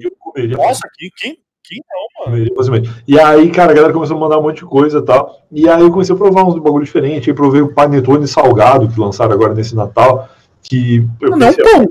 eu- exatamente o que eu pensei, o panetone salgado deve ser um pouco. Mas, cara, não é. Ele é um panetone que tem cheiro de panetone, tem gosto de panetone, porém é salgado. Não tem explicação. Tem que comer o bagulho pra entender. Eu até hoje não consegui julgar se ele é bom ou se ele é ruim. Mas Só é é diferente. é muito estranho, ele é estranho. Tu fica confuso, assim. Tipo, eu não compraria de novo, porque não é uma coisa que, que eu tenha vontade de comer, porque até então é uma coisa que eu nem sabia que existia. Então eu não fico. Cara, não sei. É Pegou. É que nem a pipoca que eu comi uma vez nos Estados Unidos, que a- o, o tópico é salgado doce, o tipo. entendeu? Aí eu falei, tio, como assim salgado doce? Mas é tipo um tempero ou coisa assim?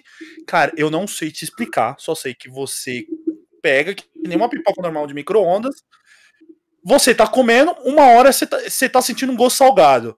Outra hora você tá sentindo um gosto doce. E fica intercalando na tua boca, assim. Boca. Maluco. É?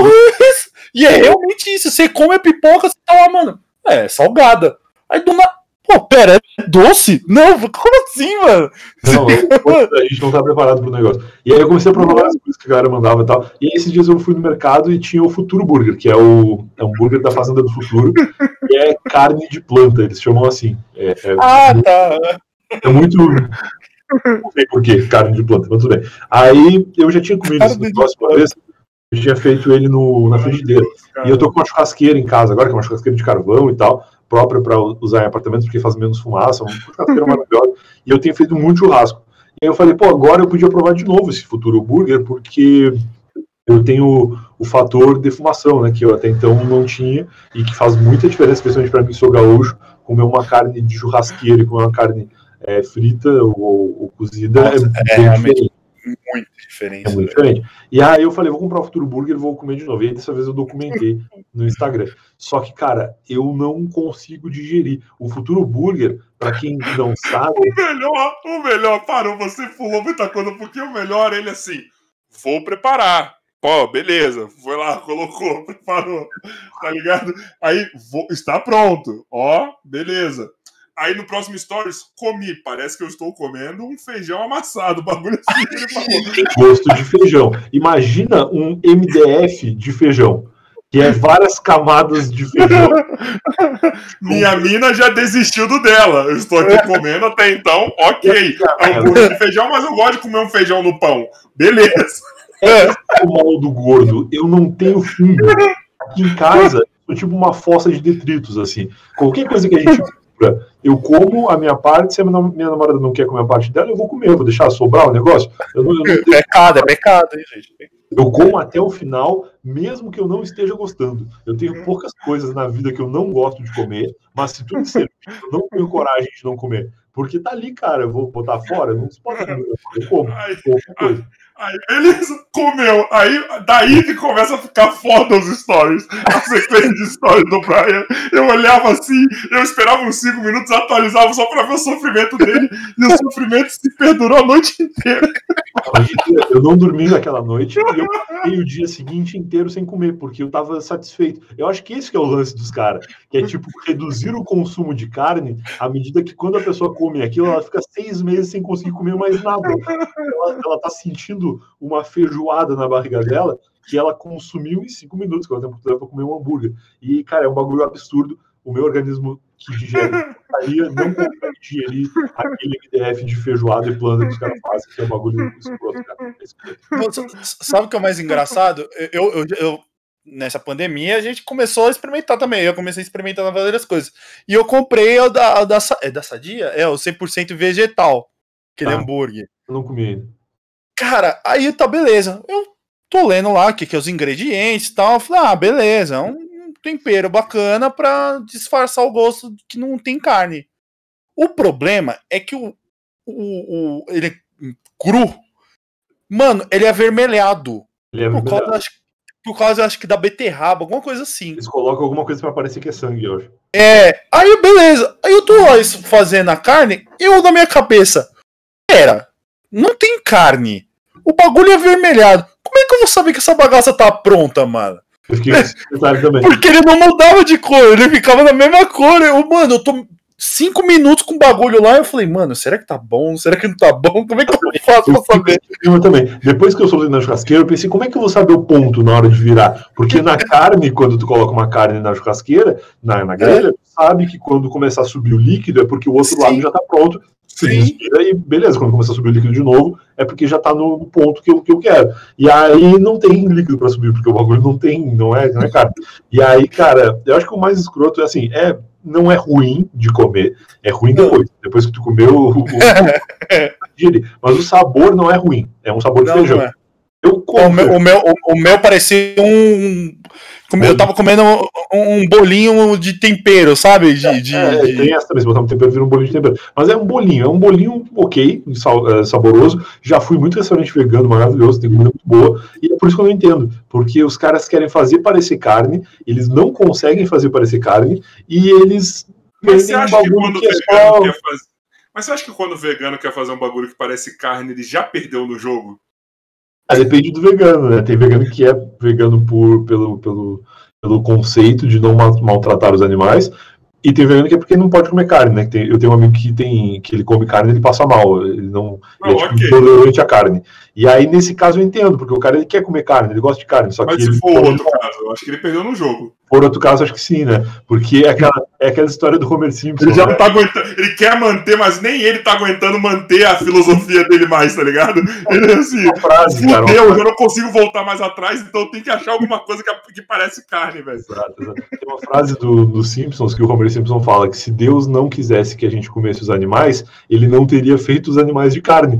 Porque carne é bom, cara. E, e, e tudo bem. Cara, eu amo o Homer, mano. Eu, amo eu entendo que evolutivamente talvez chegue um ponto em que a gente não precise comer carne, ou que a gente só esteja comendo pelo prazer de comer carne e tal, mas é que carne é gostoso, tá ligado? Sim. Então, se eles fizerem um hambúrguer de planta que tem gosto de picanha, não tem problema nenhum, eu vou comer, porque eu gosto do sabor da picanha. Mas enquanto não está feito, por favor, não me enganem, porque eu, eu achando que ia ter gosto de carne, não tinha gosto de carne, tinha gosto de feijoada, e feijoada é bom. Então não precisa mentir que tem gosto de carne para eu comprar. Se é hambúrguer de feijoada, eu vou comprar e vou gostar, cara. Eu acho que o vegano, eles estão confiando que é o vegano que vai comer, que está muito tempo sem sentir gosto de carne. Eu tá acho ligado? que isso funciona, viu? Eu acho que o vegano que está cinco anos sem comer carne, ele come aquilo ali, ele não lembra mais o gosto da carne. Então ele come, ele acha que tem gosto de carne. Ah, legal, carne tem gosto de feijão, beleza? Isso aí, meu mundo agora.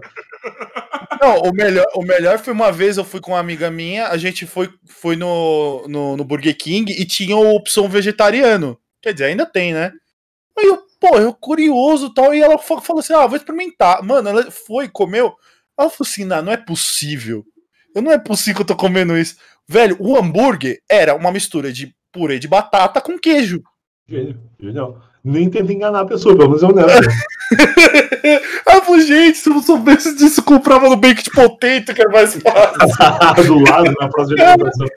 Bem mais gostoso, tá ligado? É. Bom, agora sim. É boa, cara. Comida vegana é boa, só é ruim quando eles tentam passar por comida não vegana, porque eles não conseguem. E aí é só decepção é. pra todo mundo. Não dá, não dá para replicar uma, a coisa que Deus botou a mão e fez tão brilhantemente, que é um pedaço de picanha, tá ligado? Para, para. O hambúrguer atrapalhou para. pra gente comer. O hambúrguer seguinte. Bom, mas agora sim, gente. Eu falei que eu ia encerrar com 2 horas e 45, agora já são 3 horas e meia. Estamos aqui. Isso é. que o papo foi bom pra caralho, tá ligado? Cada vez mais a gente tá aprendendo com o Vilela a fazer podcast longo. Um dia a gente vai ficar 8 horas, que nem ele ficou com o Cocielo. Gravaram com ele já? Gravamos, já. então. A gente gravou com ele no auge do nosso amadorismo. Não que agora mudou muita coisa. Mas era uma outra formação. Eu tô para mandar mensagem no WhatsApp dele pra, pra, pra vir de novo, tá ligado? Do jeito que tá agora. Pô, ele é foda. Me, me convida de novo também, porque, ó, não falei do livro, mas foi até legal, porque eu vou deixar para falar do livro depois que o livro estiver lançado, porque agora se eu falar e alguém quiser comprar, não tem ainda. Então, quando ele estiver disponível, aí vocês me convidem de novo que a gente faz essa parte 2 aí. Vai ser legal. Seja no formato você, que for. Quando você lançar seu podcast, vi você e o Lucas junto. Claro, claro. Entendeu? Entendeu? Então, ó. Lógico, se você demorar convites muito, abertos aí, então, mais dois, né? O, o que aconteceu agora, muito obrigado pelo convite, e mais dois para lançar o livro e para trazer o Lucas também. Exatamente, são dois. Mano, cara, ó, eu tô re realmente feliz, porque, Brian, você é uma, uma inspiração para mim como, como podcaster, tá ligado? Você Isso, é, tipo. É, é aqui, sabe aquele ídolo underground que você tem? Claro. Que, é seu ídolo, que ninguém sabe, tá ligado? Basicamente, quase ninguém sabe quem é, só sabe se, se apresentar as referências, você, esse cara, tá ligado? Tem um valor eu imenso. Eu gravei, eu tava lá com ele e foi do caralho. Quem? Mr. P. Mr. P é um radialista gaúcho que é muito famoso no Rio Grande do Sul. Eu, acho, eu achava que era o comediante lá do, do da Inglaterra. Mr. Bean. É. Não, não, não Mr. Bean. Mr. Bean. IPI. É, ele tem um programa, é o, o, apelido, né, o nome artístico dele é Mr. P de Pijama, porque ele tinha um programa chamado Pijama Show, que é um programa que ficou mais de 20 anos no, no ar, lá no Rio Grande do Sul, e que ia ao ar de madrugada, tipo da meia-noite às quatro e meia da manhã e diário, assim, diariamente, até domingo. É, acho que sábado não tinha, acho que de sexta para sábado não tinha, porque ele fazia evento e tal. Mas era o um programa. É? O Diguinho, não é? Estilo Diguinho, então. Eu nem sei, o Diguinho tem programa no rádio, né? Mas, oh, pelo amor de Deus. Brian, eu sei, eu sei quem é, eu conheço assim ele, mas desligar, eu não. Assim que você desligar isso agora, coloque Diguinho Coruja no YouTube, que tá passando agora o programa dele ao vivo, que ele faz é. um programa de rádio no YouTube. Legal. Desculpa, não tem Flow, não tem Podpah, não tem Eu Tava Lá, não tem o nosso podcast, não tem nada. O melhor programa do YouTube brasileiro é o programa do Diguinho, mano. Vai Cara, lá. eu conheço ele do, do, programa do Danilo, óbvio, mas eu tô ligado que ele faz rádio. É que, como eu tenho muito uma cultura de rádio que eu ouvia no Rio Grande do Sul, sintonizando rádio na época que não tinha internet, eu mudei para São Paulo faz sete anos e eu nunca ouvi rádio aqui. Eu nunca liguei o rádio aqui para ver o que, está passando, sabe? Não tem nem Coloque aqui se eu quiser. no YouTube, que Mas você vai ver que é algo que, que o seu humor é mais ou menos isso. Tá Entendi. Tá ligado? O que você fazia no. no não, ele é um cara, assim, ele é um cara muito legal. Potencializado. Entendi, ele é um cara muito Veja, legal, é, não tenho a menor dúvida. Mas o lance do Mr. P é que é um cara que eu ouvi na infância, na adolescência, assim, então é um cara que eu fui muito fã a vida toda. E aí eu consegui contato com ele, gravei, eu tava lá número 47 com ele, e ele é um cara muito foda, assim, um cara bem mais velho, que tem uma trajetória massa, e que é um cara muito divertido, assim, de conversar, contou histórias muito legais e tal, e ele, inclusive, me honrou com a orelha do livro, foi ele que escreveu a, a orelha do livro do Eu Tava Lá, e quando for pro ar aí, recomendo que, quando for publicado, recomendo que vocês procurem, nem que seja para ler a orelha do livro, porque o cara é muito foda. Farei Fechou. isso. E, cara, eu, sou, eu tô muito feliz de verdade, mano. Você é minha referência, você é meu ídolo underground mesmo, tá ligado? Aquele cara que eu e alguns aí cultuamos, vamos dizer assim. É, é, é, é mano, é, meus ídolos, na verdade, meus ídolos são assim, sabe? São poucos ídolos que eu tenho de, do meu mainstream, tá ligado? Meus ídolos são vocês, assim, que acrescentaram algumas coisas, tipo, é, eu comecei a, a, moldar mais meu jeito de conversar, meu humor, isso e aquilo. Porra, te vendo Não Ouve, te ouvindo no, no, no, no, Eu Tava Lá também, embora eu tenha ouvido bem menos do que deveria. Sim, sim. É, e agora tá conversando com você aqui, irmão. É um bagulho foda, velho. Eu tento não lamber meus convidados, mas, mano, quando é foda a conversa, quando vem os caras que eu cultuo pra porra, assim, é muito difícil, irmão. Eu tô muito feliz de verdade que você colou aqui. É, vou te dizer mais, mano. Meu dia que tava meio bosta, ele, mano, melhorou pra caralho. Eu tô me colocando na, na função de host e espectador ao mesmo tempo. Isso, tá isso que é, é foda de podcast, né? Às vezes a gente tá meio deprê com qualquer coisa e no podcast a gente encontra um momento de diversão ali, que nesse caso é até bom quando dura três horas, porque você fica três horas desconectado da realidade e se diverte, e é melhor o dia mesmo, né? Eu tenho, por fazer podcast há muito tempo, muito relato, assim, de pessoas que encontram no podcast essa coisa de eu matar saudade da terra, como era o caso da galera que mora fora do Brasil, como às vezes de só se conectar com pessoas diferentes e ouvir histórias diferentes, que é muito legal também.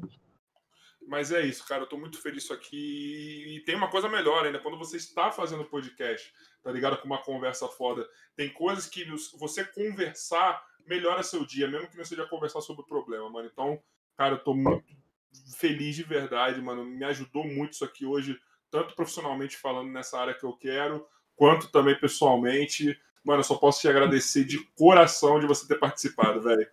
Valeu, eu, eu, que agradeço o convite, inclusive. É, é, que, é que vem na minha cabeça o Faustão. Qual é todo profissional, qual é todo pessoal, galera?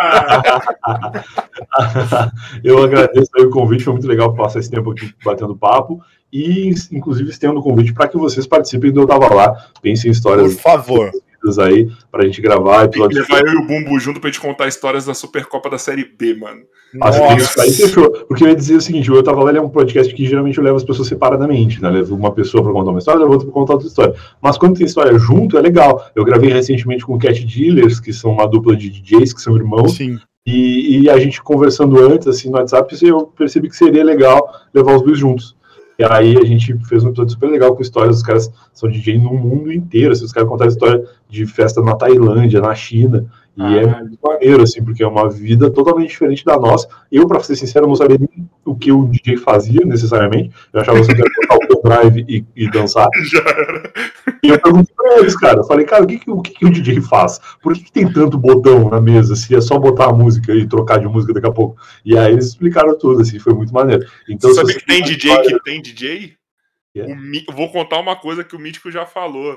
O quê? Tem DJ que tem DJ. O Mítico tinha DJ para na hora que ele fosse interagir com a galera tal, para que quando ele não sabia mexer e colocar o microfone, DJ, ele tinha DJ, ele era um DJ que tinha um DJ.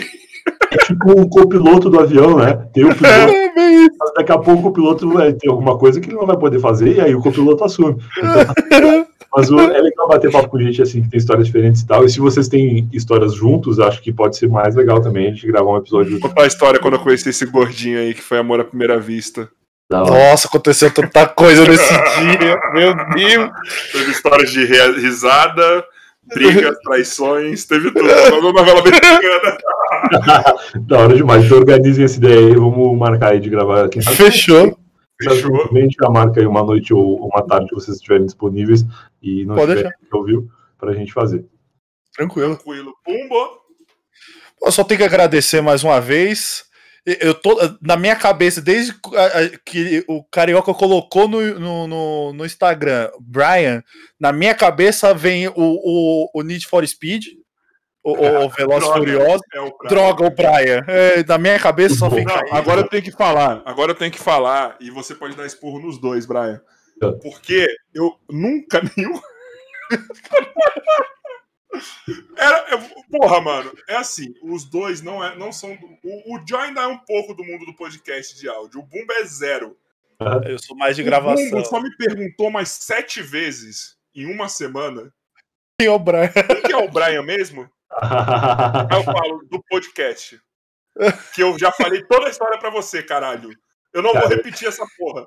A minha namorada tem memória curta também, assim, às vezes ela, eu conto ela. Uma pessoa assim que a gente não vê muito, um amigo meu, alguém que eu, que eu introduzo uh, ah, para contar uma história, falo quem é, e aí ela, ah, beleza, aí passa dois meses e eu conto outra história com a mesma pessoa, e aí tem que apresentar de novo. E aí tem, tipo, algumas pessoas que eu apresento todas as vezes, a mesma pessoa. E eu entendo como que é isso, cara. É, é... Imagina, você apresenta um casal, eles começam a namorar, aí toda vez que você encontra com ele. Então, você conhece ele? O Cubo já virava assim: quem é. que é o Brian mesmo? Eu falei, mano, não vou nem te responder, velho. A vontade começa a mudar, né? Começa a mudar a história. Cada vez que eu apresento, você fala, não, esse aí é o cara que trabalhava na NASA. E aí começa a. não, aquele que jogava no Grêmio. É o goleiro dos impedidos. Isso, assim vai. Pumbo, já terminou? Mas, ah, tá. mas, mas só, tirando essa brincadeirinha, é, é, eu só quero agradecer, foi muito divertido. Valeu. Eu adoro ficar vendo é, é pessoas de outros podcasts para não copiar, mas aprender muito com eles e não, sempre, sempre evoluir. Então, mano, é, muito obrigado por, pela sua presença. Não sei quem está assistindo a gente, muito obrigado por você estar aqui também. E é, é isso, gente. Eu, eu, vou jantar que eu estou com fome. E agora é assim: vou testar uma coisa nova hoje. O Joy vai dar a palavra de sabedoria dele. e na sequência ele já fecha aquela palavra as palavras, que fala. Ouça as palavras de sabedoria do Joy. E na sequência você já pode encerrar. Vou, antes do Joy entrar, você que está aí, não esqueça de se inscrever, compartilhar essa livezinha aqui tá ligado? Dá uma graninha também, vai lá assinar um clube de membros. Mano, fala pra galera desse podcast aqui que tá crescendo pra caralho. E é isso aí, agora é com você, Joy. Isso, olha aí, palavras de sabedoria.